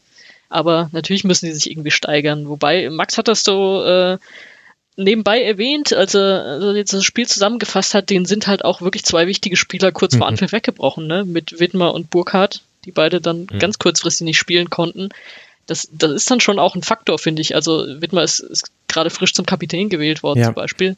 Und Burkhardt ist natürlich eigentlich deren, deren Hoffnung im Sturm. Und wenn du gleich beide ersetzen musst, äh, das hilft dir ja erstmal auch nicht. Ne? Also die werden einfach sagen, okay, komm, gewonnen weiter und wir müssen es aber steigern. Ja, das fand ich auch interessant. Also Wiedmer wurde ja ersetzt von Edemis und Fernandes. Der hat es, finde ich, ziemlich gut gemacht. Also hatte sehr viele positive Aktionen. Und dann hat Anton Stach eine andere Rolle gespielt als in der letzten Saison. Und da weiß ich jetzt nicht, ob das eben an dem Fehlen der zweiten Spitze lag oder ob das am Gegner lag, muss man jetzt mal beobachten aber der war so äh, eine Mischung aus rechts außen und Achter, manchmal auch zweiter Spitze, aber sehr viel offensiver in jedem Fall als in vielen Partien, die man bisher von ihm gesehen hat und hat mir da sehr, sehr gut gefallen. Der ist ziemlich schlau in den richtigen Situationen in den Strafraum reingegangen. Manchmal hat er sich am Strafraum ran postiert, hatte auch relativ viele Schussgelegenheiten aus der, äh, aus diesen Situationen heraus das hat mir ganz gut gefallen. Und auch generell das, das Anlaufen, das war wieder so das Mainzer 5-3-2 gegen den Ball. Wenn, wenn Masovic den Ball hatte bei Bochum, dann sind sie draufgerückt, wenn Ordetz den Ball hatte nicht. Also offenbar hat man immer gehofft, dass Ordetz den langen Ball spielt. Zumindest war es so ein bisschen meine Interpretation. Das hat, das hat Mainz schon ganz ordentlich hinbekommen und das mit den Umstellungen finde ich, das fand ich überraschend und auch wie gut die Dreierreihe hinten ausstand. Bell, Hack und Leitsch, die haben alles weggeköpft, was da kam. Also ähm, Hack hat sieben Kopfballduelle gewonnen, Leitsch fünf, Bell vier und auf Seiten der der Bochumer war das nicht besonders viel. Hofmann hat äh, drei gewonnen. Also das hat man sehr, sehr gut hinbekommen, da Niakate und Sajus zumindest in diesem Spiel zu ersetzen. Das waren so die Punkte, die ich mir aufgeschrieben habe, unter dem nicht ganz so doll, was du hattest, Kim. Also da würde ich schon auch mitgehen. Es war von beiden Teams, ah, das hatte ich mir noch rausgeschrieben, 161 lange Bälle gab es insgesamt. Und so sah das Spiel auch aus. Also. Ja, ich habe es gesagt, es hat seine Gründe, dass es nicht so doll war. Ähm, was ich sagen muss, ich freue mich, dass Aaron Martin scheinbar so ein bisschen wieder in die Spur findet. Den vor ein paar Jahren mhm. war ich sehr großer Fan von ihm und dann ist er so ein bisschen in der Versenkung verschwunden. Da ähm, erhoffe ich mir schon auch, dass er hoffentlich wieder zur alter Stärke zurückfindet, weil dann hat Mainz auf jeden Fall einen bockstarken Linksverteidiger mit gutem Offensivdrang. Das, und das wäre, glaube ich, auch gerade mit Stürmern wie Burkhardt und Onisivo und dann, wenn du auf der rechten Seite Wiedmer wieder hast, dann ähm, ist das schon ein Pfund im, äh, im Kampf ums Mittelfeld in der Liga, würde ich sie jetzt mal einschätzen, so grundsätzlich. Mhm.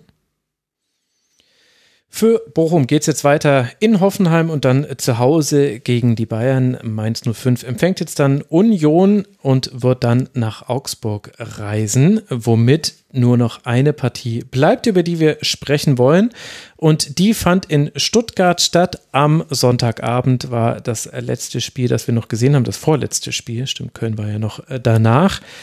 Es war am Ende ein 1 zu 1. Christopher Nkunku trifft schon in der achten Minute nach Vorlage von Dani Olmo zum 1 zu 0. Leipzig startet auch sehr stark in dieses Spiel, aber dann kann der VfB zurückkommen. Ahamada macht das 1 zu 1 in der 31. Minute.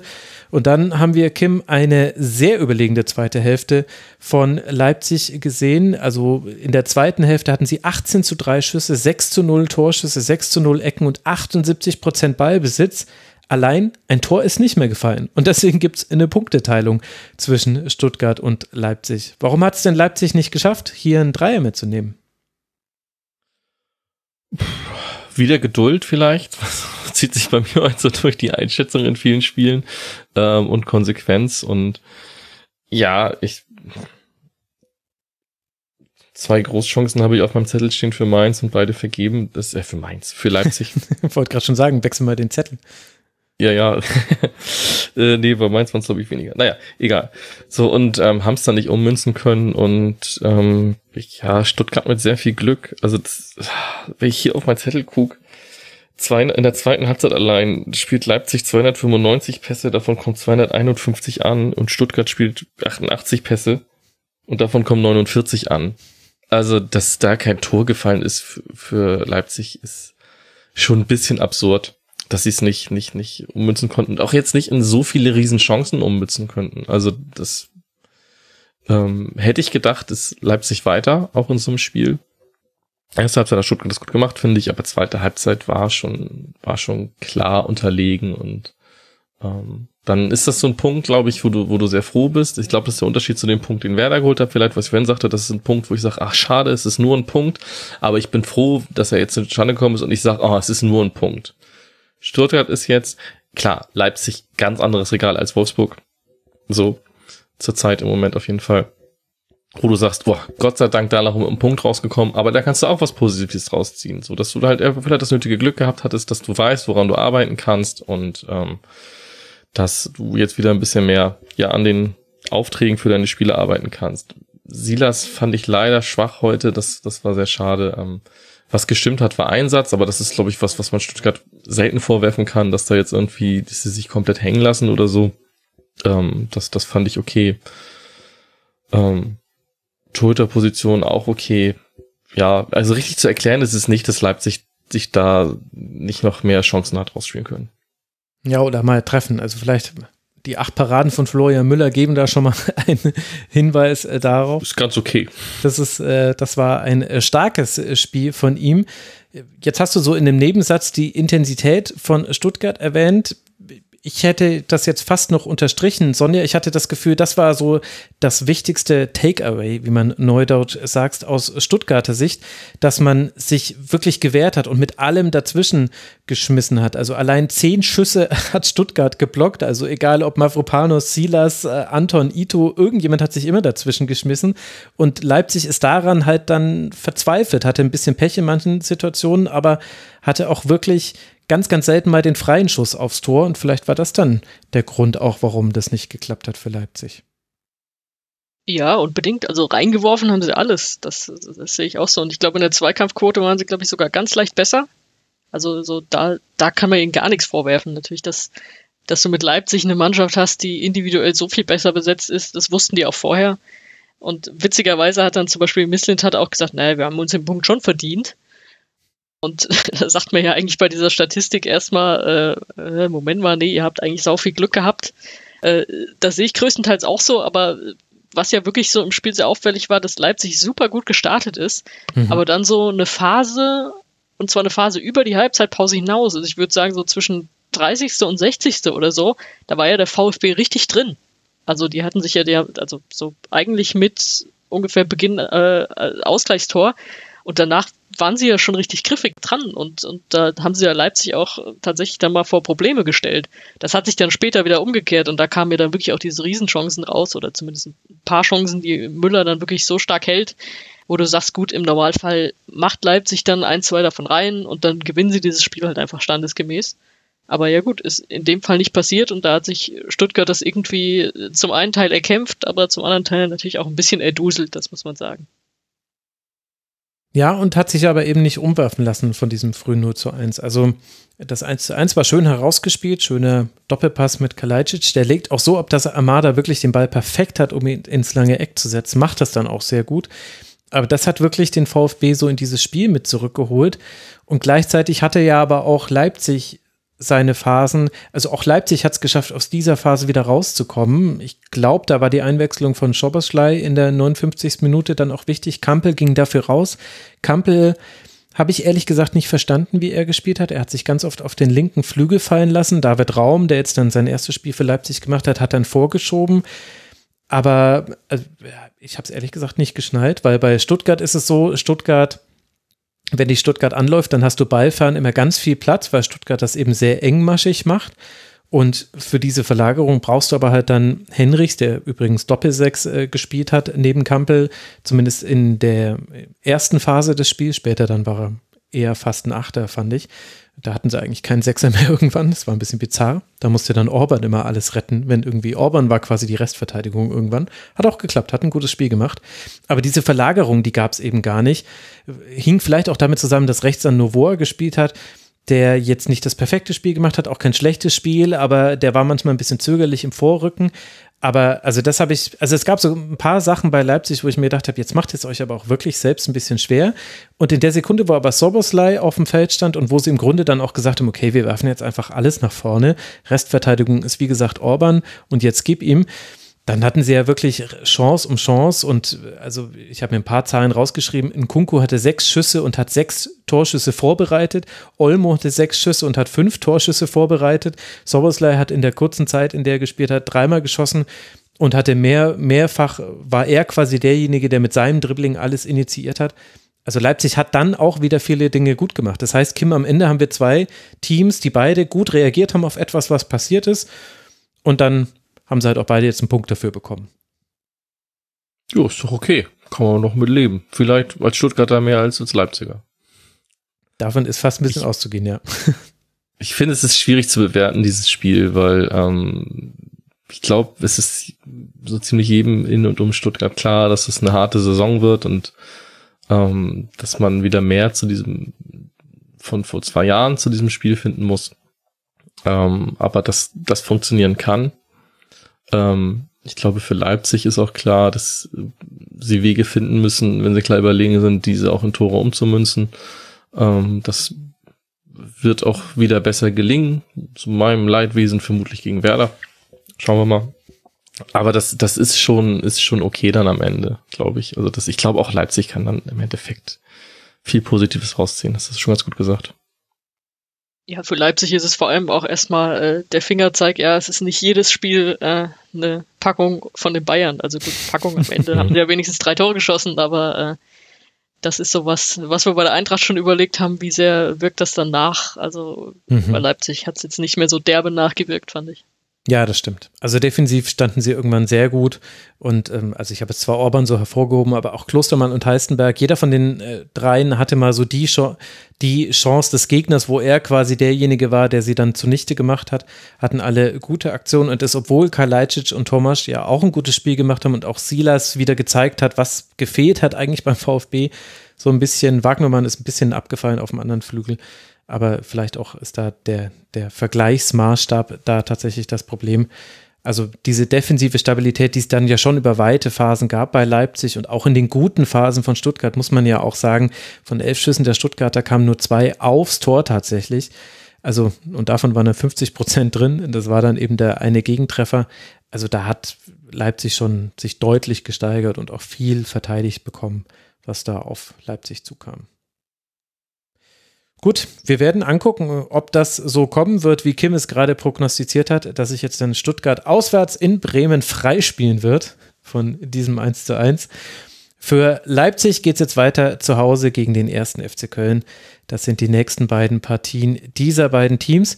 Und damit haben wir es geschafft. Wir haben den ersten Spieltag der Männer-Bundesliga besprochen. Wurde gleich mal wieder schön eine Sendung über drei Stunden hier. Aber es gab ja auch so manche Themen. Wir sind ja nicht schuld dran. Grüße gehen nochmal an die Polizei Wolfsburg. Ihr seid schuld an unseren Überstunden. An allem, an allem. Ja, an allem, wirklich an allem. Dass es auch so wahnsinnig warm hier bei mir im Büro ist. Frechheit. Und dass ich vorhin in der genau. Wacken-Warteschlange so lange warten musste. Und naja. Jetzt hast du es doch aufgeklärt. Stimmt, richtig. Ist schon zu lange her. Es hat geklappt. Es sind sogar noch Fast-Tickets geworden. Eine große Freude. Ich war, das heißt, es gibt ein T-Shirt dazu, habe ich gelernt. Es gibt ein T-Shirt dazu. Es ist einfach der Wahnsinn. Yeah. Das werde ich mir später alles in Ruhe Polizei angucken. Wolfsburg.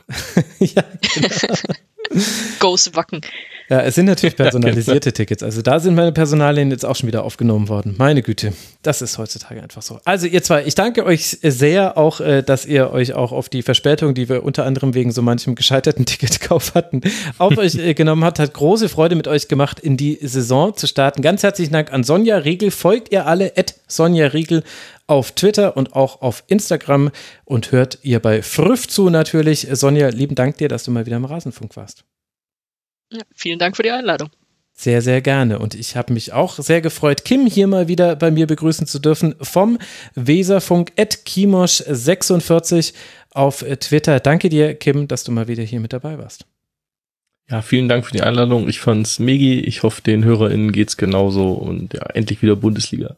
Endlich wieder Bundesliga. Ja, die Hörerinnen und Hörer können uns ja mal Feedback hinterlassen unter mitmachen.rasen.de und in allen sozialen Netzwerken. Wir werden es sehr gerne lesen und diesmal denke ich auch hoffentlich dran, die Kommentare auf YouTube zu aktivieren. Sorry, dass ich das bei der Saisonvorschau für 24 Stunden übersehen hatte.